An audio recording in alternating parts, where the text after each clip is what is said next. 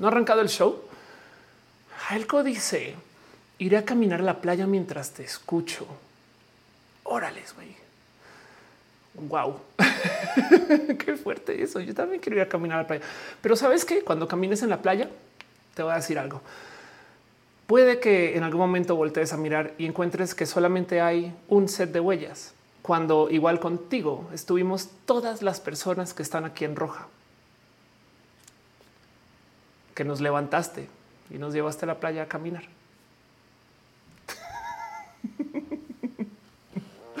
¿Por qué? ¿Por qué me ganas de roja?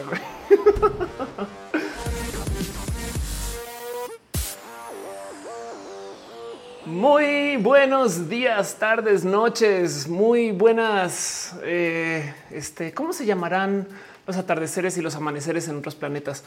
Sean ustedes parte de Roja, el show que se hace desde mi casa, donde yo trato de hacer que las cosas funcionen medianamente bien. En este momento estamos transmitiendo en varias plataformas. Es más, voy a hacer todavía un pequeño ajuste de audio, nomás no se me asusten. Estamos en vivo en youtube.com diagonal of course, facebook.com diagonal of course, twitch.tv diagonal of course y en su corazón. También estamos en vivo en su corazón. Muchas cosas pasan en roja y este show, no más para que sepan, va a durar un rato. Sepan eso. O sea, hay gente que a veces dice que nunca llego y yo así de güey, dura cuatro horas. Cuatro. ¿Cómo le hiciste para? No, bueno, no pasa nada. O sea, también hay cosas que hacer los lunes. De hecho, hoy lunes esto, esto, es lo más cucú que había visto mucho tiempo. De por sí los lunes ya se volvieron medianamente complejos porque no es que sea mi competencia, no es que me considere competencia de, pero pues Chumel está transmitiendo los lunes, ¿no? Entonces, eh, pues hay un chingo de gente que dice, ¿por qué va a ver Ofelia? Voy a ir a ver a Chumel, está bien, no pasa nada, pueden, por supuesto. Eh, también descubrí que em, Esquizofrenia Natural, que también tiene un canal eh, bien chido, también publica los lunes. Ahora, quiero que vean los temas de esquizofrenia, el horror de existir. ¿Qué? Pensar en el vacío eterno. Entonces, cuando tú ves esto, luego dices, no, pues gracias por venir a Roja. A fin de cuentas, se aprecia mucho. muchas cosas pueden traerles ustedes acá. En últimas, hoy quiero hablar de un tema en particular que me divierte mucho porque es un tema de muchas personas en comunicación metimos las patas. Hoy vengo a dar la cara por un chingo de gente, pero ahorita hablamos de eso. Más bien les quiero, explicar un poquito cómo funciona Roja. Justo vamos a estar en vivo por tres horas, cuatro. Y en ese tiempo voy a levantar un tema general que es el mismo tema que luego grabo para hacer los videos de este canal. Entonces, lo chido es que aquí los platicamos, los discutimos. Para eso está el chat. Sin el chat, no hay ustedes. Me explico con eso. Si ustedes no vienen a este show, entonces no hay show. Este show se trata de ustedes y de platicar en el chat y darnos cariño, amor, piñas, este eh, eh, mariposas también. Cada quien está suscrito en sus respectivas plataformas. Entonces yo no puedo arrancar sin primero darle las super, hiper, mega gracias a la gente chida que está apoyando a que todo este show suceda. Eh, este show en últimas miren, ustedes están acá, yo estoy acá, pero pues si quiero darle créditos a la gente, está mi lista oficial de créditos. Un súper abrazo a la gente chida que está en el team de moderación. El chat es moderado, ahí donde lo ven, créanlo o no, esto es una realidad. Y en eso le quiero dejar un súper abrazo a Caro, a Uva, a Auriel Montes, a Fabián Ramos, Montse, Tutix, a Ligado de Pato, a Flita y a Gama Volantis. Gracias por su amor. Conozcanles, sepan quién es cada quien, qué hacen, a qué se dedican, porque están acá. Todas esas cosas chidas y bonitas. Dice Mónica Gavinones, yo prefiero la cordura artificial. del G dice hace mucho que no venían en vivo. Gracias por pasar. O Irina Gradenko dice Wallis y Artis Row está también en el chat. Muchas gracias. De paso, también quiero super dar un agradecimiento a la gente chida que está en el Patreon. Gracias a eso eh, eh, puedo desconectarme de los sistemas de monetización estándar de YouTube y de Twitch y demás. No es queja, pero pues ayuda mucho. Entonces agradezco mucho que estén desde el Patreon, patreon.com diagonal of course. Y están ahí Guillermo Lanjar, Simha Cheja, Ballena Gordita, Pollo Rico, Pollo, Chocuevas, Aflicta, Francisco Godínez y Trinipe. Y por supuesto, toda la gente que está suscrita a los canales. Ojo, nomás quiero dejar esto en dicho porque a veces no queda claro. Es la gente que estaba suscrita cuando yo estaba preparando el guion, o sea, hoy. Me gustaría decir que el guion está escrito desde hace meses, semanas, pero miren, a veces en el mero día es que me siento escribirlo, aunque lo tenga eh, eh, diagnosticado, dialogado, hablado, platicado, rebotado, haya visto todos los videos que quiero ver, leído todo lo que tengo que leer. El mero día es que me siento y pues por supuesto que ahí es cuando me siento también a levantar a la gente que está suscrita.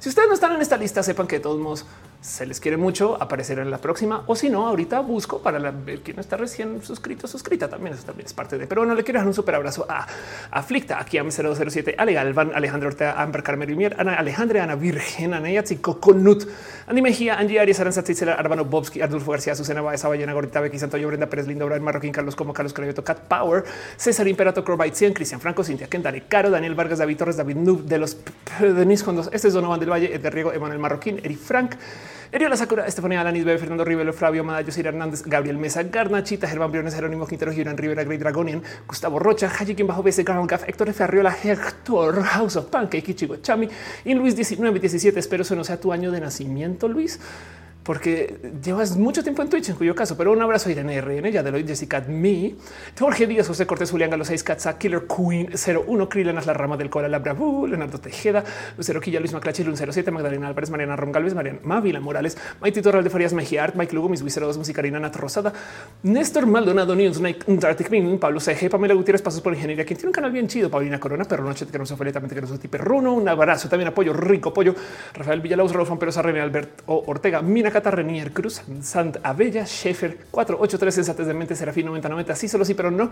Solo loquio de Lun Sol Media Studios. Soy Daniel Stalia de Monserrat de Crazy 014, Stephanie, Val Valentina Vianix, Víctor Hugo Kirill Calderón, Wisdom Harris, Sankoku 666. Y de nuevo, si no están acá, déjenmelo saber o si no, ya les busco las listas de la gente que recién se acaba de suscribir o que se acaba de conectar y estas cosas que en últimas se le aprecia mucho a ustedes por estar acá. Esta lista va a crecer no, tengo que decir es cada vez me hacen el show más difícil y eso pues para mí es bonito. Pero bueno, de paso, otra pequeña noticia. Me tomé el tiempo de organizar mi desastre que tenía acá atrás. Entonces tenemos un chingo de cosas nuevas. Eh, los premios Elliot y estas cosas todavía los dejé. Bueno, son premios, son nominaciones. Eh, todavía está ahí mi corona. Esta corona es por ser la mariscala de la marcha en Monterrey. que fui la última mariscala de la última marcha que se hizo en Monterrey, que esto se va a acabar este año. Eh, esta señorita y donde la ven es una real señorita, bueno, que este, conté toda la historia en Instagram, pues que por si les interesa, pero es una mariposa, es una bestia así, es muy chida, ¿no? Em, este, en fin, un chingo de cosas más. Y del otro lado puse acá también mi colección de consolas de videojuegos, sobre todo porque mucha gente me ha estado preguntando últimamente, Ophelia, ¿te gustan los videojuegos? Y yo así de, no mames. Perdón, Samuel deja un abrazo, muchas gracias, Samuel. Eh, dices tú que solo pase rápido a saludar porque ando ocupado, luego regreso, saluditos, tío, muchas gracias por estar acá. Pero bueno. Sepan ustedes que sus abrazos financieros ayudan a que este show siga andando o ayudan a que yo pueda desayunar o también ayudan a que yo pueda investigar un poquito más de un poquito más a fondo lo que yo tengo para ustedes. En últimas, gracias a que ustedes ayudan a que este show funcione, funciona. También abrazo a Néstor Maldonado que se suscribe. Muchas gracias de verdad. Yagelco se suscribe con Prime. Muchas gracias. Krilianas también dice yo quiero un tamal verde, uno oaxaqueño. Perfecto. Y de paso en el Facebook, desafortunadamente Facebook todavía no me da la lista completa de gente. Entonces, eh, eh, perdón si no les leo, pero sepan que les doy mi corazón. Igual en el chat están el Michael Moria, quien es un amor de un chingo de cariño. Rita Hermino, eh, Ana Betty Garduño Green. Gracias de verdad por ser parte de esto y gracias por apoyar. Pero como sea, de todos modos, sepan que en últimas les tengo en el fondo de mi corazón. Existe este show porque ustedes saben que funciona y quiero platicar justo de eso, porque hay muchas cosas que suceden acá, comenzando por las cosas que hacen el team de moderación. No ha arrancado el show, ya vamos con eso. Team de moderación, toda la semana yo les pregunto de qué quieren que hable, porque tienen ese poder también. Me moderan a mí, imagínense. Y Team Memoración me dice, ¿por qué no puedes eh, eh, eh, hablar de esto, aquello? Me pasan notas a veces. O también me dicen cosas como, por ejemplo, Pato y el hígado de Pato tiene un canal en Twitch que me dice, pues nomás decirle a la gente que tengo un canal en Twitch. Claro que puedo. Este y nomás les quiero compartir. Aquí está twitch.tv diagonal hígado de Pato. Em, donde siempre llego acá y es de pues no está transmitiendo en el momento porque está aquí este paso, mejórate de pato. Pero eh, sepan que esto sucede de Twitch diagonal de pato. Y también está el libro de Fabián. Fabián, moderador, em, este me compartió eh, el enlace a su libro, que es una historia de fantasía oscura que escribió durante su salida de closet y que de paso dice Fabián le acompañó bastante mientras iba aprendiendo la diversidad. Gracias a ustedes, la gente del Internet. Todos los personajes son diversos y hasta pansexuales hasta que se pruebe lo contrario. Y no más para que sea un clavadito, el libro está en Amazon, Google Books, em, aunque también lo consiguen por Lectu, que tiene una campaña libre de, DRM. Este es Lectu. Aquí está, busquen raíces sombrías, las cosas chidas Team de Moderación, que yo les digo, dígame de qué hablar porque ustedes hacen cosas chidas. En fin, eso es más o menos el cómo funciona este show y para que tengan presente qué va y cómo va. El chat es lo más importante. Sí, sí me voy a detener de vez en cuando a leer el chat, como Alex Minor que dice hola, yo, hola Alex. este eh, dice no era adrenalina, listo, el follón al hígado, dale follón, sí. Dice eh, Carmen, ¿por qué leería con tatu? Em, dice Mónica Gavilanes, ¿cuándo y cuándo transmite el hígado de pato? Pueden preguntarle eh, a cada rato de la verdad. Pero bueno, Oscar que dice que chido, podemos hablar de la Catrix. La semana pasada hablé de la Catrix. Supongo que estás hablando de las vacas de la Matrix vaquera. Em, eh, creo, eh, espero, más vale. Pero eh, si no, em, risa que digas la Catrix. En fin, em, dice Strange, ¿hace cuánto tengo el cabello negro? desde la Navidad, quizás eso yo podría, podría decir que eso es como el momento desde que de que cambie todo. No, es negro, pero sí es negro. O sea, la verdad es que me lo estoy dejando crecer desde la pandemia, pero ahorita ya me cubrí las famosas puntas que ya no eran puntas y esas cosas. Pero bueno, en fin. Muchas cosas van a suceder en este show. Eh, dice Caro eh, eh, María Gastra Roja Ver, dice Caro Soy Apenas, apenas vengo regresando al Twitch. Em, ok, qué chido. Me alegro. Espero encuentres a Agustín con el Twitch de ahora o, cómo funciona eso. Em, dice Eria Quinteros, te quería contar que salí de closet hace unos días con mis abuelos. Lo han tomado súper bien. Qué chido. Yo sé que no es el caso global de paso, eh, pero he aprendido que a la generación de abuelos y abuelas no es que quiere decir que les molesta menos, pero les molesta menos. no como que a ver, puede ser que son abuelos. Entonces ya, ya están así como en este mood de me vale gorro todo en la vida, no como que ya, ya. O, puede ser que eh, quienes están verdaderamente jodidos son la generación boomer, no? O sea, también no. Y, esta otra generación está en otro chip y en fin. Pero bueno, dice Oscar que ahora le oyo el azul porque Matrix azul es malo. el Michael Boris cuando Selena va a tener sus gafas de realidad virtual, cómo no se me ocurrió ponerle gafitas de realidad virtual a Selena. Tienes toda la razón. pero bueno, Carmen dice no visto la 4 en Matrix, pero tengo miedo de que no me guste. Em, es muy meta referencial y esa es la idea. Y además se nota claramente que es el inicio de una nueva trilogía de películas, como pasó con Star Wars, que vas a sentir que es una copia de la primera y luego gracias a esa copia entonces se va a desarrollar en nuevas historias. Entonces a lo mejor te puede gustar o no si le tienes paciencia. Lo que sí te puedo decir es si quieres el feeling de la original, ve la original. Y, lo digo no como con queja de no seas quejitas, ¿no? sino lo digo más como con ánimos de es que la original es tan buena que no hay cómo superarla ni siquiera por la gente que la creó. Y entonces hay mucho ahí que todavía se puede rescatar. Y fue hace tanto tiempo. Es que es otra. Mucha gente, pero ¿por qué la tienen que rehacer? Porque hay mucha gente que es más, puede haber alguien en este chat que nació después de que salió esa Matrix. piensen en eso. pero bueno el caso. Em, dice Alex, bueno, ¿qué opinas sobre el supuesto orden normal que nos viene el tiempo para salir por alimentos y las nuevas cámaras termómetros en aeropuertos, el metro que identifica tus rostros para hacer si tienes COVID? Pues nada, que es una industria eso. O sea, hay mucha gente vendiendo cámaras, termómetros y eso no se va a ir. Fue lo mismo que pasó con las medidas de seguridad de 9-11.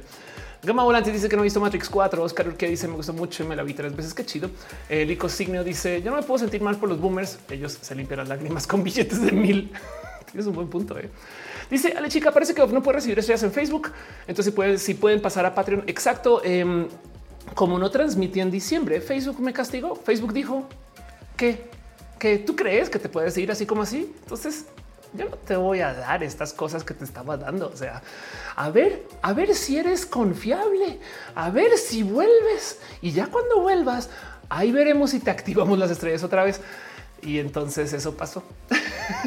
Así que no tengo estrellas en Facebook, pero por eso es que se aprecia mucho que lo hagan desde el Patreon o desde eh, YouTube, desde Twitch, las otras plataformas. Gracias de verdad por sus apoyos y cariños y algún día volver a Facebook. La verdad es que no me quejo porque me dejan transmitir gratis en últimas, no también que, les digo, pero no le quita que pues eh, si no se puede recibir estrellas por ahora. Oscar, que dice que otra forma podría ser tan eh, de Matrix 4 lo que más ame Em, yo creo que mi única queja de Matrix 4 antes de arrancar el show es que desafortunadamente me quedaron debiendo un pinche personaje trans. güey.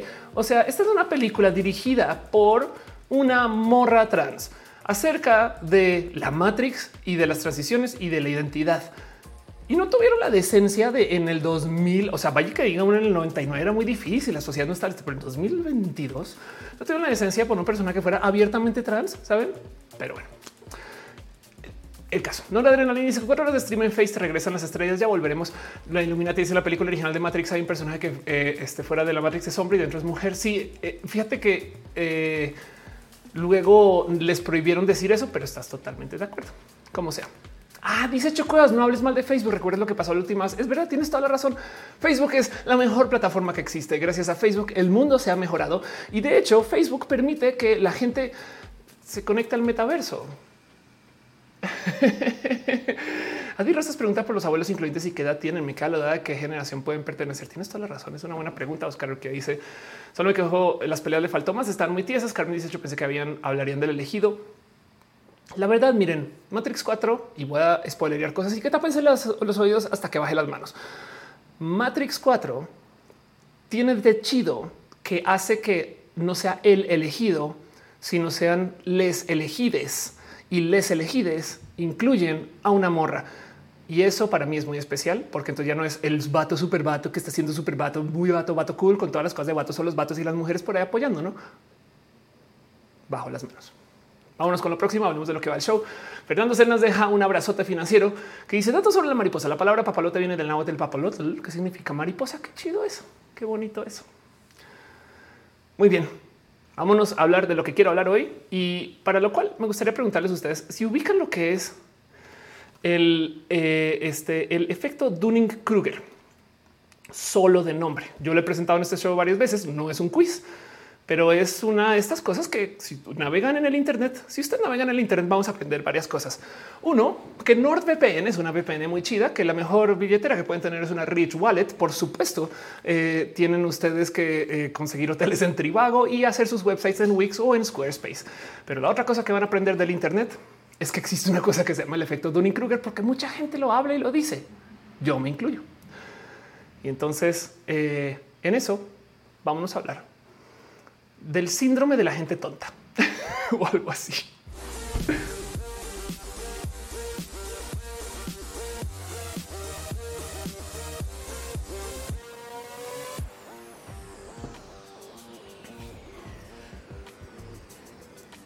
El efecto Dunning-Kruger. ¿Lo conocerán o habrán escuchado de el Dunning-Kruger? Dices, doctor, igual me siento referenciado porque tengo una Rich. Pero pues el punto del efecto Dunning-Kruger es que em, es esta supuesta gráfica que se usa para explicar por qué la gente idiota es tan, tan confianzuda acerca de no ser idiotas. Saben, es más, tanto así que le llaman el monte de la ignorancia, el valle de la desesperación. ¿Qué, ¿Cómo presentan el Dunning-Kruger normalmente? Pues lo que nos dicen es, a ver, em, hay gente que no sabe ni madres de nada, pero que ahí van Ahí van y dicen, claro que yo aprendí. Y es que hemos sido estas personas también. O sea, em, digamos que ustedes acaban de comprar una cámara, es el clásico ejemplo. Y entonces van, toman unas fotos, les salen algunas chidas y dicen, no mames, yo puedo ser fotógrafo, fotógrafa. Y entonces con eso, como que, eh, pues de repente nos comenzamos a aventar a cosas. Y el punto del efecto Dunning-Kruger es que, eh, pues para quien es experto o experta en el tema, van a ver a la gente novata y van a estar diciendo, pues güey, o sea, no, tú no sabes. te lo juro que te juras, te sientes que tú, tú no sabes. Y entonces sale esta explicación que se vuelve muy viral, que lo que dice es, pues que cuando no sabes cuánto sabes, o sea, no sabes qué tan tonto o tonta eres, vas a pensar que te las sabes todas. Y esto es muy común. Podría decir que eso es parte del aprendizaje. Y como no lo resumen en el Internet, todas las personas de la comunicación, incluido su aquí presente explicatriz, nos muestran esta gráfica. Entonces la gráfica lo que dice es que cuando aprendemos algo o nos aventamos a un nuevo rubro o trabajamos con algún aspecto de, cualquier cosa, pues al comienzo nos juramos súper competentes, ¿no? Nos juramos que no las sabemos todas. Y luego aprendemos cuánto hay que aprender y entonces nos frustramos durísimo y a lo largo del tiempo nos normalizamos como el, el, o sea, aprendemos como que formalmente. Entonces lo que dicen es esto es lo que pasa. Hay un pico que le llaman el monte de la ignorancia que dice pues si hay gente que está pendeja, no más que no saben que están pendejos o pendejas. Y normalmente eso se usa para explicar el por qué la gente em, o, muy inepta o muy tonta o no muy lista siente que sí es lista. Y a mucha gente le hace clic. Y quiero hablar no del Dunning Kruger en sí, aunque voy a hablar mucho, sino de por qué nos hace clic esa explicación. De hecho, hay lo que quieran en videos de qué es el Dunning Kruger. Vean esto, porque la gente estúpida piensa que es inteligente. Así se llama este video. no es más em, eh, efecto. Em, que escribí mal efecto, pero bueno, eh, vamos a ver. Ah, claro, me lo super corrigió a inglés porque le valió gorro, pero porque los incompetentes desconocen lo que son no em, burros que se creen sabios, dice esta persona. Saben como que sí, un poco de y, ya, ya, ya, les explico por qué me clavo tanto en que llamen a la gente estúpida, burros, etc. Porque la verdad es que sí, un poquito de pues, pues, sí, se hace sentido. O sea, yo tengo un jefe incompetente, pero el güey no sabe que es incompetente. le dice: Quiero eh, como ver un meme el efecto Dunning Kruger y creerse experto en el efecto Dunning Kruger. Exacto. En mi opinión y como comediante, yo siempre he pensado que el efecto Dunning Kruger realmente no puede ser esa curva tan bonita que vimos, no como que, como que también es la curva que nos presentan en todos lados y de hoy me hace todo el sentido. El monte de la ignorancia. Según yo, esto es una, una aproximación más real de lo que sería el supuesto efecto Dunning Kruger. Tenemos el monte estúpido que en chinga se vuelve eh, este el valle de la desesperación y luego subes tú el monte un poquito menos estúpido y luego vuelves a bajar a el valle no tan profundo de la desesperación y luego vuelves a subir a los picos gemelos de la semi estupidez y luego entonces como que vuelves a bajar, vuelves a subir, vuelves a bajar y entonces todo esto se le llama como em, la cordillera de ya se acabó este mierdero o acá seguimos, no? Que me hace un poco más sentido que eh, eh, esto, no como que nadie aprende así también, no nadie es como no, gradualmente he aprendido más. Y esto es eh, mi explicación de el monte estúpido, el monte un tantito menos estúpido y, y, la cordillera del güey. Ya quiero aprender. Saben? el punto es que esto lo hemos visto en una cantidad de lugares y es todo un tema. Es todo, todo, todo un tema porque mm, lo hemos hablado mucho eh, y, es que sí hay un tantito de realidad.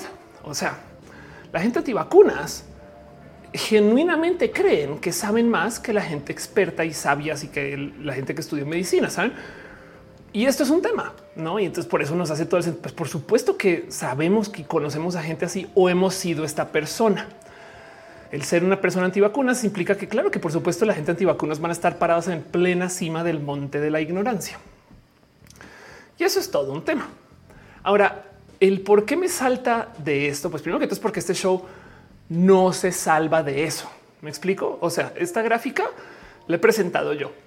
hay TikToks míos hablando de esto. Creo que hace nada Ferle Dudet habló de esto también. Y, la verdad es que cuando vas a YouTube y YouTube y, todos lados te inundan con esta gráfica, pues está un poco de pues sí, esto es lo que es. No, sí, ok, sí, ok.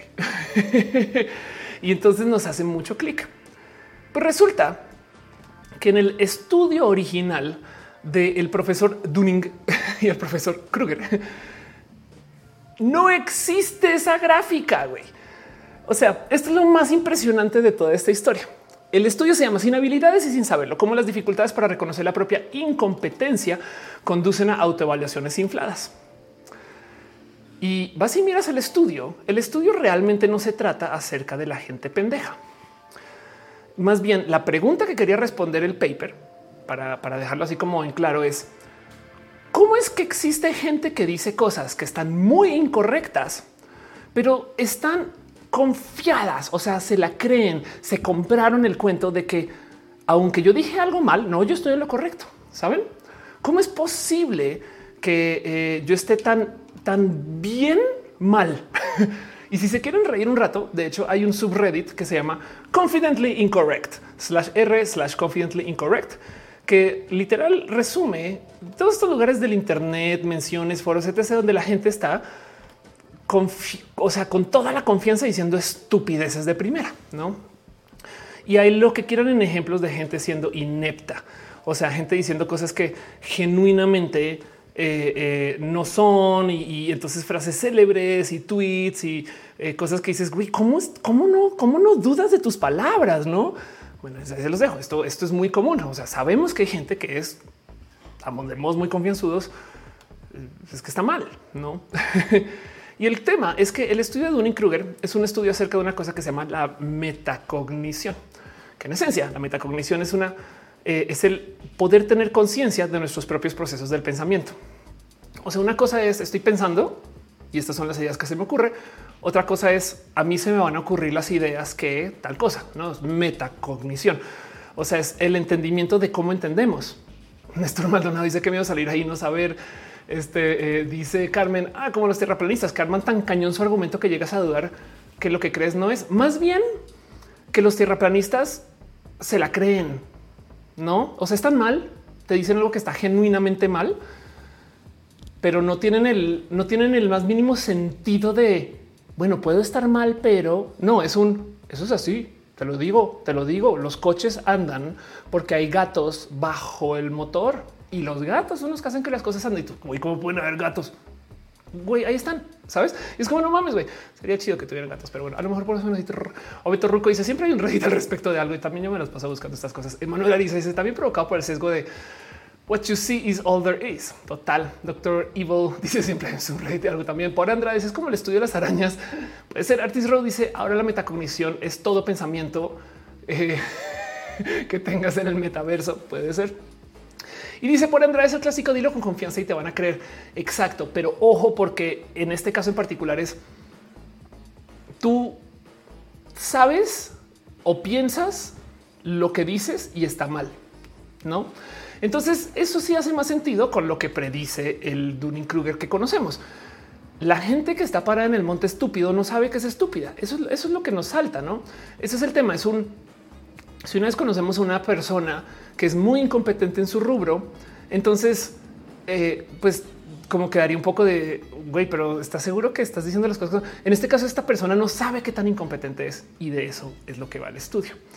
Entonces hay mucho que decir acerca de em, el por dónde va, pero el punto es que el estudio en sí, el Dunning-Kruger, o sea, mejor dicho, lo que se debería estar comunicando como comunicadores y comunicadoras, fue un estudio que llegó a la conclusión que la gente que no está capacitada, no la gente estúpida, no la gente idiota, que la gente que no está capacitada sufre de una doble carga al evaluarles. Porque si yo agarro un grupo de gente y no les he enseñado física, geometría, matemática, o sea, si agarro un grupo de gente y no les he enseñado un tema y les quiero evaluar sobre ese tema, primero que todo, para poder tener una evaluación correcta de sus respuestas cuando responden en el quiz, en el examen, tenemos que asumir que tienen el mismo conocimiento que quien generó el examen. Y esto es falso de entrada. O sea, una nunca va a saber tanto como el profe o la profe. Estamos de acuerdo. Pero el punto es que el Dunning Kruger lo que topa es que la gente que no solo no sabe tanto como quien le enseña, entonces no posee las capacidades internas para hacer una evaluación acerca de su respuesta al examen. O sea, lo que están diciendo es de algunos modos está injusto evaluar a la gente que no tiene capacitación suficiente si esas personas no tienen todo el set de respuestas posibles para luego evaluar de todas esas respuestas cuál es la buena. Y eso es la conclusión de todo este chorro. de ahí en adelante, lo demás es un análisis de qué tan expertos o expertas se sienten en sus evaluaciones las personas que no están lo suficientemente bien capacitadas. Dice Carmen, por cierto, si tienen carro, revisen sus motores antes de arrancar, porque algunos gatos sin hogar se guardan del frío y eso es verdad. ¿eh? Y sé de gente que ha adoptado gatos por este proceso. Esteban dice: Si encontré esa especie que se llama así justamente porque se regenera. Nadie me volvió a preguntar nada. O Beto Rocco dice: Es como contestar un libro de mates y las respuestas al final no sabes si sabes. Y, no sabes, tú deberías de para que para que la evaluación sea justa, que es lo que a lo que concluye el, el Dunning Kruger. Tú deberías de tener tanto conocimiento como la persona que hace el libro. No, vez una vez un cliente le revisó su celular, me decía si él sabía de eso. Yo estaba mal. Le dije que sabía abrirlo y si lo revisó eh, y me dijo que no sabía. Le dije, entonces, ¿cómo puede decirme eso? claro, pues el punto es que al andar por la vida con esta gráfica, la vuelvo a encontrar, perdón, ah, con esta, con esta gráfica en mente y mostrándosela a todo el mundo como comunicadores y como comunicadores, como tuiteros, tuiteras, tiktokeros, tiktokeras, saben como gente del Internet mostrándoles, estoy diciendo esto es el Dunning Kruger. Por eso es que los estúpidos están en todos lados, güey, no? Estamos cometiendo un Dunning Kruger, güey. O sea, en esencia, nos juramos, vimos esta gráfica y ya nos juramos expertos y expertas en el estudio del Dunning Kruger, no un estudio que dice sin habilidades y sin saberlo, como las, como las dificultades para reconocer la propia incompetencia conducen a autoevaluaciones infladas. Y ahí no es donde se acaba esta novela. Dice David, ok, de construcción en proceso. Ahí les va. ¿Cuál, ¿Cuál sí es la gráfica del estudio del Dunning-Kruger de la metacognición? Porque esto está más divertido de ver. Esta. Esto es lo que concluye el estudio del Dunning-Kruger. Si el paper nos dice esto, que en el cómo se percibe la gente y en el cómo realmente saben hay una diferencia. Entonces, si hay un poco de verdad, la gente novata, o sea, la gente que tiene poca capacitación, em, digamos que esa es la gráfica. La gráfica verde es lo que saben realmente las personas en cualquier área de, trabajo o estudio, no? entonces tenemos gente novata que no sabe nada y gente experta que sabe mucho, tiene mucho conocimiento, no? Y la gente novata tiene poco conocimiento. Y lo que toma el Dunning-Kruger es esto, que la gente novata va a sobreestimar lo que sabe. O sea, sí, sí es verdad que la gente que tiene poca capacitación va a pensar que sabe más porque no puede medir cuánto no sabe. Y luego del otro lado encuentra que la gente muy experta entonces ya va a dudar y va a decir no, no manches, yo, yo la neta no soy tan pro, se los juro. Pero lo que no dice es que la gente idiota. Sabe mucho en su percepción. ¿Me explico? De hecho, si se fijan, esto es lo más impresionante de todo eso. Si vemos solo la gráfica roja, todavía se cumple que aún dentro de las expectativas, aún en la fantasía de cada quien, la gente experta sabe más en su mente que la gente novata.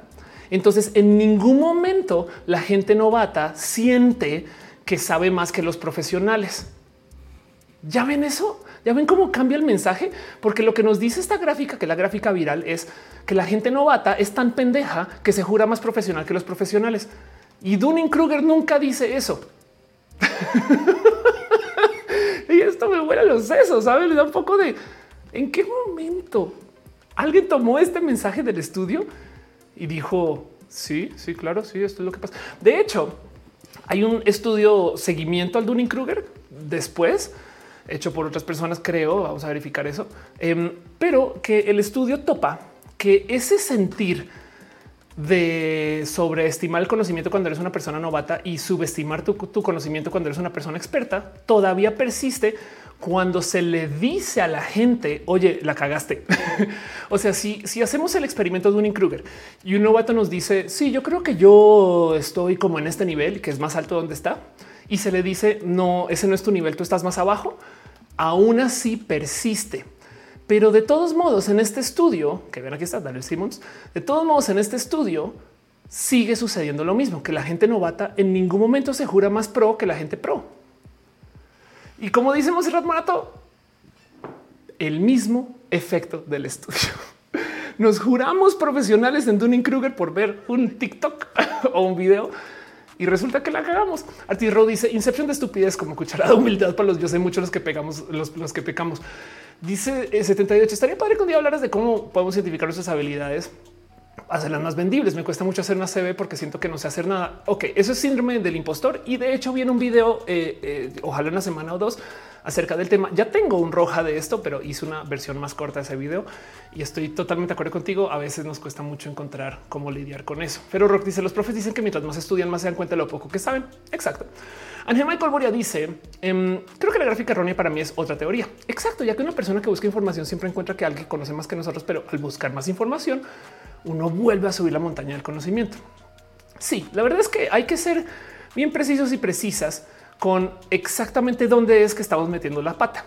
Porque primero que todo, y esto de nuevo, esto me, da mucha risa. Yo les, ya les mostré este video ahí en la lista, pero pues hay videos que dicen por qué la gente estúpida piensa que es inteligente así.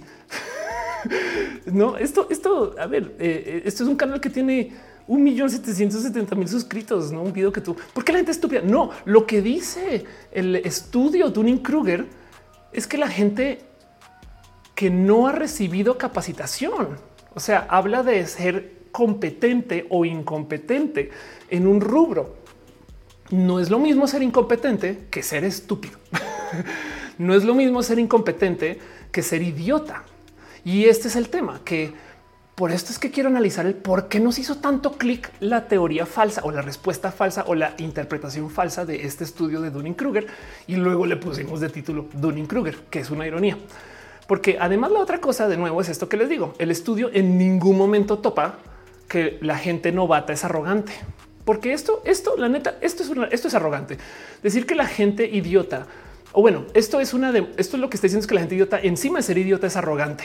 Saben decir que la gente idiota siente que sabe más que la gente profesional, que los gurús. No es en ningún momento lo que se dice acá.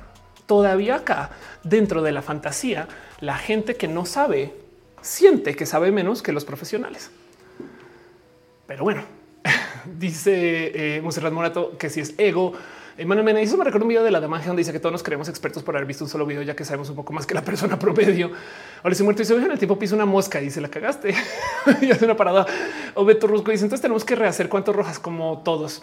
Em, dice Caro, pero el conocimiento es un problema porque cuando sabes algo de algo te das cuenta que no sabes nada. Empieza un bucle infinito. Sí, la neta, sí, la neta, neta, sí. Eh, del G dice bueno, creo que ese estudio salió más o menos cuando gobernaba Trump y eso lo a popularidad al conseguir en cierta forma con él. El estudio es una buena pregunta. ¿Cuándo salió y cuándo apareció el estudio del Dunning Kruger? Vamos a buscar ese dato. Em, aquí está el estudio original. El estudio del Dunning Kruger se publicó en 1999. Eh, entonces no. Em, no más quiero verificar ese dato. Eh, sí, es del 99. Kruger, J. Dunning, 1999. Eh, Entonces lleva un rato ahí, pero sí es verdad que se viralizó durante la era viral de Trump. Entonces hay que tener presente que eh, em, dónde fue que le metimos las patas a este análisis. No, pues bueno, justo la carencia está eso que no se trata de la gente estúpida, la gente ignorante, sino la gente incompetente. Luego el tema de que la gente sea arrogante. Y de paso, la otra cosa que dice el efecto, el estudio del efecto Dunning Kruger es que em, la gente que no está capacitada no es necesariamente inferior en sus trabajos, sino que son de menor rendimiento.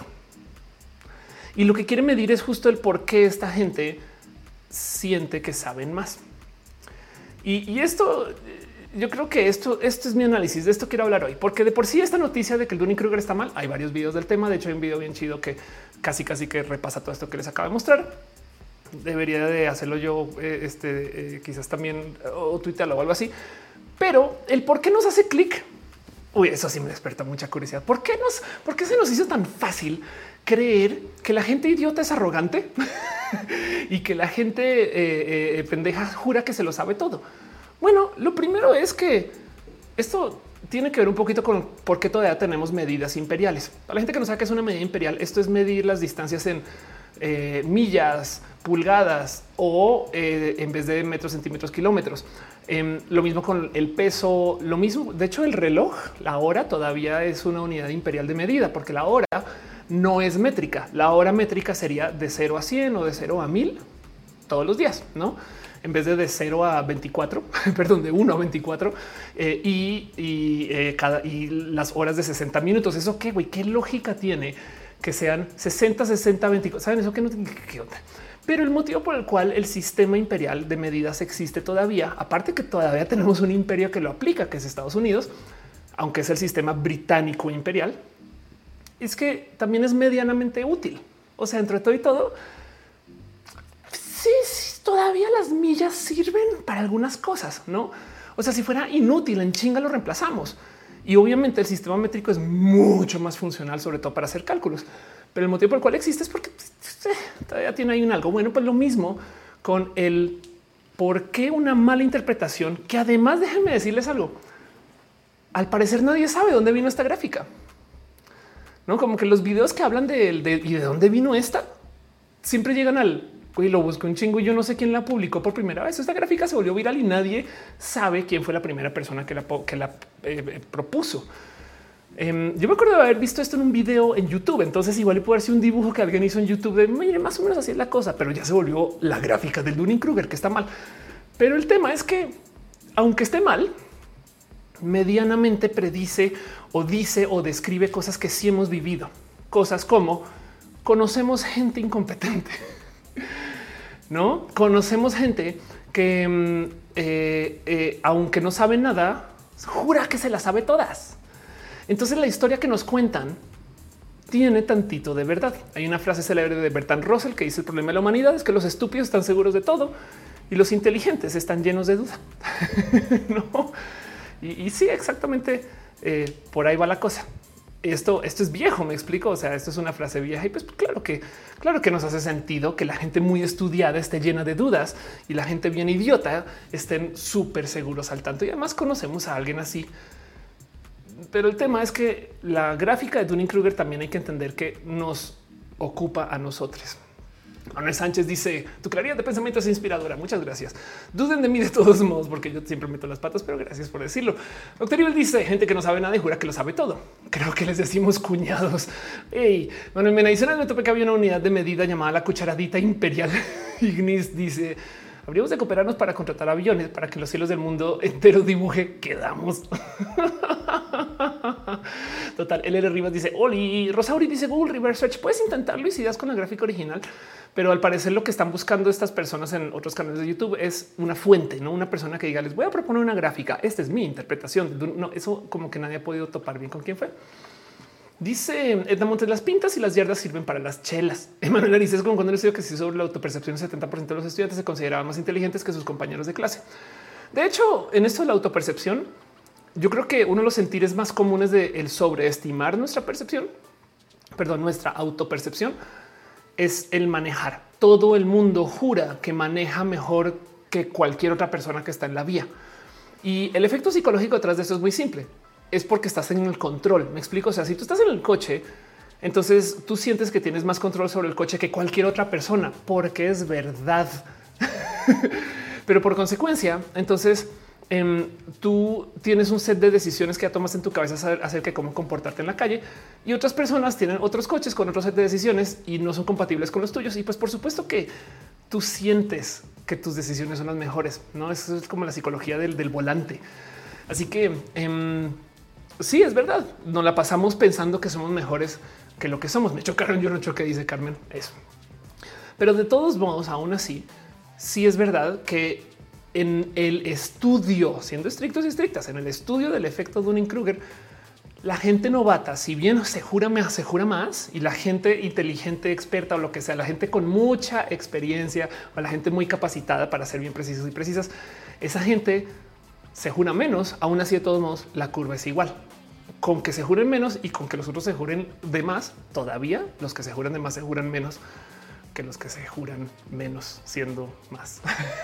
Me dice llega tarde, profesora. Una disculpa. Siéntese en la silla de atrás. Eh, regálale comida a la gente que quiera comer. Em, dice pero Rourke. A mí me da chingos de miedo manejar. Siento que ocasionaría accidentes. En moto es peor. En moto tú estás corrigiendo por tus metidas de pata y las de la gente alrededor tuyo. Tú estás pensando no solo en dónde la puedo cagar, sino en dónde la van a cagar todos los coches que me rodean. Jorge Díaz dice saludo a mi novio, el perrito panzón. oh, no lo puedo ver porque estoy con COVID. Ya te mejorarás. Me pasó también abrazo al hígado de pato. Andrés Bio dice eh, todo el tiempo está pensando en mis cuñados. Mónica Gavilanes dice que se retira, descansa. Jesús dice tan volátil es la información que nadie se dio cuenta que en la historia faltan 600 años de ser documentados. Ándale. Adri está en el chat. Besitos. Gracias por pasar por acá. Alfredo Beldañez dice un repaso rápido que voy llegando. Estamos hablando del efecto Dunning Kruger y cómo em, pues tenemos un tema con el cómo lo interpretamos y lo interpretamos muy mal. Pero bueno, entonces el punto es yo quería analizar el por qué. ¿Por qué nos creímos la historia de que la gente estúpida em, se jura más? Y es porque pues hemos vivido esto, pero también no lo alimentan en todas las esquinas, ¿no? O sea, la verdad es que em, hay un sinfín de, de pensares de cómo eh, hay una plática TED em, que les recomiendo si se quieren divertir un rato que se llama ¿Por qué tantos hombres incompetentes se convierten en líderes? Que analiza justo esto. ¿Por qué le abrimos las puertas a las personas que no saben, güey. Y entonces una de las cosas que suceden es que la gente muy competente suele ser gente poco dramática. No siempre, no siempre, depende del caso, depende de en qué sean competentes o no. Por ejemplo, un empresario competente es una persona que capaz y genera menos problemas. Hablando de percepción nomás, ¿no? Y entonces esta persona al generar menos problemas brilla menos. y una persona que se la pasa de acá bien argüender y no sé qué, la, alguien va a decir, güey, está haciendo cambios. No, uy, vamos a ver qué tiene que decir esta persona. y así no sea la persona más competente para su trabajo, el hecho de que esté así agitando las aguas va a inspirar a algunas personas porque Hollywood nos enseñó que la gente que agita las aguas es la más chida, güey. Saben? Como que eh, eh, es un análisis muy chido, muy bonito. Se lo recomiendo. Es una plática que justo se llama eso, no? Porque tantos hombres incompetentes se convierten en líderes y habla un poco de eso, de cómo la gente muy dramática, no necesariamente la más competente, es quien eh, luego nos salta y recordamos. Y del otro lado está este cuento de que em, cuando se contrata gente, es muy normal que para la posición de jefe, CEO, etc., estadísticamente hablando, se le dé la posición a la gente que suele ser narcisa. Y esto también habla mucho acerca de la percepción que tenemos de el cómo vemos a los líderes. Esto es enteramente mediático. Nos programan para apreciar esto. Nos programan para apreciar esto. O sea, em, imagínense, a ver, piensen ustedes en Steve Jobs, ¿saben? Steve Jobs, en los medios nos enseñaron que era un güey déspota, porque si lo era, un güey cabrón, porque si lo era. Y, nos enseñaron que eso se debe de apreciar. Entonces, a la hora de aterrizar eso a las contrataciones en el mundo real, si llega un pendejo cabrón narciso súper creído, habrá quien dice algo tiene, güey, me recuerda a Jobs. Saben? Rosauri dice la autoconfianza vende seguridad, pero no la garantiza. Dice Paulina Velázquez, contratan familia, amantes, amigos, venta de puestos. Eso también pasa. Em, dice eh, Alfredo Velázquez con Palazuelos que quiere ser gobernador. Eh, Denise eh, está hablando con, alguien, perdón. Gary Rollin dice Elon Musk. Exacto. Elon Musk es clásico de ejemplo de esto. Em, y dice Rosario, me recuerda un poquito al personaje de DiCaprio en Don't Look Up, pero humilde y dudoso de todo al inicio. O si quieres contrastar eso, Em, el de el lobo de Wall Street, no que se golpea el pecho y eh, su papel no es ser el mejor stockbroker, sino el más incisivo, no? Y entonces eso es un poco lo que nos enseñan a apreciar. Y si eso nos enseñan los medios, pues en vida real, cualquier persona que se acerque a eso, a alguien le va a mover la aguja y las contrataciones van a ser irracionales alrededor de eso. Entonces, Parte del motivo por el cual nos topamos con gente que no es muy capacitada para trabajar su posición es ese. Pero luego del otro lado también está también está este caso de el cómo, em, pues para poder entender el qué significa ser competente o incompetente, hay que analizar el por qué importa tanto distinguir esto de gente estúpida. Porque como les dije antes, el error más cabrón de la gráfica falsa en esta es que dice gente ignorante. O sea, sí, también mete las patas diciendo que la gente ignorante jura que sabe más que los profesionales. Pero yo creo que el problema es que si nos centramos en gente ignorante, gente estúpida, gente idiota, lo que sea, dejamos de lado una cosa y esto me llamó mucho la atención. Acuérdense que en este show, en este canal, nos gusta observar y no juzgar. Entonces vamos a ver las cosas con la mente libre, abierta y, quitarle el juicio estándar a las cosas. Apenas acabe el show, por favor vuelvan a activarlo, porque si no nos volvemos este, eh, sociópatas. Pero el punto es este. Pensamos que una persona incompetente es a la par estúpida y por consecuencia se nos olvida. Y esto es un finding que así como no podemos medir bien qué tan competentes somos, o qué tan competente es la gente, hay problemas de autopercepción. Tampoco podemos medir bien qué tan incompetentes somos o qué tan incompetente es la gente. Entonces, les voy a decir algo acerca de la gente troll. ¿Hemos lidiado con trolls en el Internet? Sí. Sabemos que es una persona troll, una persona que se la pasa haciendo este, chistes y, que se la pasa molestando a la gente y que pasa nada, que se le hace la vida de cuadritos a la gente. Entonces, el tema de el cómo desarmar trolls por lo general es que no hay que responderles. Si alguien llega a trolear, simplemente no les das atención y San se acabó. Pero si se dan cuenta, hay un sinfín, sin fin de teorías, estudio, análisis de cómo platicar con trolls, cómo dialogar con bullies, táctica de lucha número uno contra los trolls, no? O sea, hay estrategia para lidiar con trolls. ¿Por qué? Porque los trolls, acuérdense que desactivamos nuestro juicio este, eh, eh, y vamos a observar y no juzgar, porque los trolls son muy competentes para hacer trolls. güey. O sea, hay una cosa que se dice mucho acerca de discutir con la gente pendeja, que en este caso sería la gente troll, y es que dicen, si tú no eres una persona argüendera, pedera, una persona que vive en este mierdero todos los días y te pones a discutir con alguien así, nunca vas a ganar porque te van a bajar a su nivel y te van a ganar por experiencia. Lo cual quiere decir que estas personas no son incompetentes, tienen competencias diversas, son competentes en cosas que juzgamos negativas, cuando se acabe el show vamos a activar nuestro filtro y vamos a decir por default que todo eso es negativo. No es bueno ser una buena persona para estafar, pero el punto es que eso sigue siendo competencias. ¿Me explico? Dice Artis Rowe, los trolls son instigadores no incompetentes. Exacto. De hecho, el buen troll es el que tira la piedra y logra que la gente discuta y se retira, güey. Y va. Troll viene de un término tolkiano de tipo historias del Señor de los Anillos, de una persona que vive bajo del puente, que cuando alguien va a cruzar sube, cobra y luego se vuelve a esconder. En esencia es un franeleno. Pero el punto es que el troll, el puente no le pertenece. y entonces la queja es que molesto este güey, que no es su puente y me cobra. No como algunos franelos, pero el punto es que los franelos tienen motivos para hacerlo. Seguramente el troll también, pero como sea, el tema y es que el puente no es del troll, la pelea no es del troll, la molestia tampoco es del troll lo cual demuestra que estos no son personas idiotas. No, eso es el punto. Entonces, realmente nuestro problema es que pensamos que la gente incompetente es eternamente incompetente en todo, cuando la verdad es que no. Y por eso es que la gente idiota, estúpida, que las eh, los asociamos con gente incompetente, acaban en puestos muy avanzados, CEO y estas cosas. Y miren, es que si no juzgamos a la gente por lo que saben hacer, aún si son cosas ilegales, dañinas, tóxicas, etc. Hay gente que es muy lista para robar, hay gente que es muy lista para estafar. Hay un ejemplo que me acuerdo que me daba mi, em, mi mejor amigo cuando yo vivía en Colombia, que me decía, no puedo creer que hay banda que genuinamente no sabe lo más mínimo de cómo hacer este cosas con electrónica, pero cuando se trata de ponerle un chip en PlayStation, güey, se vuelven Tony Stark, güey. no como que a la hora de hackear la consola para la piratería, las esquemas que se inventan, las artimañas, no como que para el mal son buenísimos, pero para el bien no mames, no pueden con nada. Dice Jorge Díaz, el narco actúa como un ente troll cuando cobra piso. Exacto. El diablo está en los detalles, dice Beto Ruco. Entonces, ¿por qué hablo de todo esto?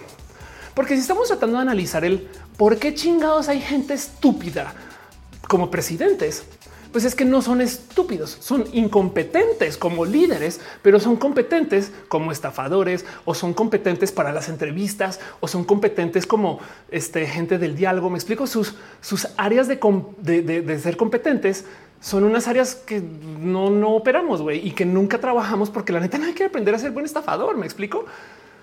Dice 5 mm, como México que nos quebramos el sistema de seguridad de Blu-ray. Ahí tienes, ahí tienes. Exacto.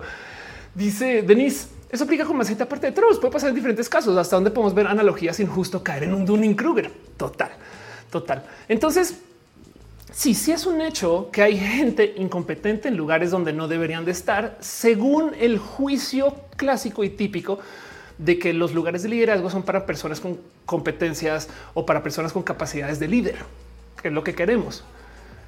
Pero en este caso se nos olvida que hay empresas que genuinamente lo que quieren es cumplir con un sistema y no están buscando eh, eh, crear un esquema de liderazgo. Saben? O sea, si se fijan, este es el clásico dilema que sucede en las caricaturas hace muchos ayeres. Los Thundercats son esto es un esquema de liderazgo donde el líder tiene que ser justo. Y los malos de los Thundercats son personas desorganizadas que se organizan en una anarquía total que tienen metas diferentes y que en últimas logran poner en duda el esquema de liderazgo de los Thundercats a cada rato. Entonces, el punto aquí es que queda claro que el motivo por el cual tenemos jefes incompetentes es porque a veces el sistema se encarga de que suceda. Es más, no siempre hay que estafar para ser un jefe incompetente. A veces el sistema te jala. Hay una cosa que se llama el principio de Peter, que también ya lo presenté en este show, pero el principio de Peter es este de eh, que tiene que ver con las contrataciones, que digamos que te contratan este, eh, como coder o como community manager, no? Entonces aprendes a programar, entonces te vuelves coder y estudiaste para esto, estudiaste sistemas, entonces eh, aprendes, a, eres una persona backend súper chida, súper cool y llevas toda la vida programando, haces sistemas súper especiales, cool, sacas adelante la empresa entonces de repente te dicen qué chido. Ahora vas a dirigir el team de programadores. Ya no vas a programar tú. Te vamos a poner como director de programación y tú así, pero güey, yo nunca he dirigido un equipo. Sí, pero sabes programar muy chido, güey. Y entonces el sistema se encarga de poner gente que puede ser muy competente en una cosa, programar, hacer algo de lo cual no tiene la más mínima idea. Y para rematar, lo que nos enseña el sistema es que esto es chido, no como que dicen, sí, es un reto nuevo voy a aprender a, ser líder, ¿no? Entonces tienes una persona que puede ser súper cool. Y de hecho lo que suele pasar es que mucha gente se frustra porque, güey, yo quería programar toda la vida, por dar un ejemplo. Y esto se le llama el, principio de Peter. Es, un principio muy conocido. Y el punto es que justo cuando esta persona llega a esta posición de, por así decir, liderazgo, por ejemplo, por dar un ejemplo en millones, entonces ahora ya no es competente como líder, aunque era el mejor programador que tenía la empresa, y ahí se queda. Por consecuencia, el principio de Peter lo que dice es que todos los empleados o las empleadas suben hasta su nivel de incompetencia y ahí se quedan. Delicioso dice ahora andamos por acá en vez de YouTube. Álvarez Medina dice: Hemos cuando me enteré que Samuel García quedó como gobernador de Nuevo León cuando yo solo le conocía por los memes. Em, dice sí, el principio de Peter Languila. El nipón dice y al líder lo mandaron al culto de moda. Valió. no, cabeza, pero están ahí, no serían tan incompetentes porque tuvieron la competencia necesaria para estar ahí. No siempre, sobre todo con se de familiares o de alguna situación como de compra de puestos y estas cosas. Pero sí, eso es el punto que si nos enfocamos en el término incompetentes y no estúpidos, saben, o, como dice la gráfica que, eh, es ignorantes, no? Si, nos enfocamos en lo que sí dice el estudio, entonces nos hace mucho más sentido el por qué hay gente incompetente en posiciones de liderazgo, que es lo que nos salta. Y gracias a que hay gente incompetente en posiciones de liderazgo, es que nos creemos el cuento de que esta gráfica es una realidad. Cuando la o porque conocemos gente así también, no? Em, pero, pero el punto aquí es un el motivo por el cual nos creemos esto es porque no sabemos observar las incompetencias que me saltó. Es como el, el, el nega efecto de un Kruger. No, si el efecto de un Kruger es que no sabemos medir qué tan competentes somos, entonces en el mundo espejo tampoco sabemos medir qué tan incompetentes somos. Y, esto pocas veces lo he visto explicado y por eso yo tengo que hablar de esto en roja, no? Porque em, hay, dice mucho de nosotros, no? O sea, en últimas, el motivo por el cual Dunning Kruger nos salta pues varía pues, según cada quien, pero por ejemplo, uno los motivos puede ser porque realmente queremos decir esa persona está estúpida y tenemos desespero y estamos cansados de que sí sabemos un chingo de cosas, pero a la persona estúpida es mi jefe. Entonces vamos con el Dunning Kruger decir esto es Dunning Kruger. Esto sí sucede. Em, es una deconstrucción difícil, la neta, la neta. Hay que entender que el problema del cómo ser líder o cómo, cómo este, hablar de un tema con presencia, cómo aprender implica tener un chingo de humildad acerca de lo que no sabemos, pero no nos enseñan a tener esa humildad. No nos enseñan a entender que todo el mundo está trabajando encima del trabajo de otras personas y pensamos que cada quien es como una persona como autolograda. Entonces es una versión del conocimiento, del privilegio del yo lo hice solo, no sola, lo que sea. Dice China Japo, ¿por qué muchos ingenieros no quieren subir a posición de líder? Eh, porque no se quieren oxidar los conocimientos técnicos o porque estudiaron para ser ingenieros. Me explico. Es que si tú entras al espacio de liderazgo, ya no estás haciendo, le estás diciendo a gente qué hacer. Y el tema es que nos enseñan eso. O sea, una de las cosas que a mí me decían cuando estaba comenzando a estudiar es Ofelia, tienes que entender que lo que tú quieres es diseñar el hueco, no cavar el hueco, no? Y entonces esta es la lección. Pero qué tal que a ti te guste cavar, güey? No, qué tal que tú, tú te goces programar como nunca y qué delicia. Y habrá quien dice que te estancaste por seguir programando, no? Y eso yo creo que la solución a todo este problema. La verdad es que em, hay mucho que ver y hablar acerca de los espacios de liderazgo donde nos dicen que tenemos que llegar allá, que podemos cuestionar y deconstruir también. Dice Carmen, me pasó una vez que yo no puedo demostrar eh, que sé lo que sé. Por eso no me pagan lo mismo que alguien que sí tiene como comprobar que supone que debe saber, pero no saben. Wow. Caro dice en México la educación es así. Los buenos maestros se convierten en malos directores y, ese es el principio de Peter. te, ponen en un espacio donde no deberías de estar. Denise está dejando muchas piñas y muchas mariposas. Muchas gracias. Más o menos segundos nomás de paso por todo esto de este, los abrazos. Ángel Michael unas stars que dice ejemplos de incompetentes de Trump, la mitad de líderes del mundo. Em, y dice Michael Boria, los gráficos de la teoría fueron hechos para personas visuales. Puede ser. Es una buena pregunta. En el eh, Twitch, eh, Artis Row, Gabriel GSDLB eh, y, Artis Row también a se suscribieron, me están dejando cheers. Muchas gracias de verdad. Qué chido. Todo eso ayuda a que el show funcione mucho más chido. Em, también Samael 826 deja abrazos y cariños y amor. Gracias de verdad. Y también se suscribe en Hora GR como clona distinguida. Gracias de verdad. Y entonces a eso voy con todo esto. Dice en el chat eh, Martín, no es erróneo meter la misma bolsa incompetentes e ignorantes. Eso es exactamente lo que estoy diciendo. Eso es todo el punto que el mal análisis del Dunning Kruger dice que la gente es ignorante y lo que dice el estudio es que la gente es incompetente. Es más, la gente incompetente de paso Em, ni siquiera es que sea novata, simplemente es que tiene menos capacitación y que en sus espacios laborales, por consecuencia, pueden ser muy competentes en millones de otras cosas, pero para esto no son tan efectivos o efectivas en ejecutar. Y por consecuencia, lo que está en duda es el qué tan competentes se sienten. Y entonces en eso es muy importante separar el por qué nos creímos el cuento que incompetente y ignorante o estúpido es lo mismo. Y es porque tenemos rabia, es porque hay sistemas donde la gente genuinamente em, pues sí le da la razón a lo que consideramos que es incompetente y sobre todo porque hay competencias que no estamos dispuestos o dispuestas a aceptar que son competencias, que son las competencias del mal, no? o sea, de nuevo es como saber estafar. Uy, se requiere mucho talento saber estafar, pero no, no nos enseñaron a apreciar eso, no? Dice Cecil Bruce, llevo años evitando el puesto de liderazgo que me están ofreciendo porque llevo mucho tiempo en mi puesto. Solo paguéme más porque sé mucho en mi puesto. O si te quieres gozar más este debate, en Star Trek, la nueva generación, hay un personaje que todo el día le ofrecen espacios de liderazgo, que es el capitán Riker cuando no era capitán, que supongo que eventualmente tomó la posición porque, pues bueno, el caso de la historia. Pero el punto es que Riker, que es este personaje espectacular, em, por siete temporadas en la nueva generación debate con si quiere soltar su posición y entrar al liderazgo y ya no hacer. No hay una buena discusión. Pero bueno, shot nuevo eh, bocado dice yo soy incompetente en ventas. Así que si alguien se quiere unir conmigo para vender mis productos, podemos charlar.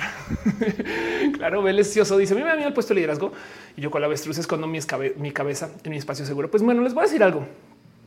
Para si ustedes son de estas personas que ya entraron en espacio de liderazgo o que les dijeron que se avientan en espacio de liderazgo, hay un par de estadísticas que topan que quien no quiere liderear, por así decir, palabra este, que yo tiro ahí al aire, así como nada, em, a lo mejor es buen o buena líder. Y, no tienen que tomar mi palabra por eso. Hay un libro que se llama Good to Great de Jim Collins. Es viejito ya el libro, pero el punto es que hace un análisis estadístico de varias empresas que de repente despegaron. Entonces, ¿cómo despegaron? Millones de modos de decidirlo. Pero el punto es que toma estas empresas y dice, ¿por qué esta empresa le fue tan bien y estas otras que tienen todo para que les vaya bien no les va bien? Y descubre que viene desde arriba en muchos casos. Y esto de ahí habla el libro. Uno de los casos que menciona es como cuando van a entrevistar a los presidentes o CEOs de las empresas que tenían todo pero no despegaron versus los presidentes de las empresas que tienen todo y sí despegaron. Las que despegaron tienen lo que él llama CEOs o presidentes de ventana. Y las que no despegaron tienen CEOs o presidentes de espejo. ¿Cómo es esto? Va a una entrevista a una persona a hablar con el presidente y el presidente que tiene un espejo se voltea y dice esta empresa es una empresota grande, lograda y voltea a ver el espejo y dice por mí. Yo que estoy aquí, yo hice que la empresa fuera chida.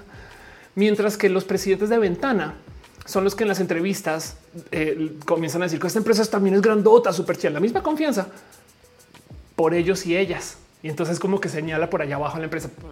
Es, una, es un modo de hablar, no? O sea, claramente no señala la gente, pero porque habla acerca de cómo la empresa funciona porque tenemos un equipo de diseño súper chido y, funciona porque tenemos este, gente que está en eh, investigación y desarrollo súper cool, millones de cosas más. Y es la gran diferencia, ¿no? Los, los, los CEOs de lo que se llama el liderazgo de espejo y liderazgo de ventana. Y esto implica, de paso, una medida del que tan competente o incompetente se siente la gente. Porque les voy a decir algo. Esto, y yo sé que lo he dicho millones de veces en este show, es la historia de los Thundercats.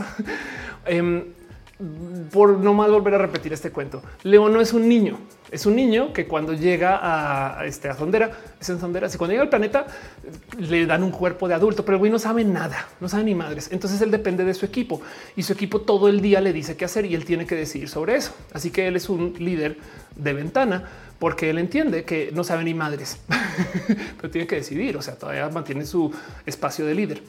Em, mientras que los villanos suelen ser presidentes o CEOs este, de espejo, porque son yo, yo soy Munra, yo digo qué hacer. Y entonces eso no funciona, ¿no? La dinámica de, liderazgo es lo que está en prueba en esta serie, si lo piensan. Y esto habla de cómo una persona sí se cree la más competente, el del espejo, y otras personas se creen cero competentes, los de ventana.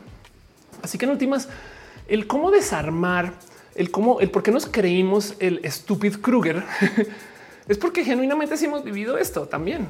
No, o sea, amo esta gráfica con todo mi corazón. Es de güey, aprender es un pedo. Pero del otro lado, el por qué nos creímos que la forma básica del Dunning Kruger es este, eh, esa que nos conocimos, perdón, esa que nos conocimos y no esta. O sea, ¿por qué, nos, ¿por qué nos creímos esto con tanta velocidad y no esta? Es porque tenemos mucha experiencia que nos enseña que algo así puede suceder y entonces caímos en la trampa y nos juramos expertos y expertas e ignoramos la realidad.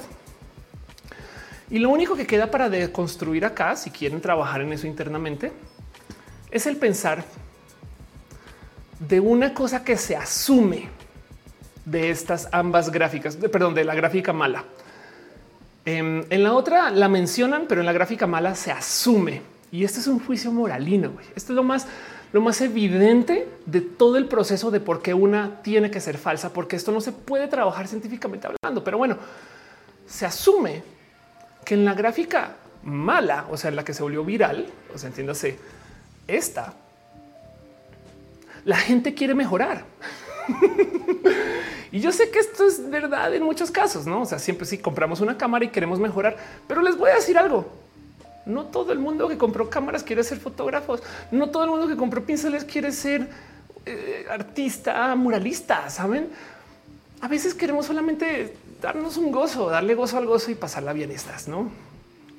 Entonces, para cerrar todo este tema, les voy a dejar un pensar acerca del desarrollo como empresa, el desarrollo laboral. Y esto es un modo de ver el cómo vemos nuestro trabajo y a dónde vamos. Y esto ojalá les sirva o no, pero por lo menos puede ayudar a deconstruir un poquito el cómo pensamos de nuestro futuro y capaz si les baja un poquito de estrés, les voy a decir algo. A mí sí.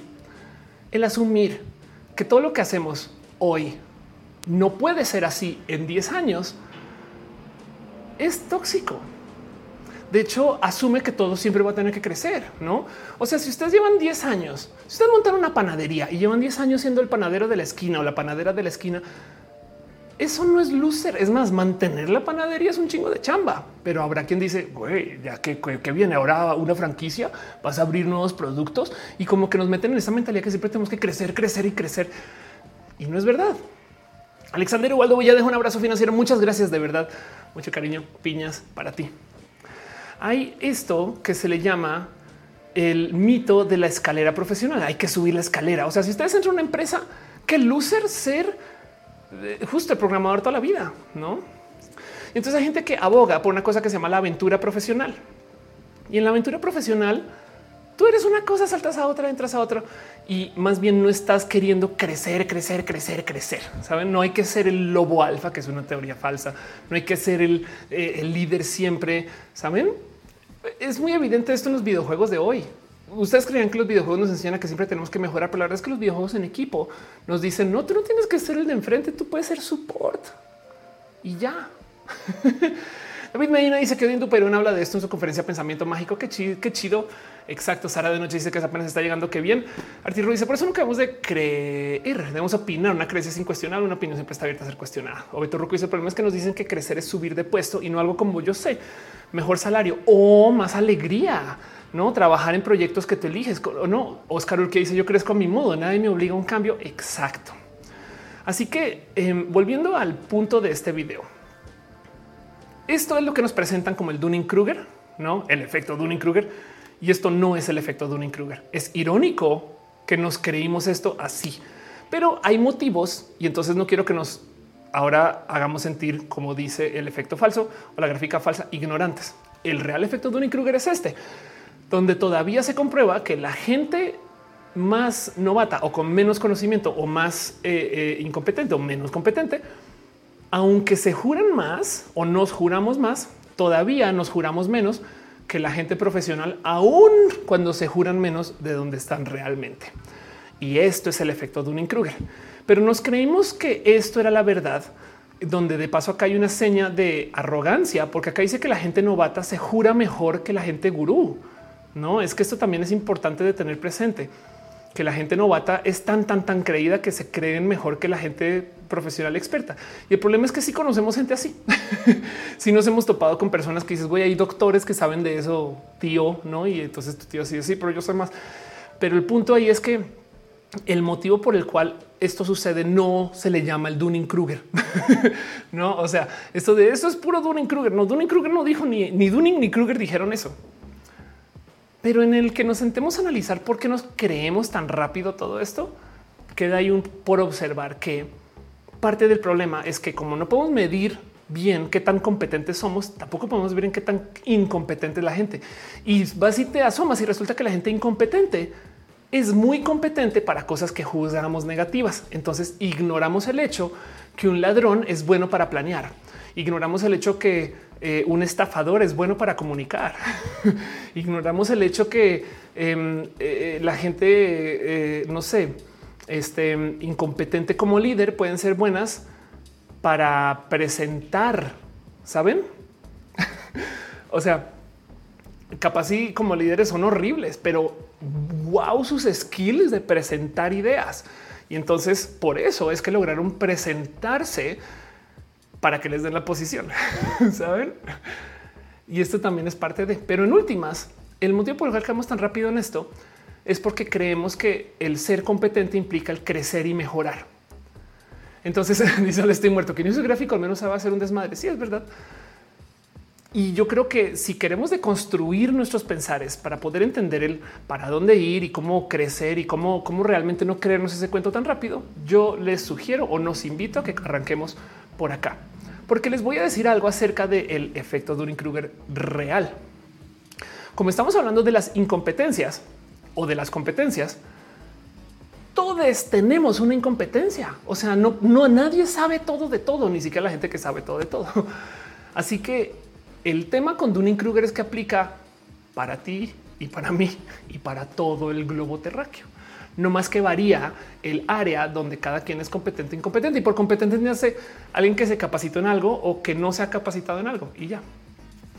Por consecuencia, lo más sano es entonces comenzar a pensar el por qué estoy pensando yo que quien sabe más está más avanzado. Si en última, si sabe mucho de coches, pues capaz si sabe menos de política, saben? Y así. Pero bueno, el caso em, con eso cierro este tema. Leo un poquito este eh, comentario dice Berta ya saber mi nombre en azul me da envidia. bueno, a sumarme unos segundos un poquito por esto de los abrazos financieros y demás. Dice Alexander Osvaldo Villa, deja un abrazote. Birth. y Berta nos dice welcome to clona distinguida. Muchas gracias, de verdad. Em, este dice este Nora también se registra como clona distinguida en Twitch. Gabriel, este wow, Are Play se hizo raid. Muchas gracias de verdad. Perdón, ni te vi. Bueno, fue hace 12 minutos. Gabriel em, GSDLB eh, está dejando cheers. Gracias de verdad por tu cariño y tu amor. Y Ángel Michael Moria deja stars. Em, pero bueno, sepan ustedes que se les tiene en el fondo del corazón y cierro con ustedes este tema. Llevo hablando una hora y media y yo creo que con esto desquito el el bonito de lo que nos creímos que era el Dunning Kruger, pero si les voy a decir algo. Yo sí creo que esto es real. a veces también, a medida que vamos aprendiendo cosas que sí queremos aprender, pues pasamos del monte estúpido al monte un poquito menos estúpido. Pero bueno, dice Berta Hernández, sepan que eh, se quemó mi sándwich por suscribirme. Entonces dice, ¿será por eso que un gran deportista le pregunta sobre política, cosas así? Puede ser.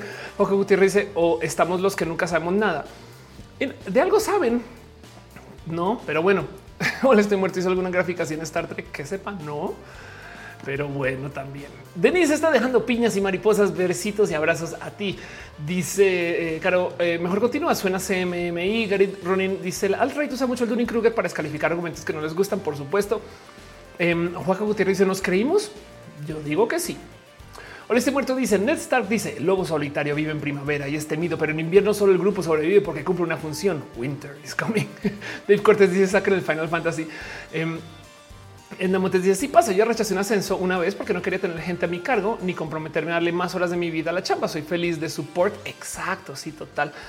Habrá quien piensa que eso es una mala decisión. Y entonces yo creo que eso es un buen lugar para arrancar a deconstruir. O Denise está saludando a Sara de noche. Ignis 13 dice healers, quienes deciden quién vive y quién muere. La verdad es que sí, como healer, como main healer, yo voy a decir que sí. Baruch Madera dice: Recuerdo un cuento. Un hombre llega a un pueblo, un pescador descansando y le trata de vender la idea de ser más productivo para poder descansar y hacer lo mismo que ya hace. Total. Pero bueno, en fin, eso es todo lo que tengo ustedes de este tema. Nomás les quiero recordar que eh, vamos a seguir escuchando del efecto Dunning Kruger por mucho tiempo. Así que, em, pues ahí verán ustedes que tanto quieren juzgar a la gente. Pero lo importante aquí no es el saltar inmediatamente al eso está bien, eso está mal, aunque pues claro que podemos, no hay argumento. De nuevo, lo que de lo que quería hablar hoy es entender por qué nos creímos esto tan rápido, siendo esto una historia muy poderosa también. Saben? Y yo creo que acá tenemos mucho que analizar. Pero bueno, dice Ana García, estoy poniendo mal tanto y tatuándome. What? Te estás tatuando mientras ves roja. Chino Japo dice no la creemos o no. Em, dice este Esteban que si jugarás leyendas Arceus, yo creo que este, este, este me lo salto por ahora, pero capaz y capaz y me da tiempo y le entro. Turkish Machine dice Oli, Oli guacamole. Em, pero bueno, cierro ese tema. Me quedo con ustedes. Nos vemos a la próxima. Eh, sección, o sea, en el próximo show. Tengo mucho que platicar con ustedes y quiero nomás eh, nada, darnos un poquito de cariño y amor, porque en últimas este show sigue y tenemos mucho por delante. Tengo muchas noticias con ustedes. Dice Turkish Machine, vengo desde España. Qué chido. Vamos a hablar de noticias, cosas que pasaron la semana y, y, y hay de todo.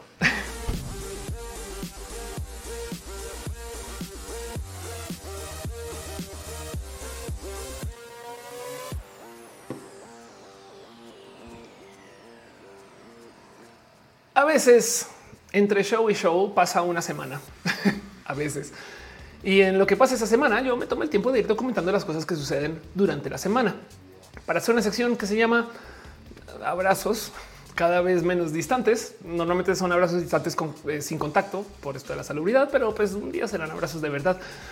Todos los abrazos son de verdad, no más que en este caso no serán distantes y me siento con ustedes acá repasar cositas. O sea, son noticias, son cosas que no me quiero clavar tanto como el tema del show, pero quiero repasar con ustedes. Y lo primero que tengo para platicar em, es que parece, parecería que mucha gente sí ha estado hablando de Bruno, aunque se supone que no hablamos de Bruno, pero bueno, para la gente que es fan de Disney, esto no les va a llegar como sorpresa en lo más mínimo. O la gente que conoce a gente joven, chiquita o bebés, o que ustedes también, no, a fin de cuentas también puede pasar. Pero resulta que esto me, rebasó como noticia. No hablamos de Bruno. We don't talk about Bruno. La canción, esta canción que está en encanto, no hablamos de Bruno. No, no, no, no, no. Pues ya está listado como un hit musical más grande que Let It Go de Frozen. Ahora, no conozco a un niño o niña chiquita que no haya cantado Let It Go una vez. y conocemos de muchos niños y niñas chiquitas que cantan Let It Go un chingo. Entonces esta noticia me rebasó, me dio un poco de estás diciendo que ahora cómo miden el éxito. Bueno, capaz hay gente que está diciendo es que sabes que se mide diferente hoy en día porque tenemos streaming. Cuando salió Let It Go no había tanto stream, pero lo que sí es verdad es que en el chart de Billboard, que es relativo a las canciones disponibles en el momento, Let It Go charteó como el número 5 de todas las canciones en el top 100 y We Don't Talk About Bruno está charteando como el número 4. Entonces sí, sí se puede argumentar que fue un hit más grande. La verdadera medida es si hubiera salido el mismo día, que no pasó, pero como sea, de todos modos, el mero hecho que esté en la lista de los Billboard y tan arriba dice mucho. Entonces ahí se los dejo. Encanto es una película encantadora que tiene muchas cosas muy pinches bonitas y un chingo de cosas muy, muy, muy entretenidas acerca de Colombia. Desafortunadamente, yo estoy peleada con Encanto porque mm, eh, si bien usaron talentos colombianos para las voces en su grabación en México, ocuparon a esas personas colombianas hablando con acento neutro y entonces se perdió un poquito de parse, gonorreas y cosas de esos que vienen con el hablar del español colombiano. Triple hijo de putas también, eso se puede haber dicho alguna vez. Pero el punto, o, bueno, lo que sea que es Disney, entonces hubieran dicho otras cosas. Pero el punto es que, y ahí se fue la monetización, ¿no? Em, eso es mi único pelea con Encanto, porque el resto es súper chida y súper bonita. De hecho, en Encanto todo el tiempo se habla acerca de mariposas, por si no se han dado cuenta. Y esto también habla acerca del realismo mágico y de 100 años de soledad de paso también porque tengo esto acá, entre otros motivos, aparte que ustedes han encargado con las mariposas en todos lados. Entonces le tengo mucho corazón a la peli, por supuesto. Pero la noticia que les quería compartir, compartir es esa. No hablamos de Bruno. Es un hit musical, güey. Más que Frozen. Entonces hay mucha gente diciendo no mames, güey. Sí, sí resulta que la canción y la película es muy buena por eso. Dani Kino dice, o Dani Kino dice, porque no tengo una buena voz para cantar. Siempre se puede trabajar eso. Chocolas dice apenas la vi, me da muchísima ternura cuando se le hace el 5% de acento colombiano. Parce. En Carlos de la Cruz dice tan bonito que es el acento colombiano. Arnulfo García dice me encanta cómo has perdido tu acento colombiano. Yo lo perdí si es horrible o chido, como lo quieras ver. Isabel sobre que dice hay que recordar que no tiene cumbia. Así es verdad. Kitsuru dice no sabía y no hay en español colombiano. No, no existe. Ahora también hay algo que decir acerca de cómo en el español, no en el español, en el inglés latinex que hablan también es muy chida. Eso es el caso. No, no es tan grave, nomás que eh, dice Julián, no te imaginas diciendo con orga. Voy a totear la risa. Dice eso fue una pena. Yo pondría ejemplo más de los tres de cada personaje representa una región de Latinoamérica. Claro, su madre dice y un colombiano me explique qué es lo colombiano en Encanto. Uy, de hecho, en Casa Encanto, Colombia, todo es colombiano, hasta las arepas que comen. Pero por si no sabían, por si no tienen presente, en la casa, la casita de encanto existe, güey. O sea, si, si quieren, podrían ir. A ver si... ¿Dónde estás? Aquí está. O sea, ahí está. Este video se lo recomiendo de paso. Em, esta casa está... Eh, esto es en, en Neiva, creo. Em, pero bueno, el punto es que aquí está la casita de encanto, la casita de encanto real y pueden ir las sillas de más. De hecho, esto me sorprendió mucho. Las sillas que tienen en la mesa cuando comen afuera son las sillas de la casa de mi abuela. Entonces, claro que tiene muchas cosas colombianas, no más que tanto como cuando yo viendo Coco, que hay muchas cosas que yo digo, ah, no mames, eso se le llama Mictlán. Saben que yo por primera vez me enteré de eso. No fue así. Dices que en Colombia también tienen diferentes acentos. Em, en, tu caso, yo soy de Bogotá, entonces se me, se me perdí por ahí el acento. No es broma, se llama el acento rolo. y ni se para las cumbias rebajadas y no salieron nunca. Claro. Eh, Fernando se nos dice hablando de la música, hay un video genial en YouTube donde explican que toda la música incidental de Betty la Fea son variaciones de la canción de inicio. Y, de paso, también hay que decir, em, la música que se escucha en Encanto es casi casi toda la música colombiana que yo escuché creciendo. Entonces a mí yo sí la topé eh, con los estilos, pues, ¿no? O sea, yo crecí con la salsa merengue, este...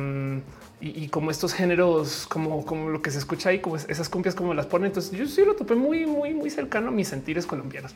Denise, no sé, hasta ahora todos quienes conozco han visto Frozen.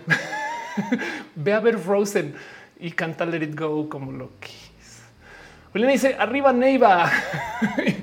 sí, total. Um, dice yo crecí con la J manchega. Ándales, de paso, ay, a ver, a ver, a ver. Esta semana había algo que me dio mucha risa. Em, vamos a ver si, si encuentro eh, esto. Miren, no mucha gente tiene presente. O sea, saben que Betty la Fea es vieja, no? O sea, eso sí lo tienen presente. Betty la Fea ya, tiene muchos años. Lo que no mucha gente sabe es cuántos. Betty la Fea es de hace 25 años casi. Entonces les vamos a mostrar una serie de fotos porque si a ustedes les gusta Betty la Fea, quiero que sepan que esta es la persona que actúa en Betty la Fea hoy. Entonces nomás ahí les dejo. O sea, como que yo tengo un tweet en beta, o sea, yo tengo borradores de tweets. Uno que tengo es si les gusta Betty la fea, nomás aguántense para ver cómo se ponen años después, porque se puede. Pero bueno, ahí les dejo. en fin, el caso. Otra noticia, cosas que pasó, eh, que pasaron esta semana. Em, tenemos una noticia, literal noticia. Resulta que gracias a la gente chida de la Secretaría de Relaciones Exteriores, eh, vamos a poder ahora las personas trans mexicanas cambiar nuestros documentos de género en otro país. Dice Denise, Betty la Fea tiene más años que yo. y entonces, ¿qué quiere decir esto? Que si ustedes es una persona mexicana están viendo en el extranjero, podrían ir a hacer su trámite de cambio sin tener que venir a México. Esto es un cambio re importante. Ahora, ¿por qué me interesa tanto? Porque la Secretaría de Relaciones Exteriores hizo el cambio de documentos en México no quiero decir para mí, sino conmigo. O sea, yo fui la primera persona a quien se le hizo su cambio de carta de naturalización, que no es el acta de nacimiento, es como tu documento diciendo que ya eres una persona mexicana naturalizada. Y entonces ahora que se puede hacer en el exterior, habla de cómo internamente están trabajando en sus procesos que permiten que aunque estén, es una buena pregunta. Em, si tú estás, por ejemplo, en Rusia, podrías ir a una que sería embajada o consulado mexicano. No sé si hay, pero el caso es que a lo mejor podrías ir y hacer tu cambio de documentos. Saben como que es un poco de wow, güey, no? O sea, digo, depende de dónde tengan presencia en México, pero como sea el hecho que está sucediendo, es una noticia y se las quiero compartir porque además es súper importante hacer este tema. Miren, les voy a decir algo. Hay algo ahí con el tema de cómo la gente se pone idiota con la gente trans. Em, un gran ejemplo de esto es esto que está tuiteando eh, Andrea Odessa de cómo hay videos de, de la gente transfóbica haciendo análisis de la gente para cacharlos como secretamente trans y ahora descubrieron, gracias a su super análisis de los huesos, súper cool, súper chido, que al parecer Dolly Parton es trans. También Cher, Shania Twain, Christine McVie, Stevie Nicks, Karen Carpenter, Faith Hill y Carly. Y da un poco de güey, están bien mal de su cabecita, güey. Pero para esta gente y tanto para ti también, el poder cambiar los documentos es una herramienta bien culpa de decir, mira, me la pelas. No, aquí está. Lo siento, ni modo. Voy a entrar al baño de mujeres. Adiós, bye. Em, no es obligatorio no cambiar tus documentos, no te hace trans y eh, ser trans no implica que tengas que cambiar tus documentos, pero es una herramienta muy poderosa. Entonces, ahí se los dejo. Qué bonito que esto se esté trabajando. Gracias mucho a la gente que está detrás de esto, sean del partido que sean, hagan lo que sea que hagan. El punto es que, se puede hacer y para mí esto lo voy a celebrar como sea. Y ya. Carmen dice: Está viendo que las personas trans tienen los huesos más frágiles. Ah, esa es otra noticia que tengo para hoy.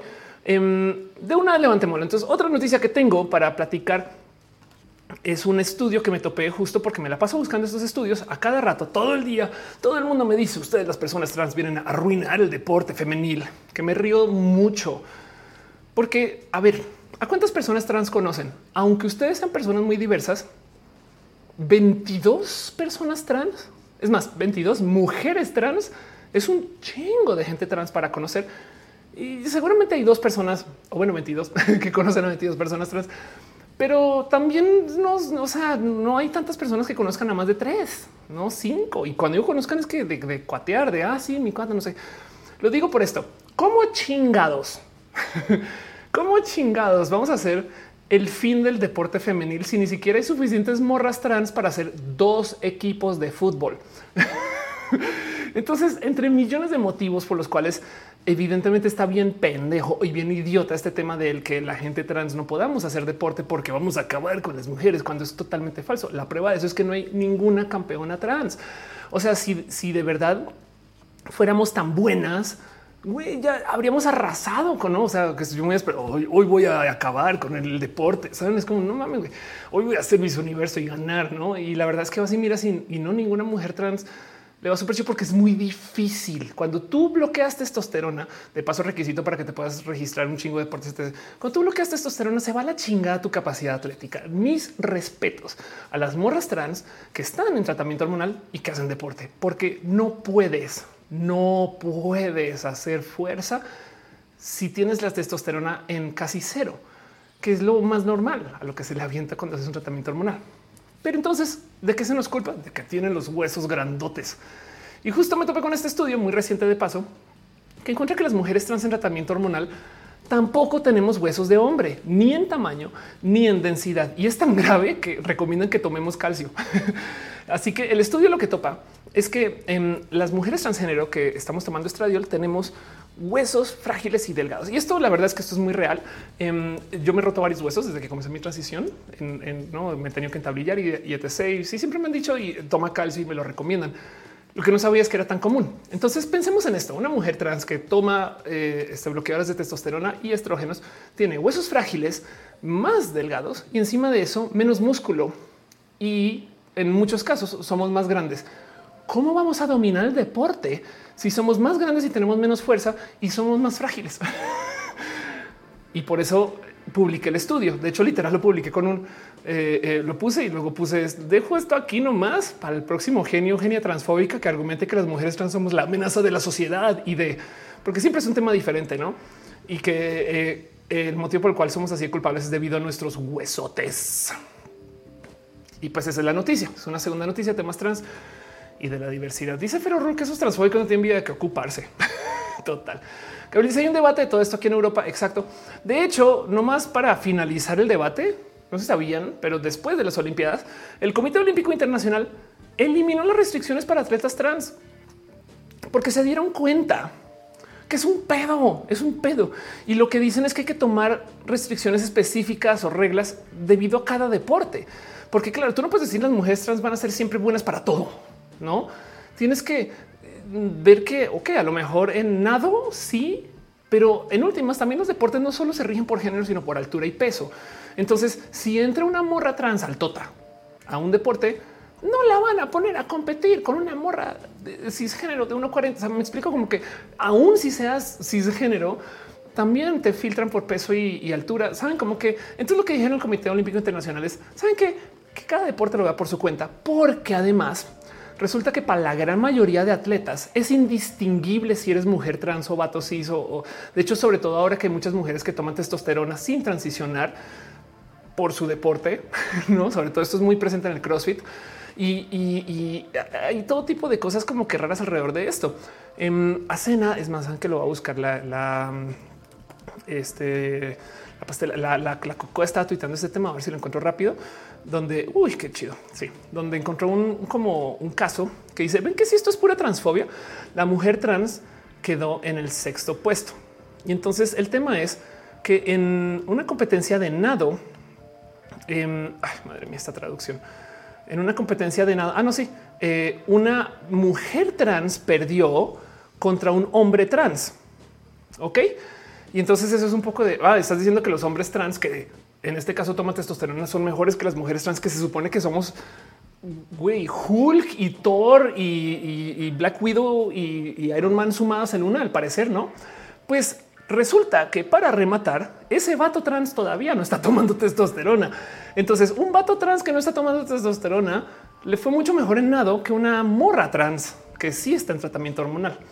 Y entonces, esto aquí de entrada da un poco del varía, varía un chingo, varía un chingo. De nuevo, mis respetos a las morras trans que hacen deporte cualquiera con la testosterona tan baja. Para mí es requete difícil, requiere de un chingo de chamba hacer ejercicio sin hacer músculo. Y entonces ahí se los dejo. Esto es un tema que hay que discutir y platicar, pero asumir que las morras trans vamos a ganar solo por existir. Realmente lo que están diciendo es que las morras trans somos hombres de verdad escondidos en un vestido, no es lo que están diciendo. Por consecuencia, el argumento que realmente quieren decir es que los hombres siempre le van a ganar a las mujeres en todo y nos culpan a las personas trans. Ese es el debate que nos está teniendo. La misoginia de pensar que las mujeres son automáticamente inferiores que los hombres por nacimiento. Y eso no se debate porque se traban en ver persona trans, ¿no? Y eso yo creo que es todo el tema presente. Ahí se los dejo nomás. Pero bueno, Edmond dice todos los transfóbicos bien escandalizados que las mujeres trans van a arrasar con todo y Laurel Hobart no pudo hacer su levantamiento. Ándale, las verdaderas superiores las mujeres trans. La verdad es que em, conseguir eh, eh, eh, que una mujer trans la acepten para cualquier cosa en deportes ya es todo un logro. Gabriel dice analicen su tratamiento de manera personal específica. Claro, entonces las hormonas me harían una florecita. depende de lo que tomes y depende de las hormonas y depende de sí, pero pues las hormonas tienen efectos. Uno de esos que te dan en potencia huesos más fragilones. Poco dice, dice este em, decía Michael Phelps decía que las atletas trans no tenían las mismas condiciones que el resto, aunque han dado a entender que más eh, que por ser mejores. Sí, es que es que hay que entender que las mujeres trans no somos vatos en vestido, güey. Saben? Fin. Es más, sobre todo entendiendo que muchas personas trans que son intersexuales también. Saben? O sea, es que es que es tan variado que en eso me, hasta me gusta el cómo, cómo lo soluciona el Comité Olímpico. Es como de miren, saben que no vamos a hacer ninguna regla de cajón. Cada deporte decide y ahí verán. Bye. Dice Isabel, eh, al final el problema es el mismo, la misoginia, el machismo. Sí, por supuesto. Pero bueno, otra noticia que tengo para compartirles a ustedes.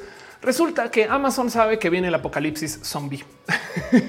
esa es una noticia que me divierte mucho porque aparece a cada rato. ¿Cómo así que viene el apocalipsis zombie? Esto es una de estas cosas que hacen mucho en empresas de tecnología o que a veces aparecen, donde en los términos y condiciones del servicio que estás contratando esconden cosas. Hay un caso que se volvió medianamente famoso, una persona que ganó miren, una cifra por los miles de dólares, porque mm, en así en el donde vamos a aceptar, aceptar, aceptar, ahí literal ponían como punto 16, punto 24. Si mandan un mail a tal dirección, les vamos a dar 5 mil dólares. Me inventé los 5 mil, pero era por los miles de dólares. y como que solamente dos personas lo hicieron o una. porque nadie lee esos términos y condiciones. Entonces es un mame, es un mame que esconden ahí de todo. O sea, en esos, en ese documento legal hay chistes, bromas, rutinas de stand up, hay lo que quieran. Y eh, que hizo Amazon en su momento, eh, decidieron poner una cláusula em, que en esencia dice que en el caso de apocalipsis zombie, Eh, tienen ciertas restricciones y ciertos casos y demás. No aquí está el uso aceptable de sistemas críticos. Entonces, como dice, esta restricción no se aplicará en casos de que ocurra con certificación de los Centros para el Control de Enfermedades de los Estados Unidos o organismo que lo suceda de una infección viral generalizada transmitida a través de picaduras o contacto con fluidos corporales cada que los cadáveres humanos revivan y tratan de consumir carne humana viva, sangre, cerebro o tejido nervioso. Y es probable que conlleve la caída de la civilización organizada. Así que en el peor de los casos, em, pues eh, los servicios de Amazon, los Amazon Web Services están cubiertos legalmente por si hay un ataque zombie. Y entonces, claro, deja la duda de él. Y si saben algo, no. Si coche dice por un apocalipsis zombie seguro. Gabriel dice: Este eh, hay zombies que no vengan a mi casa. Eh, dice Gamolanti, si me enteré. Exacto. Dice Gibran que si ya no vas a retomar nada de tu canal diagnosis, todo este contenido se va a mudar paulatinamente a este canal, eh, no más por falta de tiempo. Dice Denis, eh, un exalgo tenía un libro de sobrevivencia para apocalipsis zombie. Exacto. Eh, Carlos de la Cruz cuál sería más ignora los términos y condiciones a la segunda página de resultados de Google. Exacto. y entonces eh, Kitsuru dice: O sea, pase uno ya, ya se están lavando las manos. Sí. Y les voy a decir por qué me gozo tanto esta nota. Lo puse en Twitter. Si ustedes lo leyeron en Twitter, entonces nada, pues voy a repetir lo que dije en Twitter, pero me gozo mucho esta nota porque no es nueva. Esta es una nota súper viral y, que viene siendo viral desde hace mucho tiempo. De hecho, en el 2016 explotó cuando creo que fue cuando arrancó la neta. En 2016 eh, eh, esto se publicó. en aquí está. Amazon escribió una cláusula del apocalipsis zombie y explican también el por qué no. Y esto fue en el 2016. Entonces da un poco de no mames, güey. O sea, esto ya tiene seis años por lo menos y cada tanto tiempo lo vuelven a publicar. Lo que me salta un poco es que lo publican como con un sabías que Amazon tiene esto, como si se acabaran de dar cuenta y da un poco de no. Entonces me da risa porque es una nota de zombies, pero la nota en sí es viral y no quiere morir como los zombies. y la comediante ni de 14 años en mi cabeza solamente se burla de eso prepárense. Miren, hay cosas que pasan en el Internet que son recurrentes, que cuando tú llevas tanto tiempo como yo te das cuenta que en últimas, güey, esto no va a parar. Como el que esta nota vuelva a salir en 2024 y van a decir, no mames, güey, Amazon tiene y la gente lo que sea. Y ustedes así con cara de, este, saben, de experiencia diciendo, ya, ahí les va una. Esta es predicción. Si esto llega a suceder este año, yo creo que va a pasar este año de paso. Sí, es porque, porque tengo un conteo, pero si esto llega a suceder este año, eh, Nada, recuerden que se dijo primero en roja. ¿Sabían o recuerdan de estos servicios para confesar secretos como Sarajá, Secret eh, y había otro par? ¿Se acuerdan estas apps donde la banda confiesa las netas que siempre salen? Y entonces al comienzo son como no mames, güey, están escribiendo y la chisma. Y luego a los como tres meses es como de güey, a un estudiante lo cacharon haciendo no sé qué, a una morra la sacaron del closet y un güey lo bulearon y no sé quién se enteraron de su infidelidad. Saben como que de repente se vuelve súper este, rudo y luego al final algo pasa súper tóxico y cierran la app, no? Y se desaparece cada tantos años sucede algo así. cada como cuatro o cinco años sucede algo así. Y justo la última vez que pasó esto, creo que fue hace cinco años. Entonces, tengo como un conteo mental en el año nuevo de este año. Yo dije, este va a ser el año que vuelve a salir otro secret y va a aparecer otra vez una app viral que la gente va a pensar que es nueva y la van a reportar y compartir como si nunca antes esto hubiera sucedido. y nada, si llega a suceder sería chido. Pero si no, el caso es que va a pasar como la nota de los zombies viral. Cuando pasa, lo, que me salte todo esto es que lo reportan como si nunca antes hubiera sucedido. Y eso fue lo que pasó con esta nota y por eso me da mucha risa. Pero bueno, y se los comparto y se los dejo cosas que pasaron esta semana. Pero bueno, otra noticia que tengo para compartirles a ustedes es una noticia que viene por parte de Platzi y Freddy Vega. Esto es algo que Freddy ha estado hablando desde hace mucho tiempo, pero quiero dejarlo aquí para que lo tengan mucho para que tengan muy visto, no, no mucho, para que lo tengan muy visto y muy presente. Y es que por si no lo sabían, bueno, si ustedes trabajan en tecnología, se habrán dado cuenta ya. es muy normal que si ustedes programan estén súper en demanda ahorita güey, y mil empresas les esté pidiendo etc. Tanto como no sé si se han dado cuenta que cada vez hay más empresas en lo que se llama fintech, venden cripto, están en banca, hay bancos súper cool, súper chidos independientes. De repente todas las startups tienen su banco. ¿Por qué? Porque se está, no solo desregulando el rubro, sino que le están invirtiendo un chingo de dinero. Y este dinero es dinero en inversión que va a haber millones de caminos de salida, pero va creciendo. Y como lo pone acá Freddy, la inversión en las empresas startup en Latinoamérica en 2019 fue de 4.9 mil millones de dólares y en el 2021 fue de 15 mil millones de dólares, a tres veces. No, entonces el spam de startups del 2019 multiplícalo por tres. Son 650 inversiones en el 2021 y 39% de eso se fueron a fintech. Y podemos leer mucho acerca de cuándo, dónde, por qué, quién, etc. Pero yo quiero que veamos más bien el patrón general de esta situación. ¿Qué es lo que está diciendo Freddy? Es prepárense porque viene una oleada de empresas independientes que a buscar gente que quiere esta mentalidad de la startup. Así que échenle ojito a esto. No, esto quiere decir que Latinoamérica va a pasar por un literal periodo de valorar mucho a las startups como un boom de empresas. Van a aparecer muchas empresas pendejas que están ahí solo por el dinero. Van a aparecer unas startups que van a durar seis meses y van a aparecer cosas chidas también. Y esto fue un poco lo que sucedió en Estados Unidos con las .com y que a, tamaño Estados Unidos con mucho más que 15 mil millones de dólares. Em, y esto es lo que sucedió en Europa. Entonces, esto es como el momento de Latinoamérica de tener su boom de startups. Sí, dice yo soy ilustrador y todo el mundo me dice es considerado hacer NFTs, no lo hagas. Mis amigos FIFAs, mis tíos, mis primos me tienen harto. sí, total. Em, es un modo para monetizar, pero la neta, neta, no necesitas hacer NFTs para vender. Gabriel eh, dice la tema está jodida hace años porque sus dirigentes son ultra corruptos. Sí, aunque en este caso el tema es que este dinero va derecho a las empresas. Entonces es raro. De hecho, es más para Latinoamérica en sí esto es dinero que llega saltándose estos esquemas que ya sabemos que son corruptos. Ahora estos esquemas pueden ser igual de corruptos y rotos. ¿eh? O sea, miren, hay cosas que la gente no sabe que está pasando, como por ejemplo en los celulares, cell phones de Pablo Escobar. Entonces, eh, no sé si sabían que Pablo Escobar está vendiendo teléfonos recubiertos en oro. Y esto es parte de una startup que lleva el hermano de Pablo Escobar. Hay un chingo de, reseñas. Esto es, esto es bien pinches raro, güey. Em, eh, eh, como que tú ves a los youtubers gringos hablar de esto y se un poco de qué locura que estos son temas que hacen. Eh, originalmente primero están vendiendo teléfonos recubiertos en oro y el problema es que le, en el esquema le enviaban los teléfonos a gente que hacía reseñas, pero a quien los comprara luego ya no los enviaba. O sea, estafa total.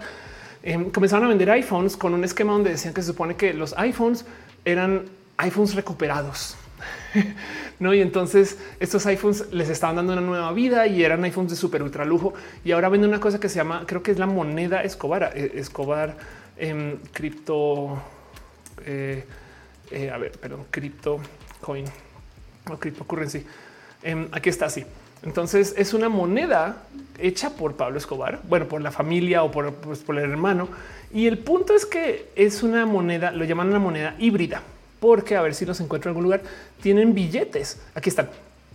Se llaman Escobar Cash. Entonces, técnicamente tú puedes entregar un billete. Eso es un, literal billete de un Escobar Cash que como tiene un código, este código lo puedes validar y entonces si tú recibes un pago en Escobares, entonces podrías con una app validar la criptomoneda y técnicamente hacer la transacción y luego poner esto en tu wallet. Así que es como una criptomoneda que también es papel. Y, esto da mucho de qué pensar. Esta pendejo sí suele tiene potencial de ser estafa toda la que quieran, sobre todo sabiendo que su negocio de celulares y laptops fue una estafa total. Y, ver a los youtubers gringos hablar de eso em, es muy chido porque porque no, no le ven malicia, no que es como de wow, qué querrá hacer este señor Don Escobar y es de era Pablo Escobar, pendejo. Es como ese güey, claro que te quiere, te quieren robar, estafar o la palabra colombiana te quieren tumbar pero, pero estos youtubers como que no, no, sabes, muy white. Pero el punto es que em, estos son sus precios. Entonces, este tipo de cosas pueden aparecer ahorita, sumándole a que va a haber un boom de inversión. Entonces, no es que esté diciendo que el dinero de las startups va a llegar a la familia Escobar, pero lo que quiero decir es que prepárense para un sinfín esos próximos años de chingos de productos y servicios independientes que no son los que conocemos, que les va a ir bien por millones de motivos. Miren, ahí donde lo ven, Rappi es parte de esto. O sea, Rappi es un servicio independiente colombiano que se inventaron para hacer entregas y envíos y ahora es un hit. Que queramos o no, Rappi es una empresa de no mames. Entonces, vienen muchos rapis, es lo que quiero decir. Eso es justo lo que está diciendo Freddy Vega. De paso también Freddy, pues porque Freddy lleva Platzi y Platzi es parte de esto. Platzi ha recibido un chingo de inversión y además Platzi está preparando la banda para que esté lista para todo esto. Chequen Platzi. Iván Jaime dice algo bueno me pasará hoy. Qué chido. Gibran dice Está súper fluido todo el show. Muchas gracias. Servicios dice: Yo quiero un billete de Bison de Street Fighter. Lo puedes hacer. Bonito Reina dice: Amo lo fluida que se ve la imagen de la nueva roja. No sé si es mi dispositivo, tu cámara. Hice cambios. Qué chido. Muchas gracias. Carmen dice: Como los Clarence dólares. Puede ser. Cama Volantes dice: ¿Cómo es eso legal? Yo también me hago la misma pregunta. Andra dice: Escobales, escopesos, escocelulares. Hola, estoy muerto. Dice: ¿Quién es Pablo Escobar? No, pues fue un hombre alternativo. Total. Dice nuevo que yo también quiero mi moneda virtual. Podemos, sí, pues eh, miren, pueden mintear ya su, su, su criptomoneda, no? O sea que no se les olvide que eso puede pasar. El caso, el caso. Otras noticias y cosas que tengo para ustedes. Em, eh, quiero compartirles que eh, hay cuatro formas de nuggets. Me quiero explicar. Ok, eso es un buen. Vamos a tener un pequeño momento de Ophelia explica los tweets que pone. A veces me emociono cuando escribo cosas o cuando aprendo de algo o cuando me doy cuenta de algo. Y en este caso está viendo un video y un momento así, pues, escupirle al sí, a la mesa y a la tele y gritar un poco porque en un video de MatPat, el güey que hace este Game Theory, también resulta que el güey tiene un canal donde hace teorías de comida, de comida. Y explica cosas como, por ejemplo, que las máquinas de helados en McDonald's siempre están dañadas porque el caso hay todo un análisis detrás de eso. Y en una de esas de repente dice, ¿sabían ustedes que hay cuatro formas de nuggets en McDonald's? Yo dije que, tuve que pausar ese día, tuve que pedir McNuggets y verificarlo y resulta que sí. Créanlo o no, y esto es la última noticia que tengo para ustedes hoy antes de irnos a preguntas y respuestas. Em, hay cuatro formas estándar de McDonald's y, las, las diseñan para que parezcan al azar. O sea, el cómo se ponen en la caja, cuántas se imprimen. Por favor, impriman más McNuggets, em, cuántas te dan y, en qué, y cuántas de cada una, etc. Están hechas para engañarnos y que pensemos que son totalmente al azar. Y no, ahora la más popular de todas es esta, la botita no he logrado entender por qué, a lo mejor porque parece una alita, pero al parecer no, no son, no son al azar, güey. O sea, si tienen una máquina que corta la bola, la campana, el hueso y la bota. Y ahí se los dejo. Es la última noticia que tengo para ustedes. Las cuatro formas de las cuatro figuras y vayan a pedir unos McNuggets y verifiquen. Pero bueno, ahora antes si quiero el lado de McDonald's, pídelo. Dice Strange hasta qué curiosa esa noticia de los McDonald's es recurrente, vuelve cada ciertos años. Exacto, es zombie también. A lo mejor es la carne zombie. Gibran Rivera dice todavía existe el after roja en Discord, todavía existe el Discord y debería existir el after roja. Eh, la gente chida que está en Discord, eh, ese Discord lo llevan eh, la gente chida de Team Moderación. Entonces toca preguntarles, pero según yo sí, o sea, todo está ahí, todo está en orden y, pues si tienen el enlace de una vez compártanlo. Por ende dice para esto pago el Internet, gaso Wi-Fi. Micronauta dice ya veo a Narcos Santos como mal verde, ahora dominarán la economía. No dice los mejores nuggets son los que tienen forma de dinosaurio. Por ende dice tal vez porque parece que son más grandes. Claro. Belén Brizo le dice para que parezcan caseras y no tan artificial. Sí, total. Y la carne de los nuggets es uy, sí, sí, esta la palabra es artificial, pero miren, funciona el caso. Vamos con lo próximo. Preguntas y respuestas. Llevamos al aire eh, ya dos horas. Entonces me quedo aquí. Lo que sea que pongan en el chat. Adelante. Si no, tengo todavía otras noticias ahí por compartir, pero em, soy de ustedes. Me entrego a pasar la cortina profesional y cuéntenme de cómo van. Celina dice saludos. Que el show dice, manda decir que el show va muy bien y que si por favor le conseguimos un visor de realidad virtual.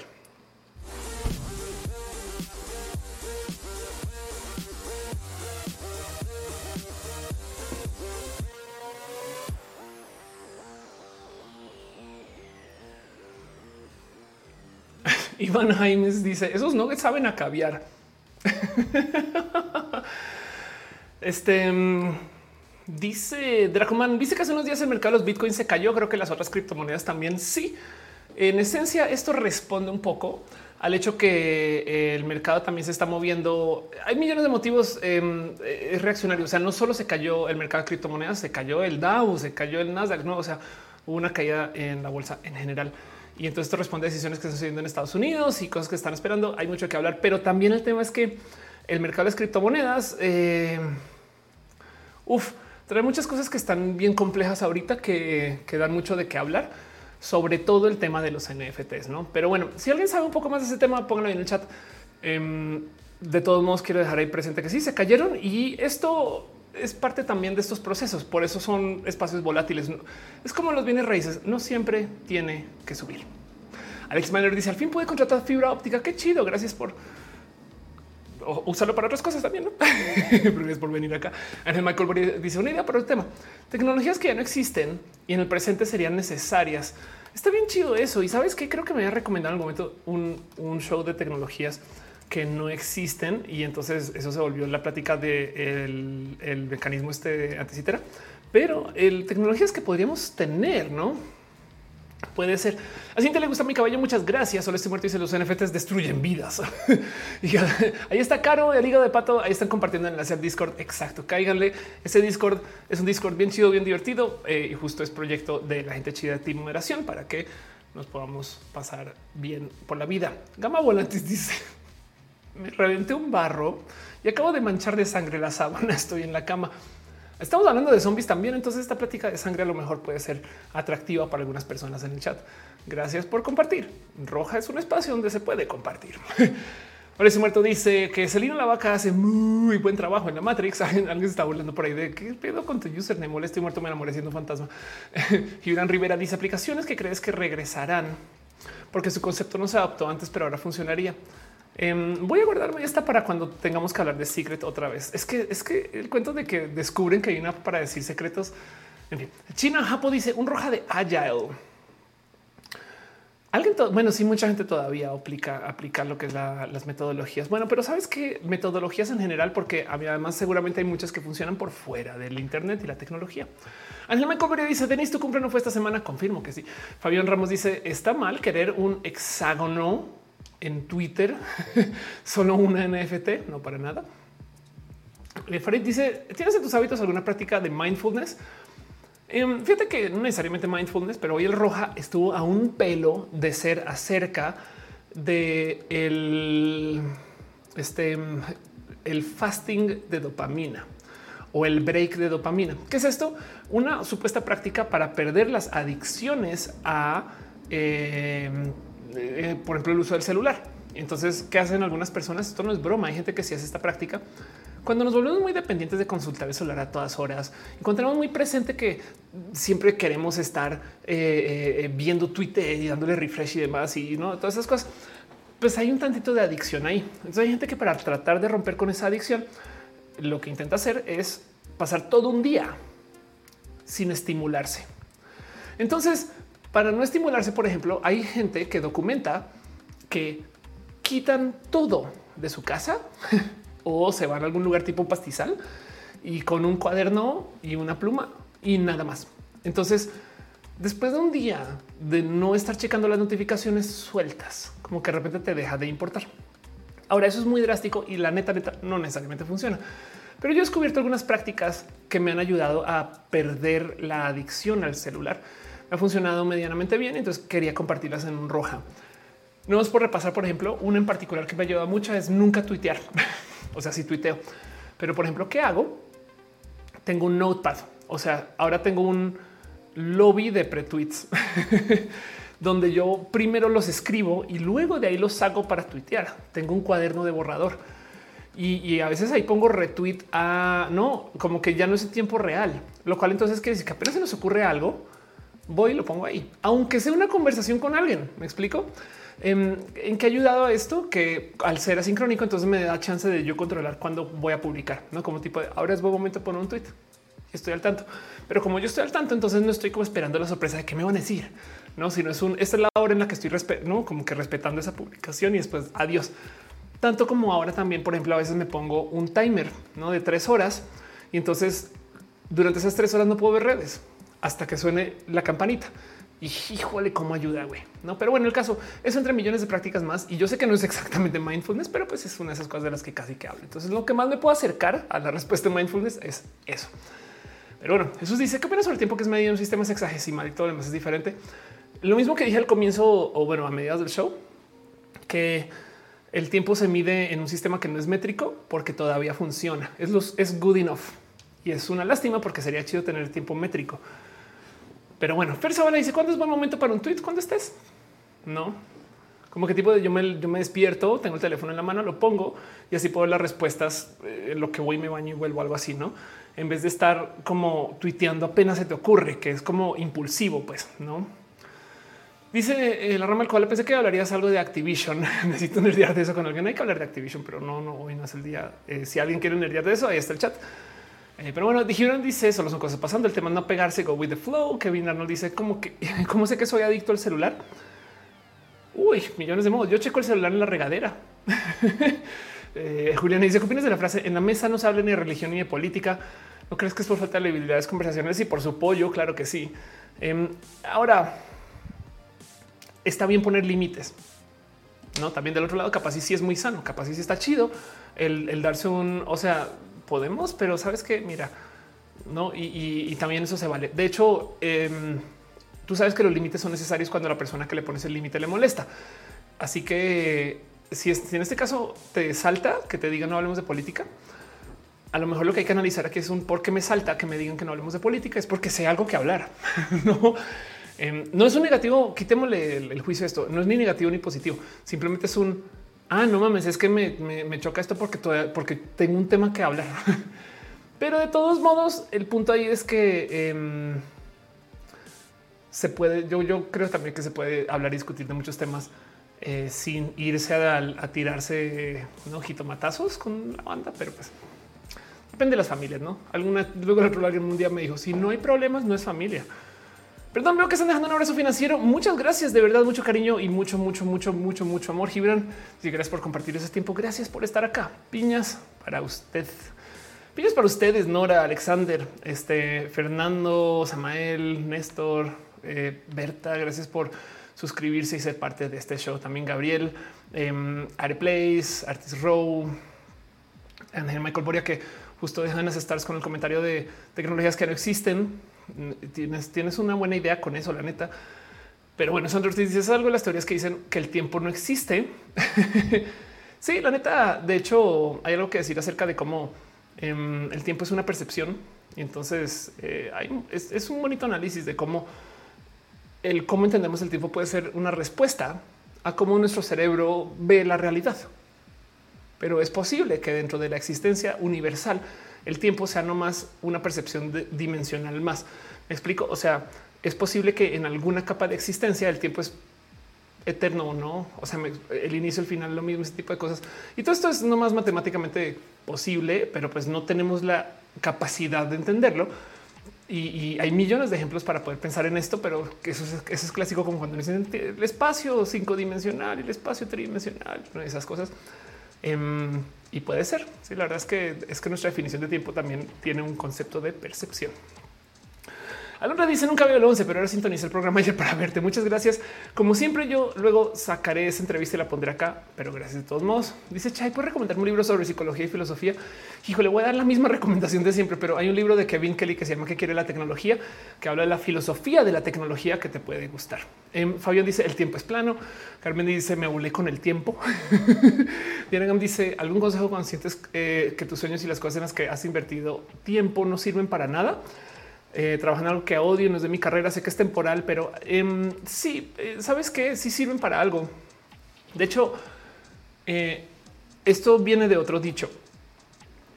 Nadie dice a mi ser neurodivergente conseguir el tiempo les gusta eso. El tiempo no es real. Exacto. El tiempo es una percepción. De hecho, por eso es que varía según lo que estés viviendo. No hay gente que siente que el tiempo pasa rápido, que siente que el tiempo pasa lento a lo mejor el tiempo puede ser hasta metabólico, según la velocidad en lo que los, químicos se procesan en nuestro cerebro y pues es una reacción química que puede ir muy rápido para unas personas y muy lento para otras. Puede ser, pero bueno.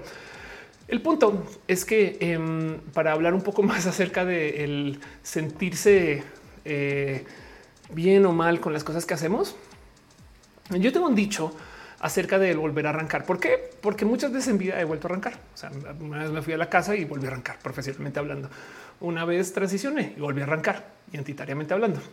Y el caso es que si le seguimos sumando a todo esto, pues es muy fácil entender el vuelvo a arrancar y luego entonces de hasta un poco tóxicos le pierdes miedo al volver a arrancar y siempre se dice arrancar desde ceros. Pero les voy a decir algo. nadie nunca arranca desde ceros, porque si a ti te va mal en algo y vuelves a arrancar, arrancas desde la experiencia. No, si tú fuiste y entonces construiste algo inmenso y por algún motivo eso se cayó, cuando vuelves a arrancar, tienes un chingo de aprendizajes. Entonces, si bien estoy extrapolando un poco de ese sentir para la pregunta del lo que estoy haciendo no sirve para nada, por lo menos sirve para que obtengas alguna experiencia en algo, algo, em, así sea desde lo negativo. Me explico en que ya definitivamente sabes que por ahí no va. Y luego romper con eso puede tomar tiempo. Gabriel está dejando cariño y amor. Gracias, Gabriel GS DLB. Em, este luego puedes también justo trabajar alrededor de eso, pero el punto es nada. Em, yo creo que quita el que todavía hay experiencia en lo que estás haciendo. alguna, así sea aprender a aguantar. Me explico. O sea, aprendiste a aguantar y eso puede ser hasta positivo. O sea, puede ser tóxico también. Pero lo que voy a decir es que si le rascas, vas a tener algún aprendizaje positivo para ti que ojalá y luego sirva para algo más. Carmen dice: Llevo cuatro años sin salir de casa, es muy difícil arrancar pero es verdad que lo hace una perspectiva distinta. Exacto. Em, dice Belén, me llega ah, siempre se puede volver a empezar. Exacto. Y desde la experiencia, o sea, siempre seremos mejor o más grandes o más chidas o, siempre tendremos más, por lo menos aprendizajes, porque eso sí, nuestro cerebro recuerda. Entonces, en el peor de los casos, siempre tendremos más recuerdos. Jesús dice: Yo también este, de un trabajo horrible, la pasé difícil, pero al final siempre tengo una gran experiencia el fracasar. De paso, les voy a decir algo. Esto es algo que sabemos. Ahí les van. Em, eso es lo que sabemos inherentemente, pero que la cultura no nos enseña a apreciar. Hablando de lo que estaba hablando al comienzo del show, nos enseñan que tenemos que ver a la gente súper mega exitosa. Saben como que la cultura es hasta patriarcal, ese pero el líder, el que la logró, el Jobs, no? Cuando la verdad es que si yo les hago la pregunta a ustedes de cómo aprendemos, cuántas personas van a decir a los putazos? Saben? Aprendemos a los golpes, aprendemos más de una caída que de no caernos. Es más, hay gente que la logra sin saber por qué eso no puede ser un aprendizaje. Y la injusticia del logro es que hay gente muy lograda que piensa que es por algo que tiene que ir. La verdad es que son muy logrados porque justo empataron las estrellas y no se le pusieron caminos complejos en su, en su enfrente. ¿no? Entonces llegó y fue como de no, yo no sé cómo entré, pero entré, güey. Y ahora esa persona la llevan a dar conferencias de cómo la logró. Entonces algo tiene que decir. Hay una serie de conferencias que les invito a que les sigan que se llaman Fuck Up Nights Em, que comenzó por hablar acerca de una cagada. Ya es todo un evento de cosas etc. Pero el caso es que Fuck Up Nights es una serie de conferencias acerca de las cagadas. Esta gente debería de ser las pinches TED, güey. O sea, la verdad es que son grandes, pero esto debería ser tan grande como TED. Esto debería ser la cosa más importante del aprender acerca de todo. Porque lo que hacen en Fuck Up Nights es que reúnen a gente a hablar de sus cagadas, güey. Pensemos en eso. Em, en, vez de ir a voy a escuchar al presidente de una empresa que va a decir no es vamos a hablar de un güey que recibió no sé medio millón de dólares para invertir y se lo gastó todo güey y no hizo nada y porque metió las patas en una decisión acá y despidió no sé quién y tal y tal. Y es como de ver. Entonces, por de los casos, nos podemos sentir bien porque yo no soy ese güey, ¿saben? Pero del otro lado, se aprende más de las cagadas. Entonces, eh, siempre va a haber aprendizajes cuando metemos las patas. De hecho, por eso es que en la impro se dice deja, déjate caer, feilea, feilea y de, y de cagadas, de, cuando, cuando vas de bajada, ahí lo vas a solucionar porque entonces aprendes qué es lo que no funciona. Pero bueno, dice Luz Tua que gran idea grupos para hablar de cagadas. Exacto. Había un término que se usa. Este, a ver, em, em, hay un término que se usa para eh, cuando se habla de lo que sucedió en eventos. Ah, caray. Bueno, em, que es básicamente una retrospectiva de proyecto. O sea, después dice sí, que se pláticas oyen como buen chismecitos, buen chismecitos. Sí, yo, de hecho, yo he sido también, o sea, disclaimer. Yo he sido presentadora de Fuck Up Nights. De hecho, yo hice una Fuck Up Night que está en este mismo canal acerca de la taza de café de Starbucks. Se la recomiendo. Nomás busquen Ofelia Fuck Up y, ahí va a aparecer. Em, pero el punto es que justo es que aprendemos mucho, saben como que ver a la gente cagar y a dónde iba con lo que está buscando ahorita. Hay un concepto de administración de proyectos que se hace que se debería de hacer más y es después de un proyecto sentarse a hablar de todo lo que no funcionó y todo lo que sí funcionó. Y el nombre no oficial para esto es postmortem. Hay un término militar que no es postmortem porque estamos hablando de gente militar, entonces estaría bien culero que digan después de muertos, no? Em, que no me acuerdo cómo es, pero el caso es que es una retrospectiva de proyecto. Y entonces es un acabamos de hacer algo y luego te sientas a platicar de qué, pasó, no cómo te sientes. Y dice exacto, dice Juanito Reina, desmontaje. Em, eso es, es, parte muy importante del aprender las cagadas. No, y, no nos enseñan a apreciar esto, pero ahí es donde está la chamba.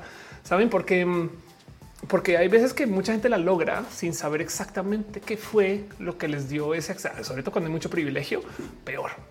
Carmen dice casi muero, les traigo chisme. ¿Qué pasó? Eh, o bueno, estás hablando de esto también. Dice la dibujante, eso es cualquier grupo de, de. Em, dice Luis Tuba, qué gran idea. Grupos para hablar de cacadas. Sí, lo recomiendo de paso en general, de panzazo, dirían en mi rancho. Gabriel dice: merece la pena empezar una y otra vez mientras uno esté eh, vivo. Claro que sí. Algo que dice también es difícil saber qué fue lo que aprendiste de un fracaso. Es verdad, pero, pero de nuevo, compartirlos. De hecho, es más difícil. Pide que nos vulneremos. ¿eh? Pero bueno, Esteban dice: Te tocó ver el impacto de Betty la Fea en Colombia. A ver, les voy a decir algo. Betty la Fea tuvo un impacto en Colombia, pero no, o sea, ahorita es que un roja esto. ¿Por qué Betty la Fea gusta tanto ahorita, 25 años después? Me explico. Miren, para que entiendan qué siento yo con Betty la Fea, es como cuando la gente se entera. Em, a ver,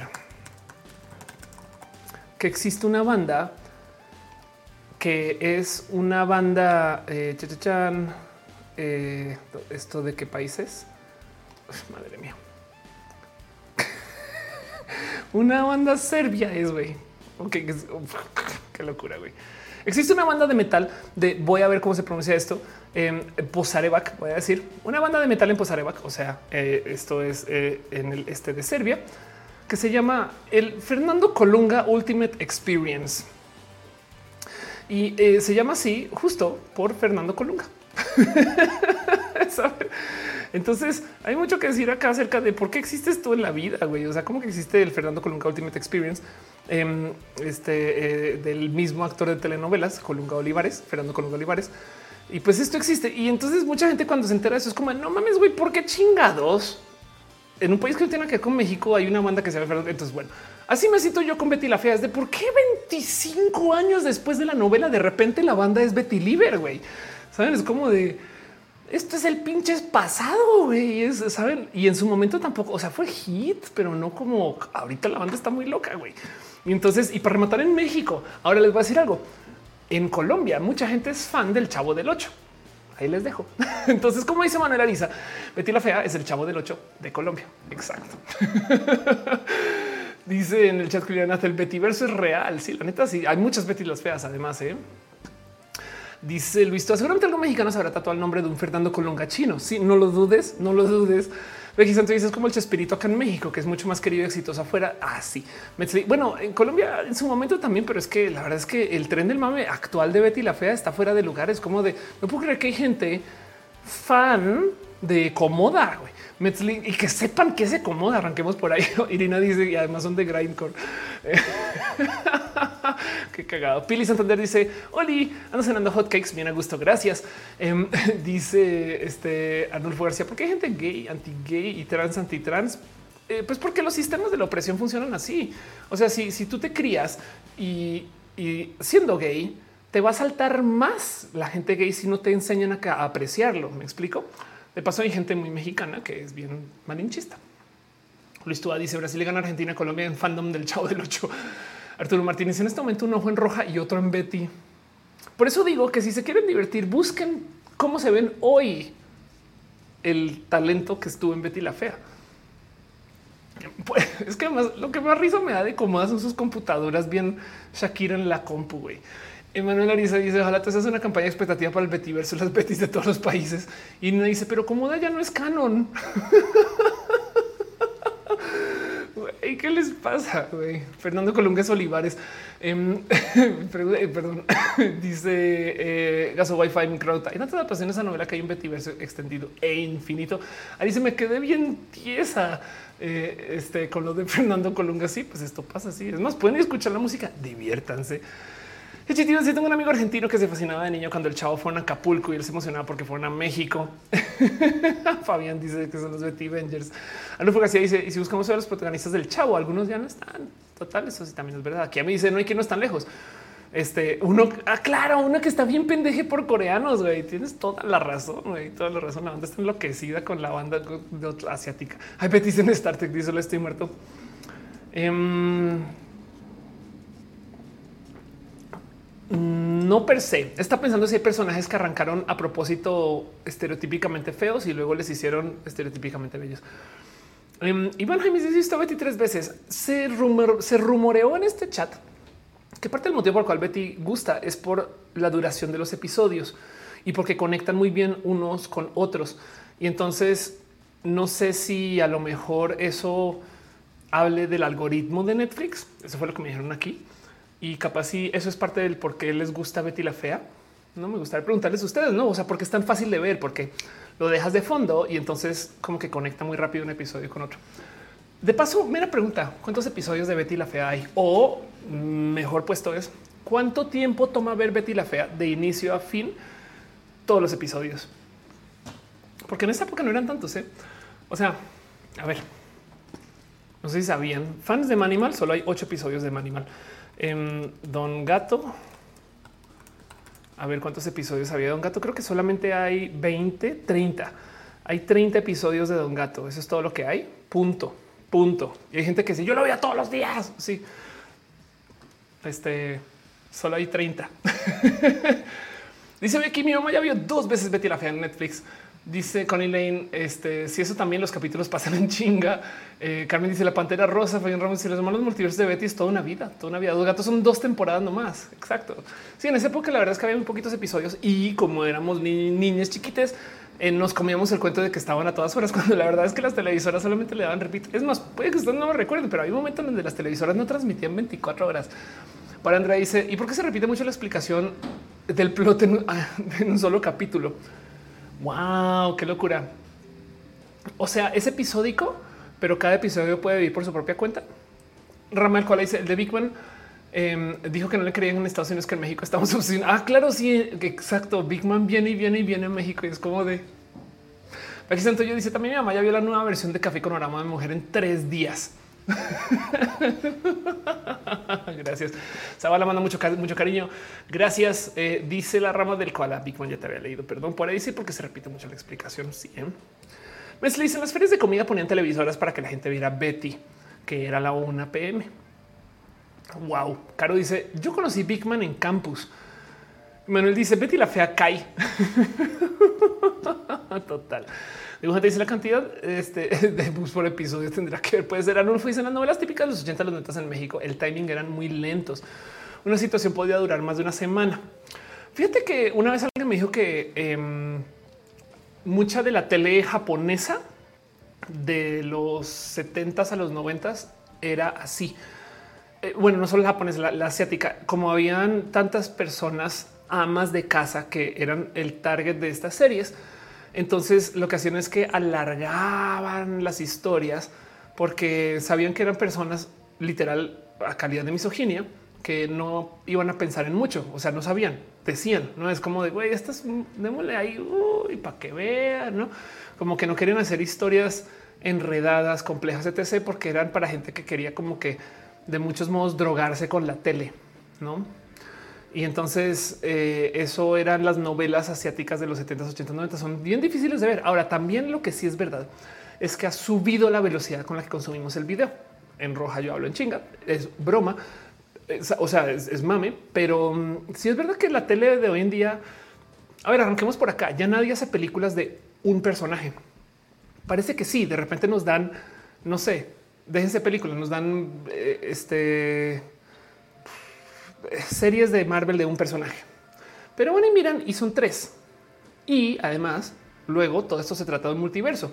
Entonces Avengers es un chingo de personajes y cada quien va a elegir uno o dos y se va a alinear con uno o dos, no con todos. Esto es porque tenemos un chingo de consumo y de reconsumo.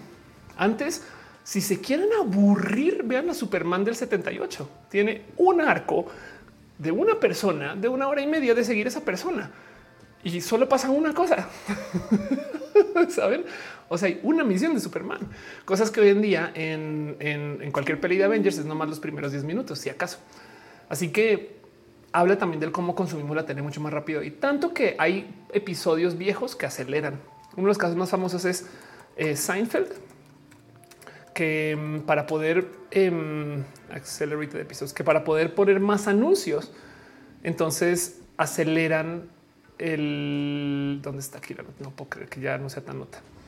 Aceleran los episodios como al 104 o al 106 Vamos a ver si es 104 a ver si la tiene. El punto es que se puede, no nos damos cuenta y les da más tiempo para que se puedan poner más anuncios, porque además hoy en día se muestran más anuncios por hora que antes. Pero además porque la neta no nos aguantamos el pacing de antes. No, pero bueno, Carmen dices que los que dramas sí son lentos, no manches. es básicamente aventan lo más que se puede en el tiempo que tienen. Vexento dice: Tengo amigos de 21 años que no aguantan ver Psycho. Claro, mi salvas que la, la, youtuber chingua amiga habló de eso, del choque cultural de Corea que tuve en México. Los que dramas son muy lentos en desarrollo y se acostumbró al desarrollo rápido de las telenovelas mexicanas. Fabián dice Pedro el Escamoso también pegó mucho. Yo estoy esperando, yo estoy esperando el Pedro el Escamoso verso, no que, en México no se llamó Pedro el Escamoso. ¿Cómo era? Pedro el Escamoso México. ¿Cómo se? ¿Cómo se acaba llamando en México esta cosa? Em, Juan Querendón, eh, o sea, el Juan Querendón colombiano se llama Pedro el Escamoso. Capitán Carrera dice Ravioli llegando a la conversación. Oli, está bien. Esteban A dice: ¿Alguna vez has hablado de la industria del K-pop? No, ¿eh? Tengo ganas de hablar de un tema y es que siento yo que eh, hay un sinfín de mm, eh, grupos activistas que ocupan el espacio del K-pop para anonimizar su presencia, pero realmente no son K-popers. Y por consecuencia se creó la leyenda de que la gente que ama el K-pop también es activista. Pero eso es otro roja. Dice dibujante, solo hay que ver cómo se produce y consume el anime en Netflix a destajo. Dice eh, Arnulfo García, pero el escamoso me suena narco. Wow. Aquí me 007, pero si somos la mayoría. Dice también en el chat eh, Juan Andrade, siempre me da risa el nombre de Pedro el Escamoso. Sí, es que un poquito de eso se trata. Es una persona como medio ridículo en el Pedro el Escamoso, o sea, el Juan Querendón, que también Juan Querendón suena ridiculísimo. ¿eh? Gabriel dice la persona que emite también hablando del K-pop. No sé. Eh, Denis dice: De hecho, pasan Star Trek, ver las primeras series sin poner por dos es amor puro. Ah, sí, de hecho, ver las series de los 60 es lentísimo. Y además son tetas de sus efectos visuales, pero es que no había más. De hecho, en ese entonces se creía, es más, saben que voy a poner eso que espero que no me genere problemas de copyright. Em, pero eh, puse esto en Twitter. Si no lo vieron, em, entonces diviértanse un poco. Eh, me está burlando de cómo el primero que todo no sé si ubican que hay un Spider-Man japonés. y entonces eh, el tema es que les voy a mostrar el nivel de drama que se manejaba en Spider-Man en Japón en ese entonces. Ahora les voy a bajarle un poquito nomás porque no quiero que nos quedemos sordes, pero chequen esto. Esto es Spider-Man japonés. Y entonces yo puse este tweet diciendo ustedes tocándose el corazón por la muerte de Gwen Stacy y no han visto las historias del pobre Spider-Man japonés quien ocupa esas escaleras. Me da mucha, me da mucha risa porque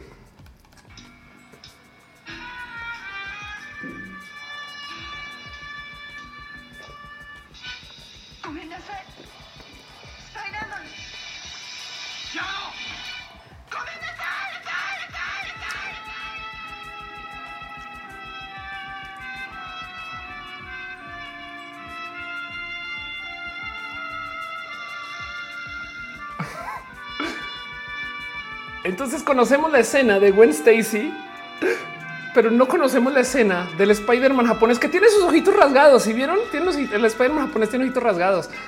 Ese es de los 70s y igual que la escena, la clásica escena de Gwen Stacy, esto existe cargándola así. O sea, está basado en el cómic. Este, pero además lo que me da risa es que este es el efecto. Lo siento, Spider-Man, y entonces salta y su caída es uno así y dos, si tan solo existiera una persona con un superpoder que puede agarrar a alguien desde una caída. Pero lo que más risa me da toda esta situación es que el güey llega aquí bajando. O sea, vean, vean, llegó corriendo aquí. Es como de güey, eres pinche Spider-Man. Puedes bajar como ella, güey.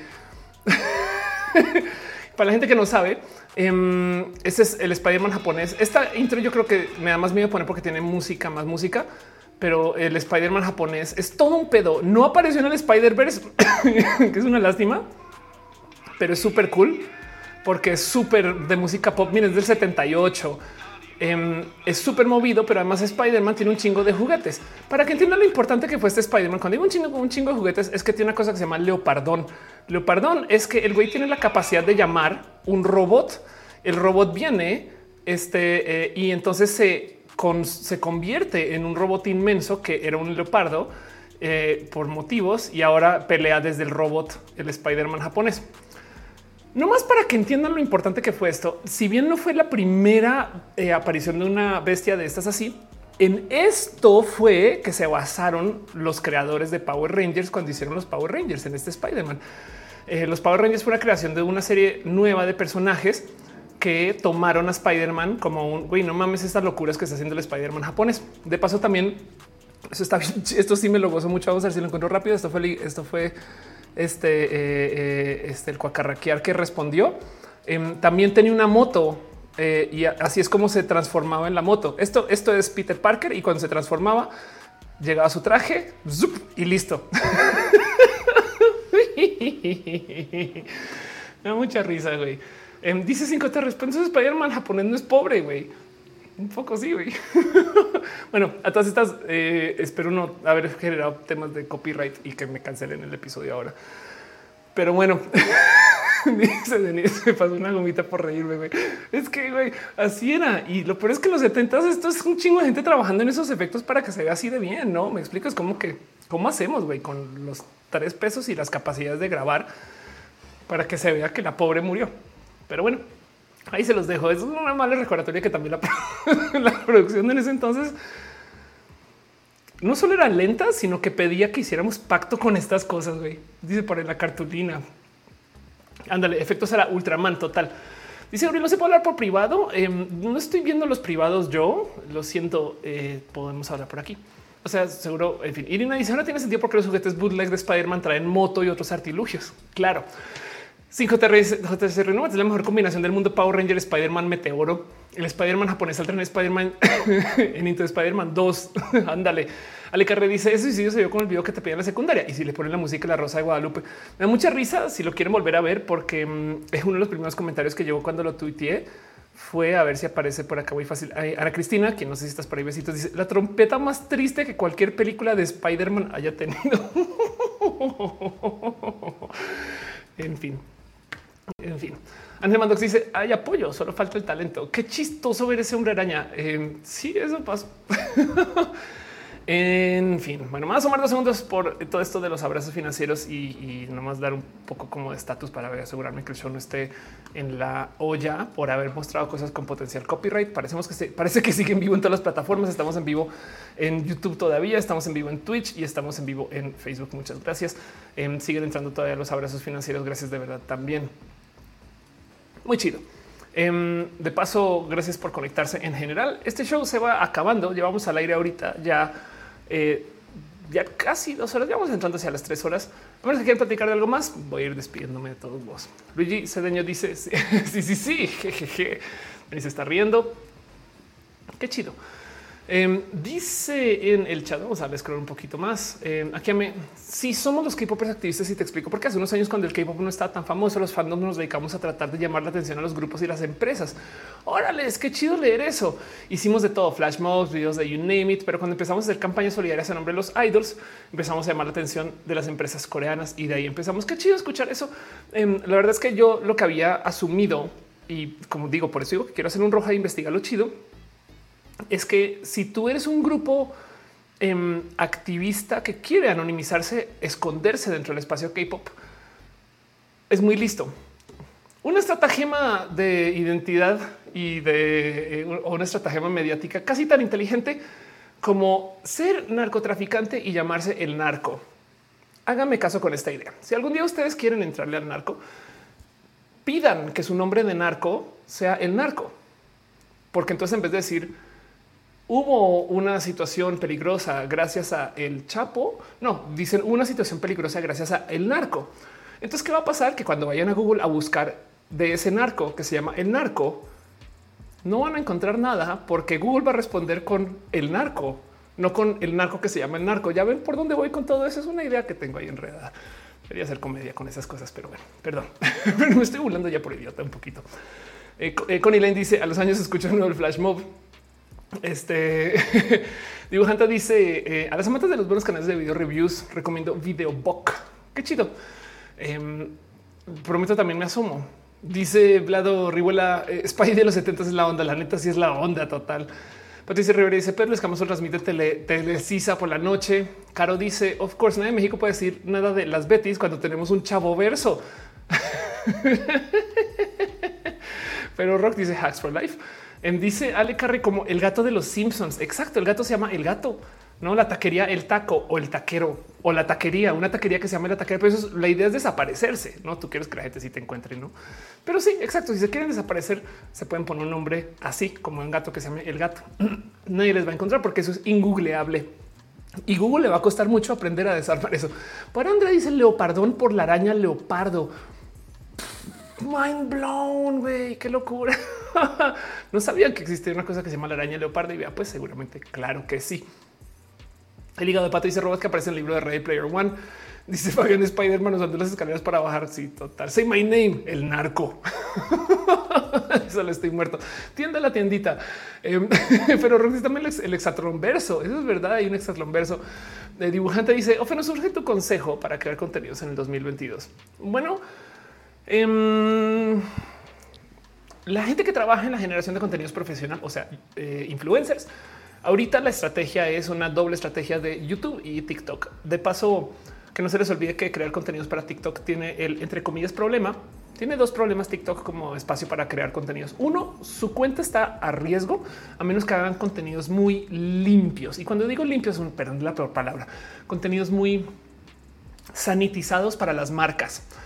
Entonces, em, dejo eso ahí porque si, si ustedes hablan de un tema que es medianamente controversial, con cualquier tres reportes de cualquier tres idiotas, TikTok va a actuar en contra de ustedes. Bien que pueden apelar, pero toda la gente activista que conozco están siempre a dos pelos de perder su cuenta si es que no se las han cerrado ya y da un chingo. Entonces da mucho. Entonces tú como generador o generadora de contenido no te la puedes jugar de lleno por la plataforma porque en cualquier momento pierdes la cuenta. De paso también en Instagram si ustedes hacen contenido un poquito muy luz, o sea, si muestran un poco de piel. Pero em, de todos modos, TikTok funciona muy bien. El otro problema que los otros problemas que tiene TikTok son si logran monetizar el dinero que tiene TikTok para monetizar es limitado. Tienen este como fondo de creadores, pero mientras más creadores se suman o más views tienen las personas que están ahí adentro, menos reciben. Yo no estoy en ese fondo, casi nadie está en ese fondo, pero bueno. Y luego la otra cosa es que TikTok pide ciertos tipos de contenidos que no son necesariamente los contenidos más fáciles de hacer. YouTube del otro lado tiene audiencias que son mucho más difíciles de crear pero funciona muy bien porque tienen un estado de permanencia inmenso gracias a que el algoritmo de búsqueda de YouTube es buenísimo porque Google. Entonces, em, los contenidos que vienen ahorita y que van a parecer funcionar muy bien son todos los que le responden a los sistemas de tutoriales. Ahora, em, depende de lo que estés haciendo, pero, pero todo aquello personal va a seguir funcionando. Eso no lo dudo 10 segundos. Dice em, Emily, felicidades por el verificado eh, ¿En dónde? Gracias. no me digas que en una plataforma no está verificada, eh, pero sí, gracias por decirlo. Sí, este qué chido. Milton Adama dice saludos de Perú. Muy bueno tu canal. Gracias por estar acá. Arnulfo dice cómo es el tema que andan contradictorias las informaciones que surgen del COVID con Omicron. No es que en serio favorable y otros los ven muy catastróficos. Eh, hablemos de qué pasó con el COVID cuando salió la variante Delta. Salió porque de la fábrica del COVID comenzaron a imprimir una variante nueva para venderlo más. La variante delta del COVID. Bueno, primero que todo, por si no sabían, las famosas pruebas de las vacunas fueron pruebas que se hicieron en algunos países muy marcados y mayoritariamente en Estados Unidos. Entonces, wow, estoy verificado en Twitch. Ah, claro, sí. Bueno, eso sí desde hace rato. Gracias. Sí, soy partner acá también. Entonces, el tema es que las vacunas luego ahí sí, para darle un poquito de razón a la gente de vacunas, se las llevaron a todo el mundo porque urgente, no? Si funcionaron en Estados Unidos, van a funcionar en la India no era tan sabido eso, pero igual se la jugaron y funcionó. El tema es que entonces cuando apareció la variante Delta, eh, apareció en la India. De hecho, ¿se acuerdan que está todo este tema del hongo negro y todo eso? Bueno, la variante COVID, como las pruebas se habían hecho en Estados Unidos mayoritariamente, entonces em, este, tenían el problema que no podían levantar los datos que se estaban levantando en la India, que era donde estaba apareciendo, y compaginarlos automáticamente con todos los datos estadounidenses. ¿Y qué hicieron estos culeros? Se esperaron a que llegara a Estados Unidos, dejaron que comenzara a andar allá y luego sobre esos datos vieron cómo reaccionar. Me explico como que el tema de que parte de la onda tan presente del tema de la variante Delta fue que no se actuó por un rato, ¿no? Y entonces el punto ahí es que pues esto se vio, o sea, esto fue muy evidente. Es como no mames, güey, pudimos haber comenzado a mover cosas acá, ya no sé qué responder, pero pues como no teníamos, no, se pueden compaginar los datos de allá con los de acá. Entonces el caso es que luego, años después, años después, no, meses después, aparece Omicron. Y lo primero que dicen, no vamos a hacer lo mismo, güey. Vamos a, no lo vamos a tomar en serio desde el día uno, sin saber. Y entonces es mejor errar asumiendo que es súper peligroso y demás, porque además puede serlo para muchas personas que decir no, no está, no está, no está tan, tan, tan, tan, tan. Actúa diferente. Sí, es mucho más este, eh, eh, contagioso también. Sí, hay millones de cosas que están presentes, pero todo eso. Entonces, lo que pasó con el Omicron es que desde el día uno se tomó en serio y está bien eso. Yo prefiero eso. Y entonces luego, ya que se tomó en serio, se comunicó como si fuera la nueva llegada de la locura y entonces ahora nos estamos dando cuenta que no es tan la locura, sobre todo porque mucha gente ya está vacunada. Pero eso no le quita que hay mucha gente que no está vacunada, que está muy expuesta y que todo el mundo le va a dar. No es que, a ver, ¿cuál va a ser el futuro del COVID? Primero que todo, no se va a ir. No se va a acabar la situación como la conocemos. Vamos a escuchar del COVID toda la vida. ¿Y saben qué? Porque es que eso fue lo que pasó con la pandemia anterior. Todos los años había temporada de influenza y entonces había quien se vacunaba y quien no, pero ya no era pandémica, era endémica. Todavía lo es, mejor dicho. Bien que nos pudimos haber vacunado todos los años, todas las personas igual no sucedía. De hecho, me acuerdo que mucha gente no, no, no, es que yo me vacuno para la influenza y me va a dar y todo eso. Entonces lo que va a pasar es que el COVID y, prepárense, por los próximos cinco años, el COVID cada vez nos va a amenazar menos, pero aprendimos mediáticamente que todo el COVID está grave.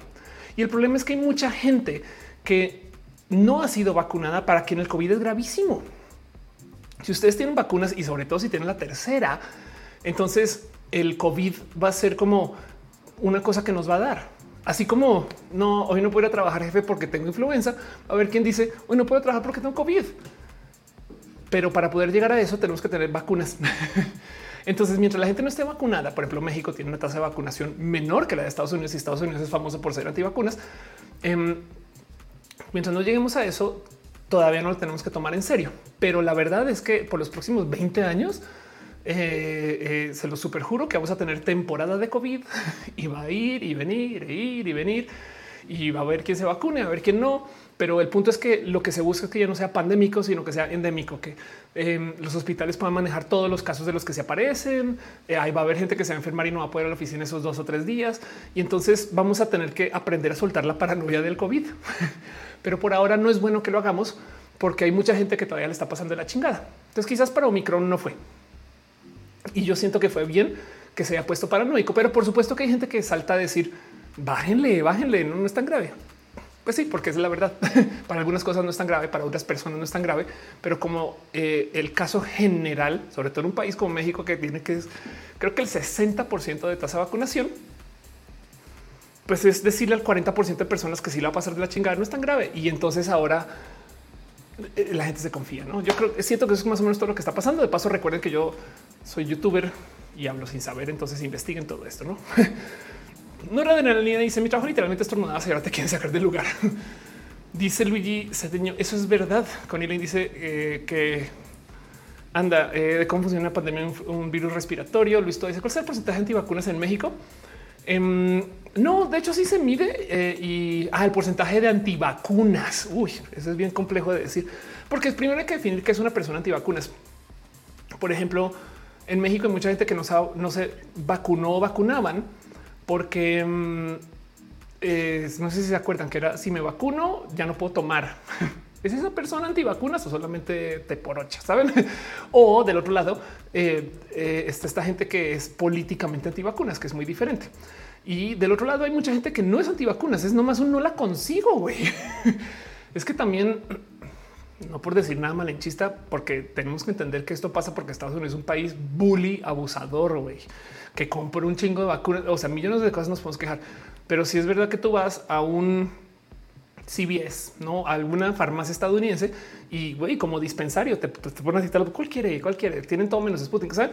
Mientras que acá tú no consigues o sea, algunas cuando o, si ya te, se te pasó la fecha es un poco más difícil, pero si le rascas, la verdad es que también aparecen, no como que depende de, de, la situación. O sea, hay estados donde sobran. También en México han estado tirando muchas vacunas que no se consumen. Eh, me imagino que podríamos medir cuántas vacunas se tiran, pero ojo que hay unas, hay unas que se tiran porque no se pudieron aplicar porque no estuvieron bien cuidadas. Entonces la, la medida tampoco es tan precisa. Entonces sí, tratar de definir cuánta gente antivacunas hay es difícil. Lo que sí es verdad es que dice China, Japón, hay gente que muere influenza. Exacto. No, lo que sí es verdad es que en eh, México le falta vacunarse, ¿no? Y, el problema es que esquema completo de vacunas todavía sigue siendo dos, pero no duden que pronto van a ser tres, ¿no? Pero bueno. Dice también, eh, perdón, eh, Demian, eh, ¿es posible que algún roja incluyas un espacio con el tema de cómo apoyar desde la perspectiva para una persona que inicia el proceso trans? Tengo un video de eso en ok, de hecho tengo un guion y lo podría volver a grabar. Tengo un video de eso, un diagnóstico debería traer acá. Cómo apoyar siendo pareja trans. Eso es un, es un tema muy bonito. Debería ser un video solo para eso, como tipo video guía. Eh, pero en el, eh, en el Inter te va a decir esto. Lo más importante es hay dos cosas, dos cosas muy simples para hacer si conoces a una persona trans. Uno es validarle su identidad, sea la que sea. Y, la otra, o sea, mejor dicho, si tú una persona así no se vea como tú quieres que se vean los hombres y las mujeres, yo sé que no es tu caso, pero hay gente que sí piensa así. Se le valida su identidad. Dijo, dijo mujer, pues bueno, ahora eres mujer, como si fuera, o sea, descabellada, no como si, como si aceptemos una locura. Me dijo, me dijo que es planta, ahora eres planta, pero no es una planta, es una mujer o un hombre, una persona no binaria, lo que sea. Y desde ahí sus pronombres. Y la otra es la gente trans solemos estar muy solitarias. Entonces, con que así, así las cosas están de la verga, porque a veces se acercan las personas, perdón, porque se acercan la gente conmigo me dice Ophelia, es que tengo una persona trans y me describen un problema así súper complejo y es de mira, sabes que ese problema se tiene que solucionar, pero con que la persona se sienta acompañada, así no encuentre la solución, ya hiciste mucho. Es como de eh, eh, eh, no necesariamente te va a decir cómo solucionar tu problema lo único que te va a decir es acompaña a esa persona y las soluciones así lleguen o no. Si hay compañía, ya hiciste lo que no mucha gente o si es que nadie casi, no? Pero bueno, vale, me te dice a mí sí me parece frustrante depender del gobierno en temas de vacunación. A mí también, la neta. Luigi Cedeño dice si es trans y tienes pareja y si te quiere y te va a validar ser uno de los que sigan juntos como relación, pero si te quieres menos un poco, seguirán siendo al menos amigas. Total. Demian dice hago lo posible por apoyarle en todo lo posible y por lo mismo trato de aprender para ser así más eficiente, empático. Sí, exacto. Tú, a ver, es que trans o no, hay cosas de pareja que se tienen que negociar acerca de, o sea, una pareja que existe para rescatar a alguien más, por ejemplo, eso se considera tóxico. Entonces e, es un tema muy complejo y de paso sé de mucha gente que genuinamente está en relaciones como por un es que si me voy le va a ir peor, no? Entonces eso yo creo que también puede ser tóxico. No me quiero hablar mucho en ese tema, pero el punto es eh, lo que sí yo creo que es muy bonito como pareja o como relacional, o sea, como amiga, es la compañía. Así el problema sea de la verga y no se solucione, por lo menos hay con quien sentarse a echar la maruchan en la noche. Me explico. Pero bueno, Oscar dice: ¿Qué haces cuando te enamoras de una mujer pero no es lesbiana? No, pues ya nos jodimos. Si estás, tú no puedes, a ver, tú no puedes obligar a nadie a erotizar lo que no erotiza. Fin. O sea, si y no puedes, nunca puedes convertir a una persona así, así tú sientes oh, es que estás a dos de no sé qué. Tú no puedes sacar a nadie del closet, no puedes empujar a nadie a que haga cambios, no puedes nada. Tú le puedes mostrar el camino a la gente y comunicarles que si quisieran decirlo, pueden, pero la neta, neta, tú no puedes obligar a alguien a que erotice o que tome una decisión algo que no quiera hacer, porque eso es o tóxico. En el peor de los casos, no maneja el consenso. Entonces, pues dice tú una te espera que sea bi, pan, poli. Ándale. sí, total. Arnulfo dice regresando al tema COVID en casa la paranoia desde hace dos años no para. En redes sociales no para ver gente fuera haciendo y deshaciendo o influencia que dice en un crucero gay a reventar. Em, a ver cómo era. Vi en Twitter alguien diciendo algo así como la gente que no tenemos COVID nos encerramos para poder salir y la gente que sí tiene COVID están saliendo chido. y es de así, no manches. Pero bueno, Fer dice, ¿crees que las naciones primermundistas van a ejercer presión sobre las ideologías morenistas en cuanto a la quema de combustibles? Pues se supone que eso dije yo la, eh, semana pasada. Y mm, vino eh, esta persona estadounidense para negociar con el presidente y luego el presidente se enfermó el día después. Entonces fue raro. Oscar, que dice no es obligar, sino cómo hace uno para manejarlo. Ah, tú dices que conociste a, claro, como tipo de me enteré y es ahora con un manejo, como sí, como que tenías como esperanzas y, y no se dio porque esta persona este, no es lesbiana. Este, uf, pues es que el tema de los desamores, cada quien con su camino. Lo que sí es verdad es que todo aquello los desamores, la regla de cajones que comienza con el automóvil. Mejor dicho, si tú no necesitas a nadie, entonces todo lo demás son extras y esos extras se pueden negociar más bonito. Si hay alguna dependencia es mucho más difícil y sobre todo si hay alguna expectativa. Las fallas del amor suelen llegar muchas veces desde la expectativa. Yo esperaba que me escribiera, yo esperaba que me respondiera y es un por qué. Y luego la pregunta es un em, a qué le temo, no? Digo, requiere mucha construcción y no funciona en todos los casos, pero pues a veces no. 5 te recibió roja. ¿Cómo ligar en esta época tan especial y complicada para este 14 de febrero? Ni yo sé qué hacer con eso, pero pues este digo, yo en fin. Em, lo único que por ahí vi unos posts hace como dos semanas de si quieres flores el 14 de febrero las tienes que plantar ahora. Y es de no, bueno, ya. Carmen dice dónde hablaste del poliamor. No me acuerdo, seguramente aquí en roja. Es todo un tema. La verdad es que no, no quiero levantar eso eh, ahorita, pero o sea, porque es complejo.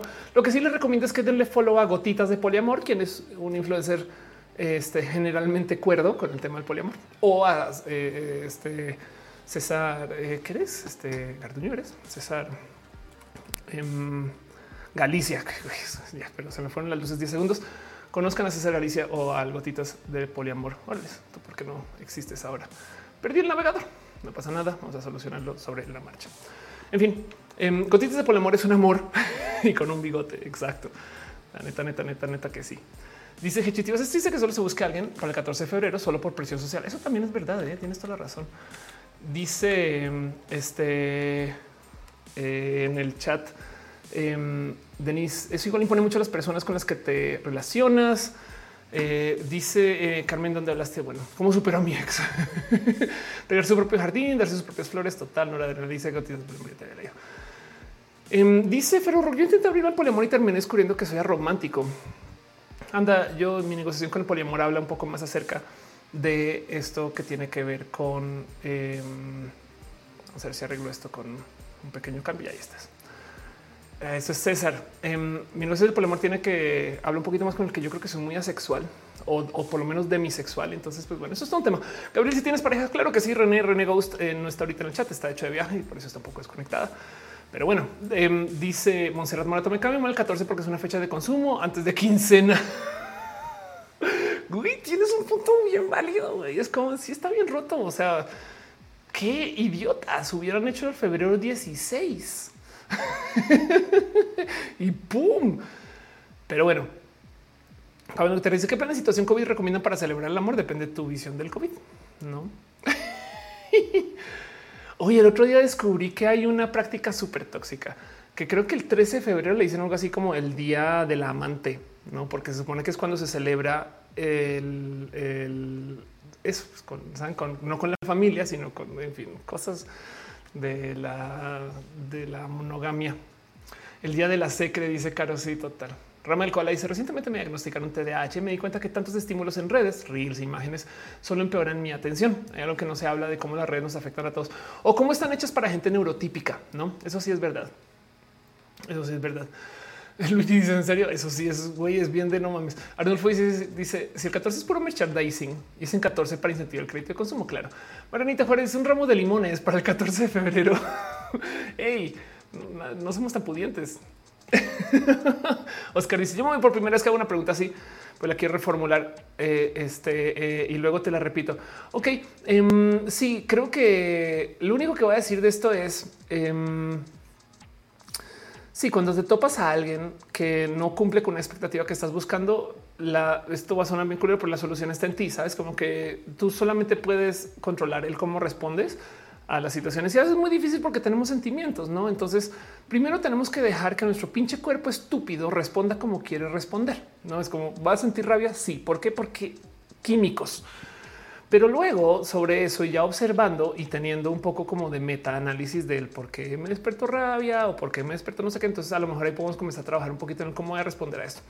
Por ejemplo, em, tuve hace muy poquito una decepción profesional em, genérica, ¿no? O sea, no, no, conseguí algo.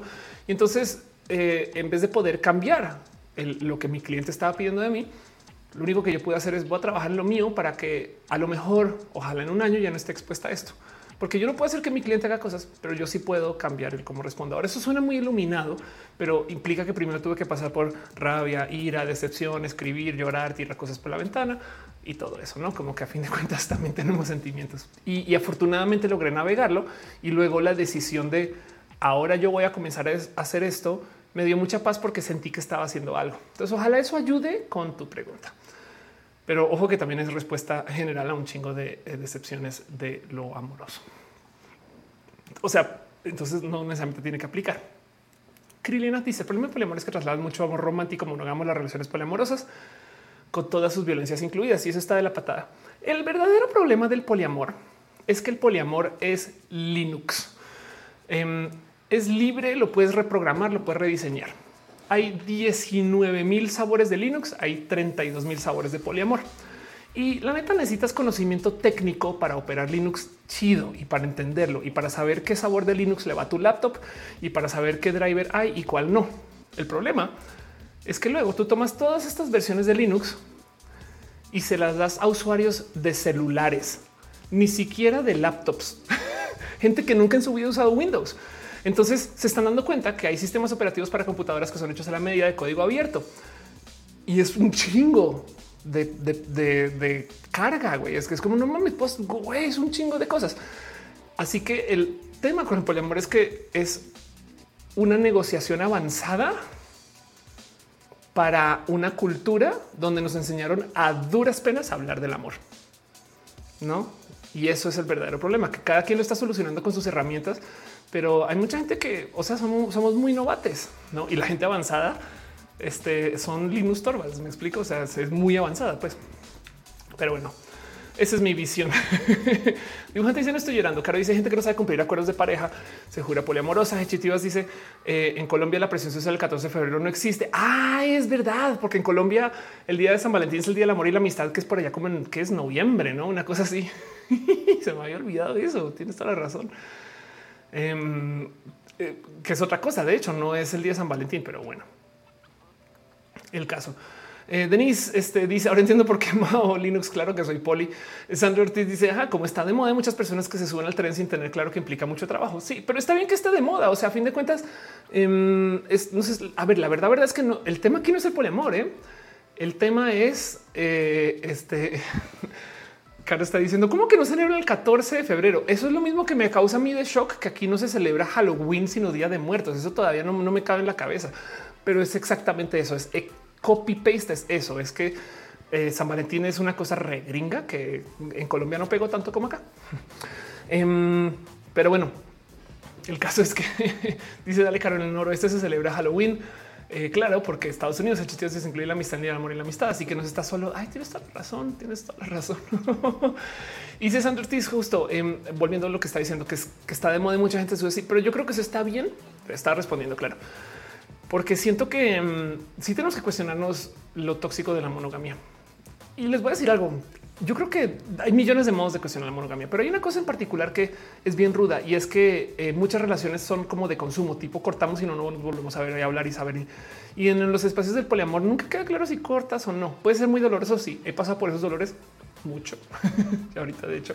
Em, y entonces tú como que nunca sabes si cortas o no. Y entonces tienes muchas cosas así presentes que em, hay que negociar. Pero en últimas, esto lo dije al aire en el canal 11. Cada vez nos estamos dando cuenta que tenemos que negociar más cosas, porque antes nos decían así son las cosas y muchas cosas son rotas. Entonces, ya que tenemos el Internet y somos personas virtuales sociales, nos estamos cuestionando cómo trabajamos, cómo nos amamos, cómo nos alimentamos, cómo nos informamos, cómo aprendemos al tiempo y puedo seguir. Nos estamos cuestionando cómo vivimos el género, cómo vivimos nuestra nacionalidad, cómo convivimos con lo identitario, cómo saben tantas cosas. Eh, hay tanto que nos estamos cuestionando. Entonces el tema es que eh, dentro de todo esto, nuestro futuro no va a tener más certezas, sino va a tener más negociación. Y yo creo que no mucha gente tiene presente esto, que si nos volvemos personas expertas en negociar, donde aceptamos que todo se va a negociar, de nuevo, todo en el mundo se está volviendo Linux, ¿saben? O en el peor de los casos, si queremos, bajémosle una rayita. Todo, todo el mundo se está volviendo Android. Si tú pasas de iOS a Android, te das cuenta y a veces desespera un poco que pinche Android cada tres segundos te pide verificación. No como que en iOS todo está pensado por ti, no tipo de tú abres el navegador es este. Mientras que en Android dice, ¿estás seguro que quieres hacer un navegador? Porque tengo otros cuatro. De hecho, si quieres pues bajar uno más, ¿quieres ver los otros? te lo recomiendo. Bueno, este ya está aquí. Este viene con el teléfono. Este no es tan chido y es como de no mames, güey, abre el pinche navegador. Y entonces ahora quien dice, ay, antes, antes solo había uno, ¿no? Em, así que esto está pasando con todo.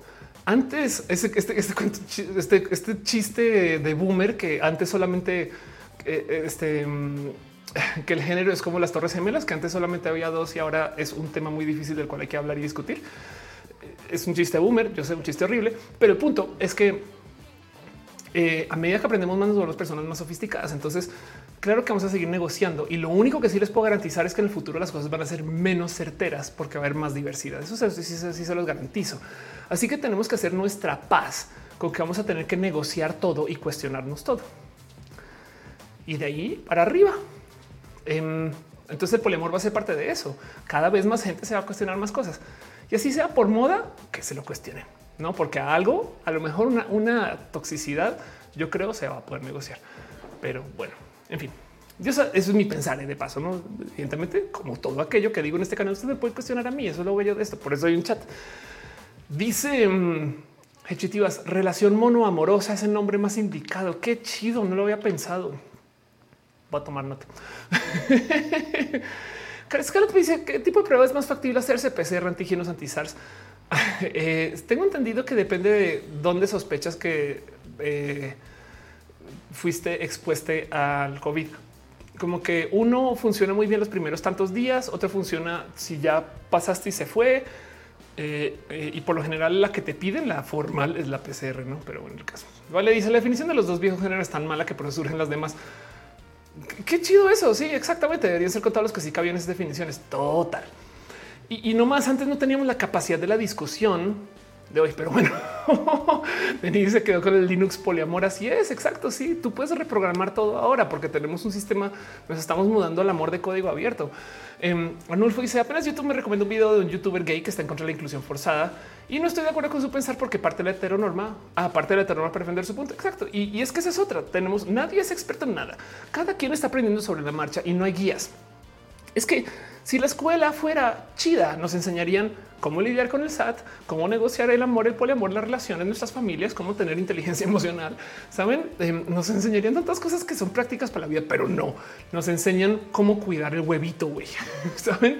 Y si un poco de eso es tan irreal y qué culeros, güey, nos están enseñando a, embarazarse para cuidar una familia. Saben un poco de qué estupidez. Y el punto es que por consecuencia, entonces, ¿cómo vamos a aprender esto? Googleando, güey. Es que también el otro motivo por el cual estamos discutiendo todo el día es porque cada quien está aprendiendo con sus capacidades de investigación, que de paso no nos enseñan a investigar. Es que es que para rematar no nos enseñan a, tener pensamiento crítico para que lleguemos a conclusiones, para que no. Entonces hay gente que es muy torpe para investigar, hay gente que no es tan torpe y ya. Monserrat dice sería la, sería la vida de la escuela. Exacto. Sí, total. Dice mm, en el chat set dice: Yo no celebro San Valentín, celebro el día negro. Wow, día del soltero, el 14 de abril.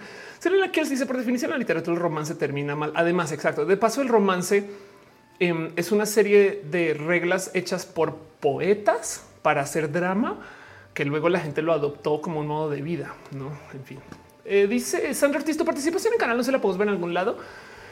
La podrán ver acá, pero yo tengo que dejar que Canal 11 la tenga un tiempo y luego se publica. Ubican que todos los jueves yo publico mis entrevistas. En una de esas voy a subir la de Canal 11, prometo.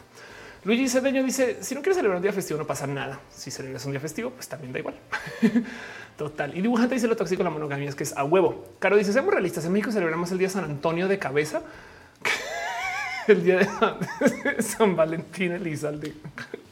Me matas con eso. Luigi dice: Todo depende ahora por de mera investigación. Y la verdad es que antes teníamos unos esquemas muy patriarcales que nos decían qué pensar pero están basados en una serie de valores con los que mucha gente no está de acuerdo. Entonces, por eso existe en, a ver, hablemos de, la cultura boomer. Hay una cosa en la cultura boomer que se llama la crisis de la vida media, el midlife crisis. O sea, que a los 40 te explota la tacha que todo lo que te enseñaron está mal.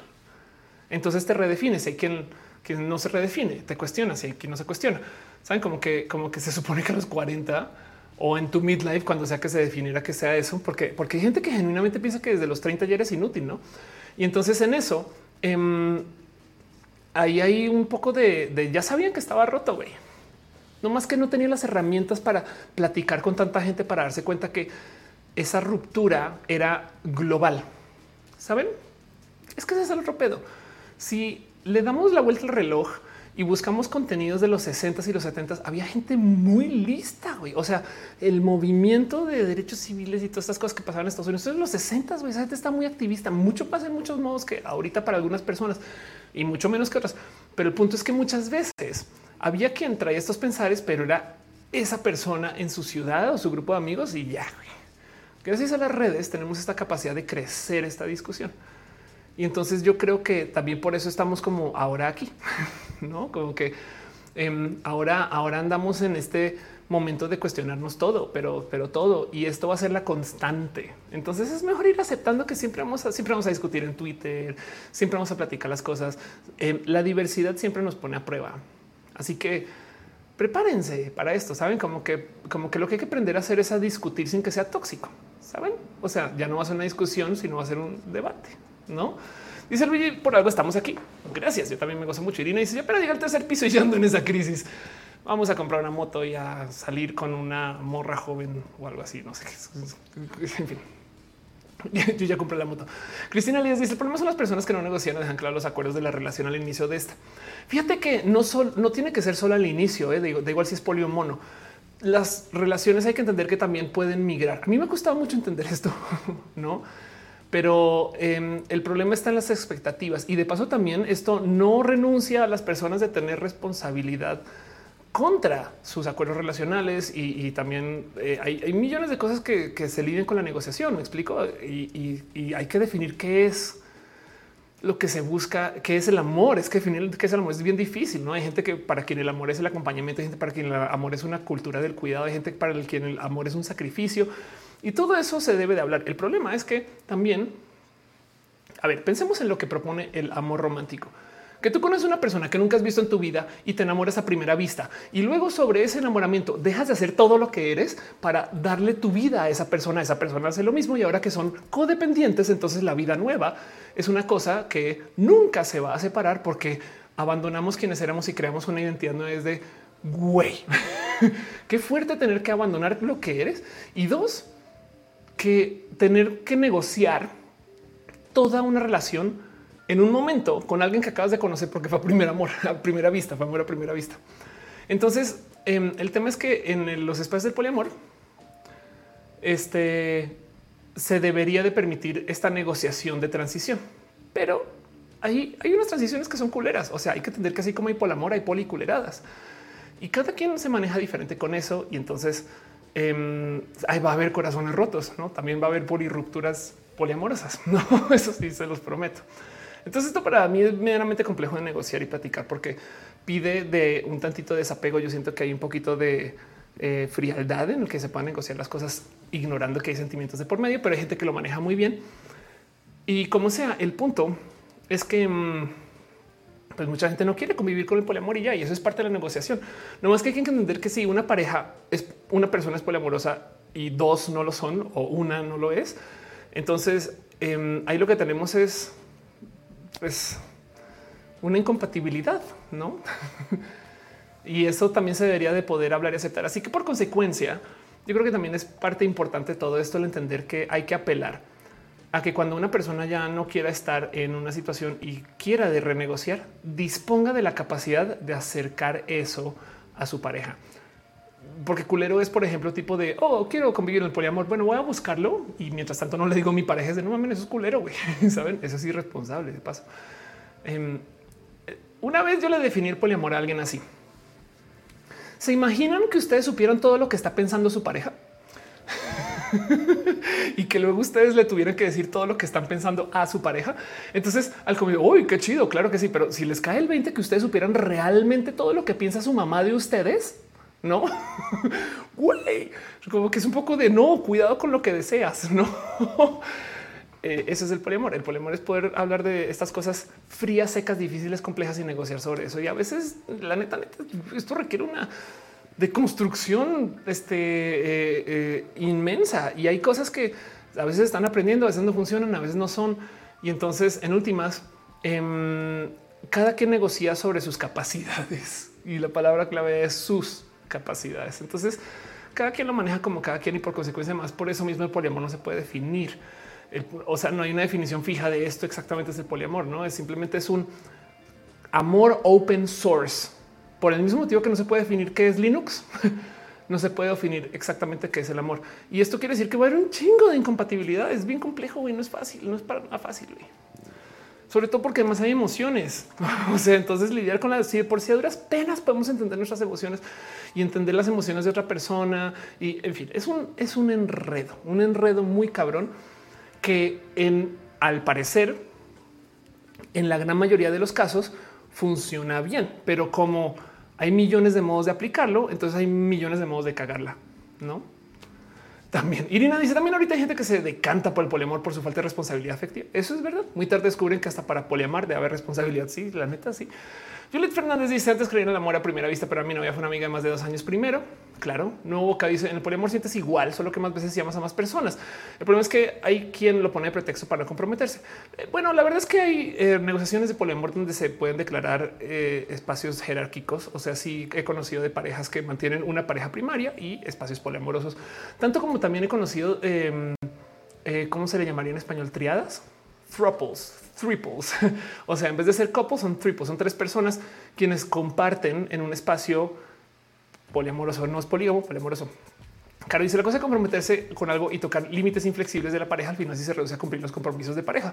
Sí, compromiso es compromiso y, y la verdad es que con lo que hay que confiar a veces no necesariamente es que se cumpla, sino que se pueda renegociar o que se pueda acercar para renegociar y si tú rompiste el compromiso, se pueda hablar de esa ruptura y el por qué. Y esa es una negociación y que como implica este em, sentimientos, entonces hay, hay, hay potenciales descuidos en ese proceso y esto es difícil. es bien, bien, bien pinches complejo y bien difícil. Pero sí, total, eso, eso hay mucho que se de eso. Pero de nuevo, saben que miren, em, yo puedo hablar a mediadas de esto porque esto me atraviesa por caminos muy raros y soy muy inexperta también, la neta. Pero si quieren tener buenos consejos y sólidos del tema del poliamor, chequen gotitas o chequen a César Galicia. Y estas son personas que han hablado de esto y manejan esto desde un, o sea, son linuxeros de barba de linuxeros. Es más, si lo piensan, César podría ser linuxero. Estereotípicamente Linux es como de, es como decir yo, yo conozco a todos que programan Linux que se ven así. Me estoy burlando, estoy estereotipando, estoy haciendo comedia barata. No me pelen tanto, pero bueno. Metzli, dejo un abrazo financiero. Muchas gracias de verdad por tu cariño. Muchas, muchas gracias. Carmen dice: Me acabo de enterar del bebé del penal. ¿Qué, pedo cuando pasó esto? Esto tiene como tres o cuatro días. Horrible, fue una situación horrible y son de las cosas que dices, che, México, güey, que está hardcore, güey, de esas cosas, güey, de su violencia. Montserrat dice: Cuando son tres de planta y uno truena, es un drama doble. Claro. Cuando le añades la diversidad este pedo es más complejo, porque, por ejemplo, hay muchas situaciones donde la gente cis puede polirrelacionarse mucho más fácil que la gente trans o la gente alosexual.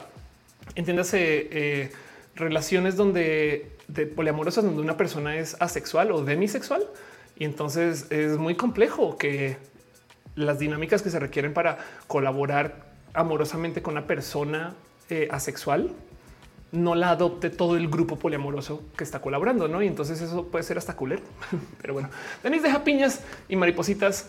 Este, gracias por tu cariño y tu amor. Bueno, gracias porque alguien dejó ahí. Ah, pues por, el abrazo financiero ahorita, claro, por su apoyo.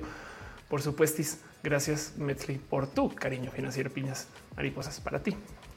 No lo de adrenalina se resuscribe por un mes. Muchas gracias, dice Roja, lo único bueno de los lunes. Exacto. Eso se trata Roja. La idea es darnos un poquito de abrazos y cariños cada lunes.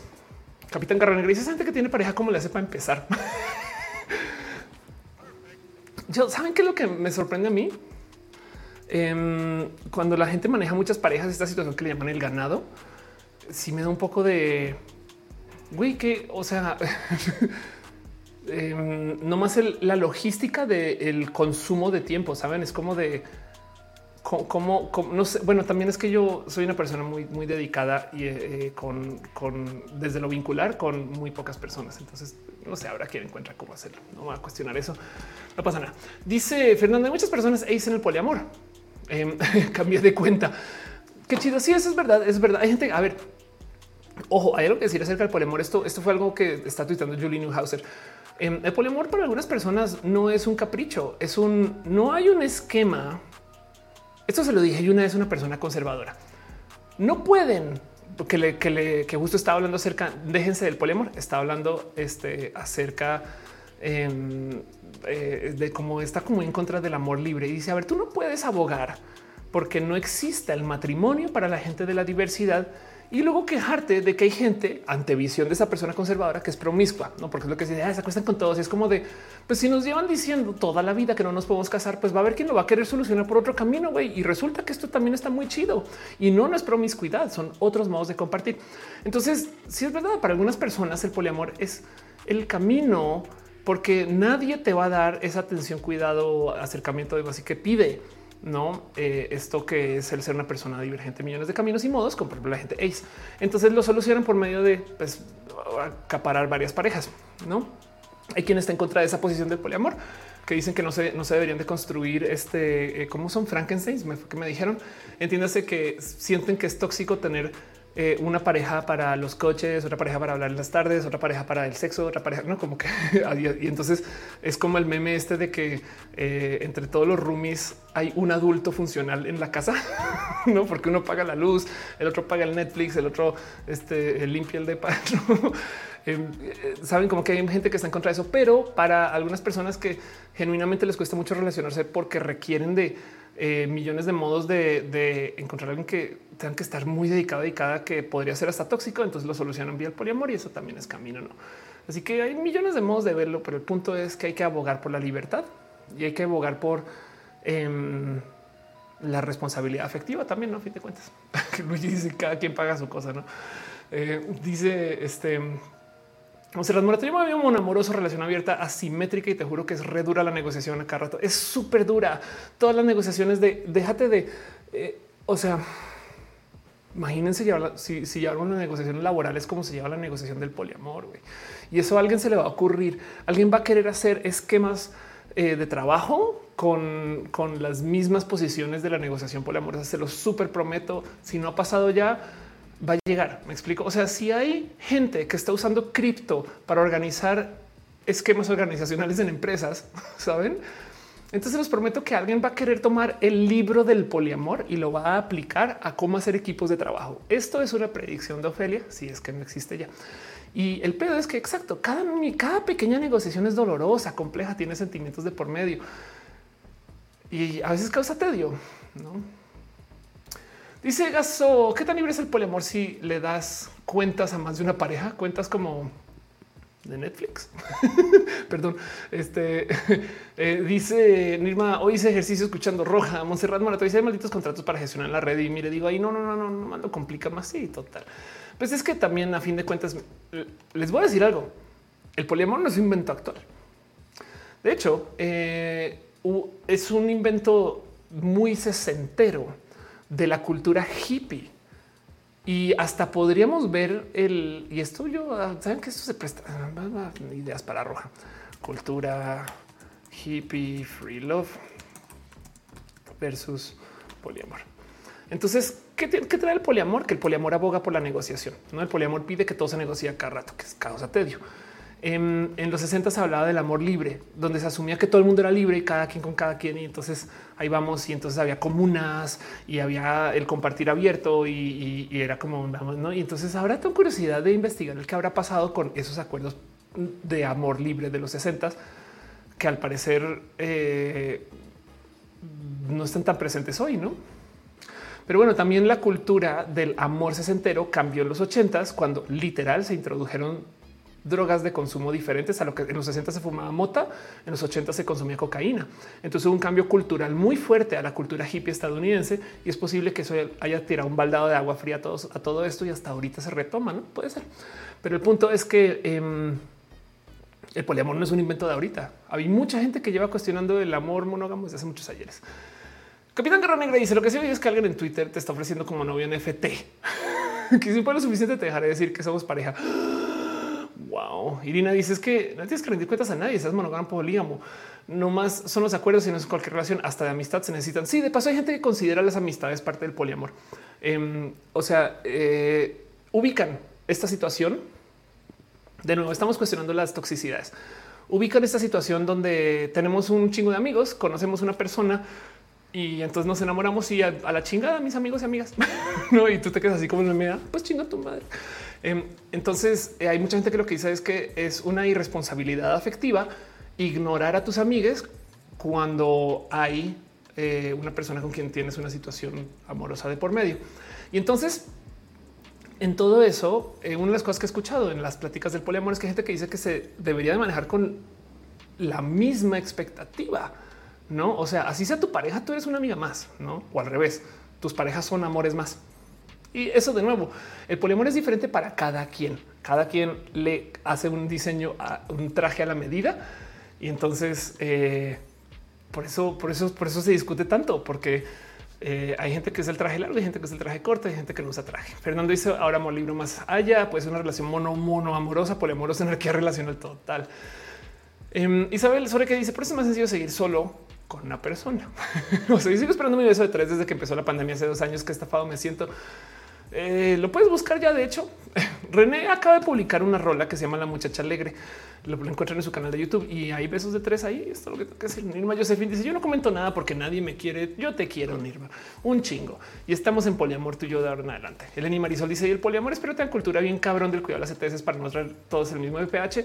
Em, pues sí, la verdad es que poliamor o no, a ver, ¿Te acuerdas de Lenny que acabo de decir que imagínate si tu pareja te dijera todo y que eso es el poliamor? El poliamor existe porque antes del poliamor existía la infidelidad. Mejor dicho, es que parte de lo que viene del poliamor es un mi amor, hoy te voy a cuernear. Voy a ver a Luisa, no voy a contestar en la tarde. Eh, Luisa está bien chida de paso, luego te la presento, pero eh, no me esperes tranqui. Yo mañana llevo la cena, te amo va a cuernea y vuelve.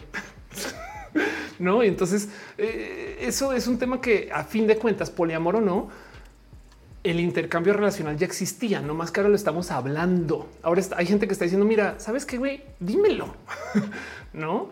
Em, y, entonces habrá quien hará, uso tóxico de eso, no? Dice Carmen, muchos fuimos parte del poliamor sin saberlo. Exacto. Es más, yo les voy a decir algo yo me enteré de algunas cosas de salud que pasaron por mí por una situación así, así como que yo me enteré en la prueba que este eh, alguien más vio a alguien más, saben? Y entonces, pues acá viendo un doctor. Es no como que eh, este tipo de cosas pasan, no es un hecho. Pero bueno, este dice eh, diosa del pop, pero al hablar solo el polino invisible es el un amor. Dices el, un amor. Em, te voy a decir algo. Yo hice un chiste del poliamor, lo voy a reciclar nomás porque hay mucha gente que este ahora dónde lo puse, güey. Ah, voy a poner una guía. Una guía. Eso, es un día. Esto es una cosa que hice cuando estaba en la regadera, pero se los comparto. Eh, madre mía, tú ya no quieres colaborar hoy conmigo. No sé qué, o qué, señora. Este aquí estás. Ok, esto es un poli. Esto es el poliamor y abajo, eh, cuando están comiendo donas, ese es el poliamor pansexual. Es una guía por si les sirve. Ahí se las dejo para que se la puedan compartir otras personas. Dice Francisco Tejino, los cuckolds somos poliamorosos. Em, yo creo que no son mutuamente excluyentes. Me explico. O sea, si tú eres cuckold, puedes ser ambas. No, yo creo que sí. Evidentemente es parte de. Denis dice: Si no sabías, eh, no hay consentimiento de tu parte, por lo tanto, no es poliamor. Sí, exacto. Sí, exacto. El poliamor pide consentimiento. Eso es verdad. Eso está genial. Em, dice eh, por Andrade, la verdadera reacción al ovni ese video fue como el de disculpa, me puedes pisar. Eh, Capitán Garra en una relación abierta, no? Eso también es parte del poliamor. Yo me quedé con que era de, de, de en adelante. No te voy a decir algo. Pasa como con la diversidad, que digo, esto es un chiste, pero pasa con la diversidad que la definición de una persona del poliamor va a ser diferente al de otra persona de lejos. No, lo que sí es verdad es que lo que se busca es eliminar las toxicidades. Y entonces eh, es un tema difícil. A mí me cuesta mucho hablar de esto en general, saben, no más que hoy estoy deshilachadita, pero eh, la verdad, verdad es que mm, requiere de mucha construcción y, hay sentimientos de por medio. Entonces, no más sepan que eh, requiere mucha responsabilidad y, y, eso está bien. Saben, como que es tipo de si quieren fumar, fumen, pero fumen responsable. Aquí me dice yo este tipo que estás hablando de poliamor pensando en ese meme y en el policía. Ah, sí, el policía me respondieron acá, no es verdad. les vamos a mostrar el policía por si no ubican al policía. Vamos a ver si encuentro. Aquí está. Esto es el policía.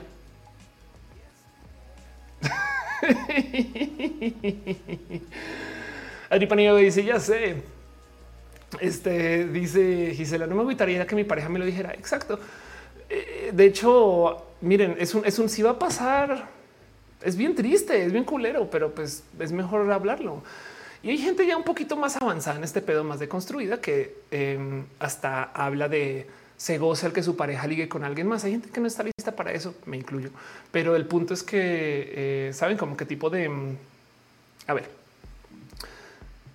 imagínense una situación donde ustedes como pareja sabrosean y comparten como comadres tejiendo afuera de la casa y se dicen cosas con no mames, güey, sabía estar en pendeja y no sé qué. Entonces se comparten cosas súper íntimas de cómo intiman con otras personas.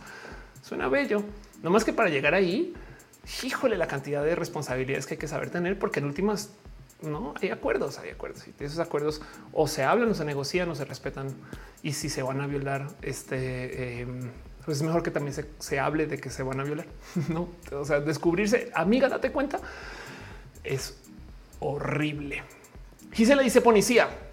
En fin, voy a cerrar este tema un poquito porque yo no soy experta en el poliamor y además el poliamor me atraviesa por caminos que no me gustan tanto, porque yo estoy en proceso de, construcción también con esto y hay muchas cosas que genuinamente a veces me saltan mucho. Y entonces no quiero decir de cosas que luego en cinco años o en dos años va a recordar que ah, no mames, como cuando yo decía esto, no? Pero sí lo que les quiero decir es que em, si bien las intenciones del poliamor deberían de ser buenas, hay gente que no es buena hay gente que es policulera y ya. Eso también hay que entenderlo. No se trata del poliamor, se trata de la gente que está ejecutando el poliamor a sus caminos. No tanto así como el Linux no es naturalmente bueno o malo, pero hay quien lo usa para hacer cosas horribles. Y sabes sobre qué dice cualquier relación que tengamos con alguien necesario que tengamos empatía, que no lastimemos y no lastimemos a Rosa. Exacto. Caro dice confirmo que hay gente policulera. El poliamor tiene bandera. Eh, sí, ¿eh? este a ver, vamos a googlear poliamoros flag. Sí, claro. Es de, creo que creo que la que tiene el pi, que es una bandera. Sí, exacto. Exacto. Esta bandera como me choca el pinche pi feo, güey. Pero bueno, no pasa nada. Saben que es feo, pero como yo soy su mamá, siempre voy a ver esta bandera bonita. Yo soy mamá de todas las banderas. Como vexilóloga, todas las banderas me gustan, por feas que sean. en fin. Bueno, ese muerto y se descansa. Yo creo que sí es hora de ir cerrando todo esto. Este Capitán Ryan dice la, la. Está muy bonita, está muy bonita. El pi es chido. Me recuerda a la madre Rusia. Em, están hablando del policía y se le dice ni poliamor, que cada quien haga lo que quiera cuidándose, cuidando al otro, sean libres, más responsables. Sí, no más, no más que de nuevo. El tema es que hay expectativas, hay gente que quiere construir un camino. Em, de paso, hay que respetar que hay gente que no quiere ser poliamorosa. Eso también hay que tener muy presente. Saben? Em, ¿Qué les digo? Miren, como persona de la diversidad, yo tengo que entender que hay mucha gente bisexual que quiere entrar en un espacio heterosexual. Entonces se acabó. Y así es. No, o sea, no, no me compite, no me hace menos, no más que esas negociaciones igual de todos modos se han de poder tener. Pero el caso, voy a cerrar este tema de nuevo porque estoy hablando sin saber. Yo estoy hablando solamente de vivencias. Sigan a gotitas y sigan a César. Yo soy una mera novata y no voy a hablar más de este tema en un episodio donde hablé acerca del efecto Dunning-Kruger güey, y vean la, la potencial metida de patas en la que me estoy metiendo. Denis dice nueve oficiales, la bandera no es de la del corazón con infinito, no la del pi. Ah, qué chido, no sabía. Eh, la vi también que este eh, me gusta, me gusta más el corazón con infinito. Parece salido de eh, la historia sin fin, pero no pasa nada, no es queja. Ay, ya, qué divertido saber de esto. En fin, voy a pasar la pleca súper, hiper, mega profesional y nos despidiendo. Llevo al aire ya tres horas y media. Entonces es hora. Gracias por estar acá, ser parte de este show. Vámonos al adiós.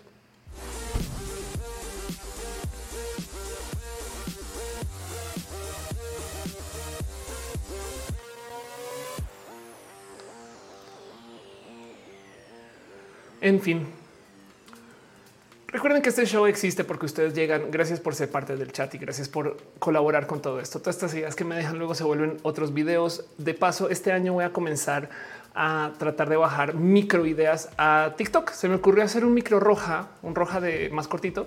Em, pero ahora lo que voy a hacer es que voy a bajar eso a TikTok y tener un poquito de presencia ya para cosas que sean enviables. Como que estoy pensando en, por ejemplo, tengo un TikTok acerca de las mujeres trans en el deporte. Un minuto pum, listo, cabe en WhatsApp. Me explico. Entonces sirve como para definiciones, cosas así cortas.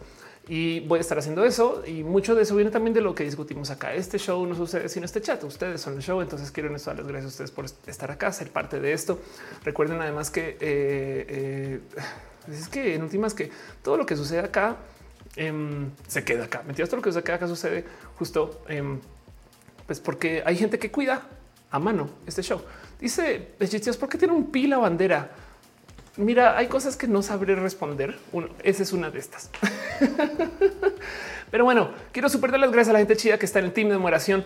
Un abrazo especial y quiero que les cuiden y les aprecien mucho a Caro, a Uva, a Uriel Montes, Fabián Ramos, Montse, Tutix, al hígado de pato aflicta y a Gama Volantis echen una ojeada al canal de Twitch Liga de Pato, echen una ojeada al libro de Fabián, conózcanse, sepan que están aquí, que se aseguran que este show exista sin que nos sacamos los ojos. También eh, un súper abrazo a la gente que está en el Patreon, Guillermo Lamharsim, Haraji, Cheja, Ballena Gordita, Pollo Rico, Pollo Chocobas, Aflicta, Francisco Godínez y Trini P. Y también mucho cariño a la gente que está suscrita a Aflicta, Kiame 007, Legal, Alejandro Ortega, Ambar Carmelo Miel, Ana Alejandra, Ana Virgen, Ana Yancy Coconut, a Andy Mejía, Angie Arias, Aranza Arbano Bobski, Arnulfo García, Susana Baeza, Ballena Gordita, Becky Santoyo, Menda Pérez Lindo, Brian Marroquín, Carlos como Carlos Crédito, Cat Power, César Imperator, Corbite 100, Cristian Franco, Cintia Kent, Dale Caro, Daniel Vargas, David Torres, David Noob, de los Pepe Denis Condos, ese es Donovan del Valle, Edgar Rigo, Manuel Marroquineri, Frank Ariel Sakura, Estefanía Alanis B, Fernando Rivelo, Flavio Mada, Hernández, Gabriel Mesa, Garnachita, Germán Briones, Jerónimo Quintero, Girón Rivera, Great Dragon, Gustavo Rocha, Haji, Bajo PS, Hanka, Factor F. Arriola, Hector, House of Pancakes, Chico Chami y Luis 1917, Irene RN, Yadelo, Jessica, mi, Jorge Díaz, José Cortés, Julián Galo 6, Katzak, Killer Queen, 01, Krilianas, La Rama del Koala, La Bravu, Leonardo Tejeda, Luis Cero, Lucero Quilla, Luis Maclachi, Lunes 07, Magdalena Álvarez, Mariana Rongal, Mavila Morales, Mike Tito, Farias Mejía, Art, Mike Lugo, Miss 02, Música, Karina Nat Rosada, Néstor Maldonado, New Snake, Tartic Penguin, Palo CG, Pamela Gutiérrez, Pasos por Ingeniería, Paulina Corona, Perruno H, Pollo Rico, Pollo Rafael Villalobos, Raúl Fomperosa, también te queremos a ti, Perruno H, René Alberto Ortega, Mina Cata, Renier Cruz, Sant Abella, Schaffer 483, Esatez de Mente, Serafín 9096, solo sí, pero no. Soy lo que del Un Sol Media Studio, soy Daniel Estaría Monserrate, Crisis 014, Stephanie Val, Valentina Vía, NX, Hugo, Curiel Calderón, Wisdom Harris y Sakoku 666. Y de paso también un super abrazo a la gente que se suscribió literal durante este show al cual más o más rapidín. Anima Colboría dejó unas stars. Muchas gracias. De verdad, gracias por tu cariño y tu amor y por ser parte de esto. En el Twitch, Nora Adrenalina se suscribe. También Krilian Yahelko, Schaffer 483 em, este y Han Gav. Gracias por ser parte de esto. David Noob también. Gracias por apoyar. También de paso, Gabriel GSDLB por dejar tu bola de cheers que dejaste. Muchas, muchas gracias. También Mesli Gallardo, Gibran Rivera, Berta Hernández, Alexander Valdovilla, Nora GR, Fernando Cernas, eh, Samuel 826 y Néstor Maldonado, quienes dejaron amor, cariño y se suscribieron también. Gracias por ayudar y ser parte de esto. De paso, déjenme decirles que eso ya fue desmonetizado. Entonces se aprecia mucho todo esto. ¿Qué quiere decir que fue desmonetizado? Que YouTube le quitó la monetización automática. Entonces ahora eh, solamente ciertos anunciantes aparecen, pero esto quiere decir que el algoritmo lo promueve menos. Así que todos sus abrazos, yo puedo apelar esto. Este sistema de apelación le va a tomar una semana que hagan el cambio. Casi siempre van y lo quitan y se acabó. Pero en este caso eh, pues, sucedió, así que agradezco mucho todos sus abrazos financieros. De hecho, si ustedes nos dejan los abrazos financieros, no podría estar haciendo roja. Así que gracias. Hola, estoy muerto. Dice Ardillas por doquier. Dan RG dice por el poliamor. No, yo creo que fue lo de Spider-Man, la neta, porque fue más o menos en ese momento. No pasa nada. Yo preveo por estas cosas. Eh, no es queja, simplemente es un, esto sucede. Y de paso, recuerden también que no más por repetir de lo que iba el show.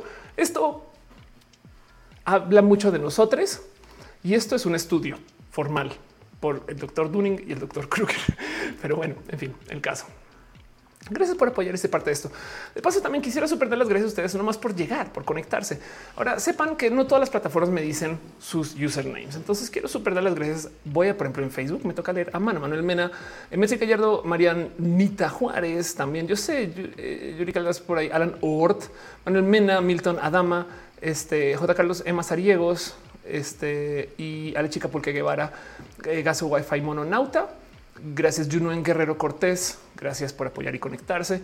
También en Twitch voy a tratar de leer la lista de nombres. Por un abrazo a Adrián Enira, que ama 0207, algo de vértigo, al Pen Girl 90, Ambar Carmelo Miel, Ana Alquimista 93, Aten Buffy, Casi Green, Cecil Bruce, Charlie 1105, Chiqui 202, Commander Ruth de los PP, de Lot, Denise con dos S, Doctor Bajo P, Elisian Fabse 91, Fit, Gabriel G, SDLB, Game Sleeve 20, Goen 32, Haji Bajo B, Gaff, House of Pancakes, Ian Vizard, Yoet Dibuja, It's Emily Hechitivas, Juauregui, Kevin Arnold 780, Krinath Lamu 1011, Lady TH Lurram, Mike JB 1987, Musicarina Nekashi, Pietro Adante, Profesor Jesús Vallejos Calet Cat M, Cefesu Soy Head, Spike Trap Claire, Stoex at Work, Stoex TV, Tienes esta. Ok, un sí, 81 de Virgin Queen, Tiramisu, Cloud, Albert Chistes, vía NX Virgo Pros y Wisterials. Y también la chida que está conectada desde el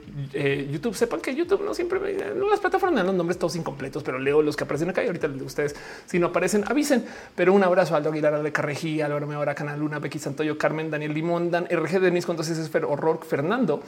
Eh, Grit, Hola, estoy muerto, me enamoré siendo un fantasma. Laura Rivera, también siendo fan de Star Trek. Luigi Cedeño, María Fernanda Arbone, por Andrade, Raúl Fomperosa, también Sandro Ortiz, Sergio González, Soliloquio de Lun.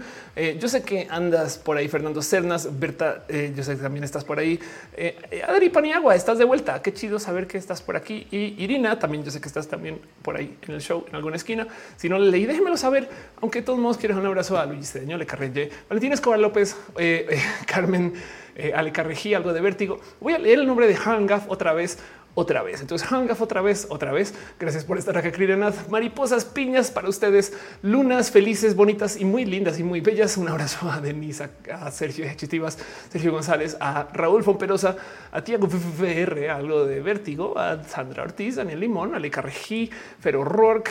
Em, este, eh, ¿quién más? Carmen dice, tengo que decir presente. Puede que sí. Hangaf dice pi por el 3.14. Es, es un buen, puede ser, ¿eh? porque Wow, sí, puede ser. Em, en fin, Fernando dice: Soy no binario, ambiamoroso, pan romántico, pero cuando solo me relaciono con un chico hetero, porque solamente me leen así me da cosita. Em, dice Fabián, Fabián, un abrazo más de roja. Cat Power dice: Hola, se me pasó el stream, pero mañana lo veo. Qué chido que estés acá. Todo mundo no se te pasó el stream. Este aquí estás, pero sí me lo puedes volver a ver mañana. Guiño, guiño.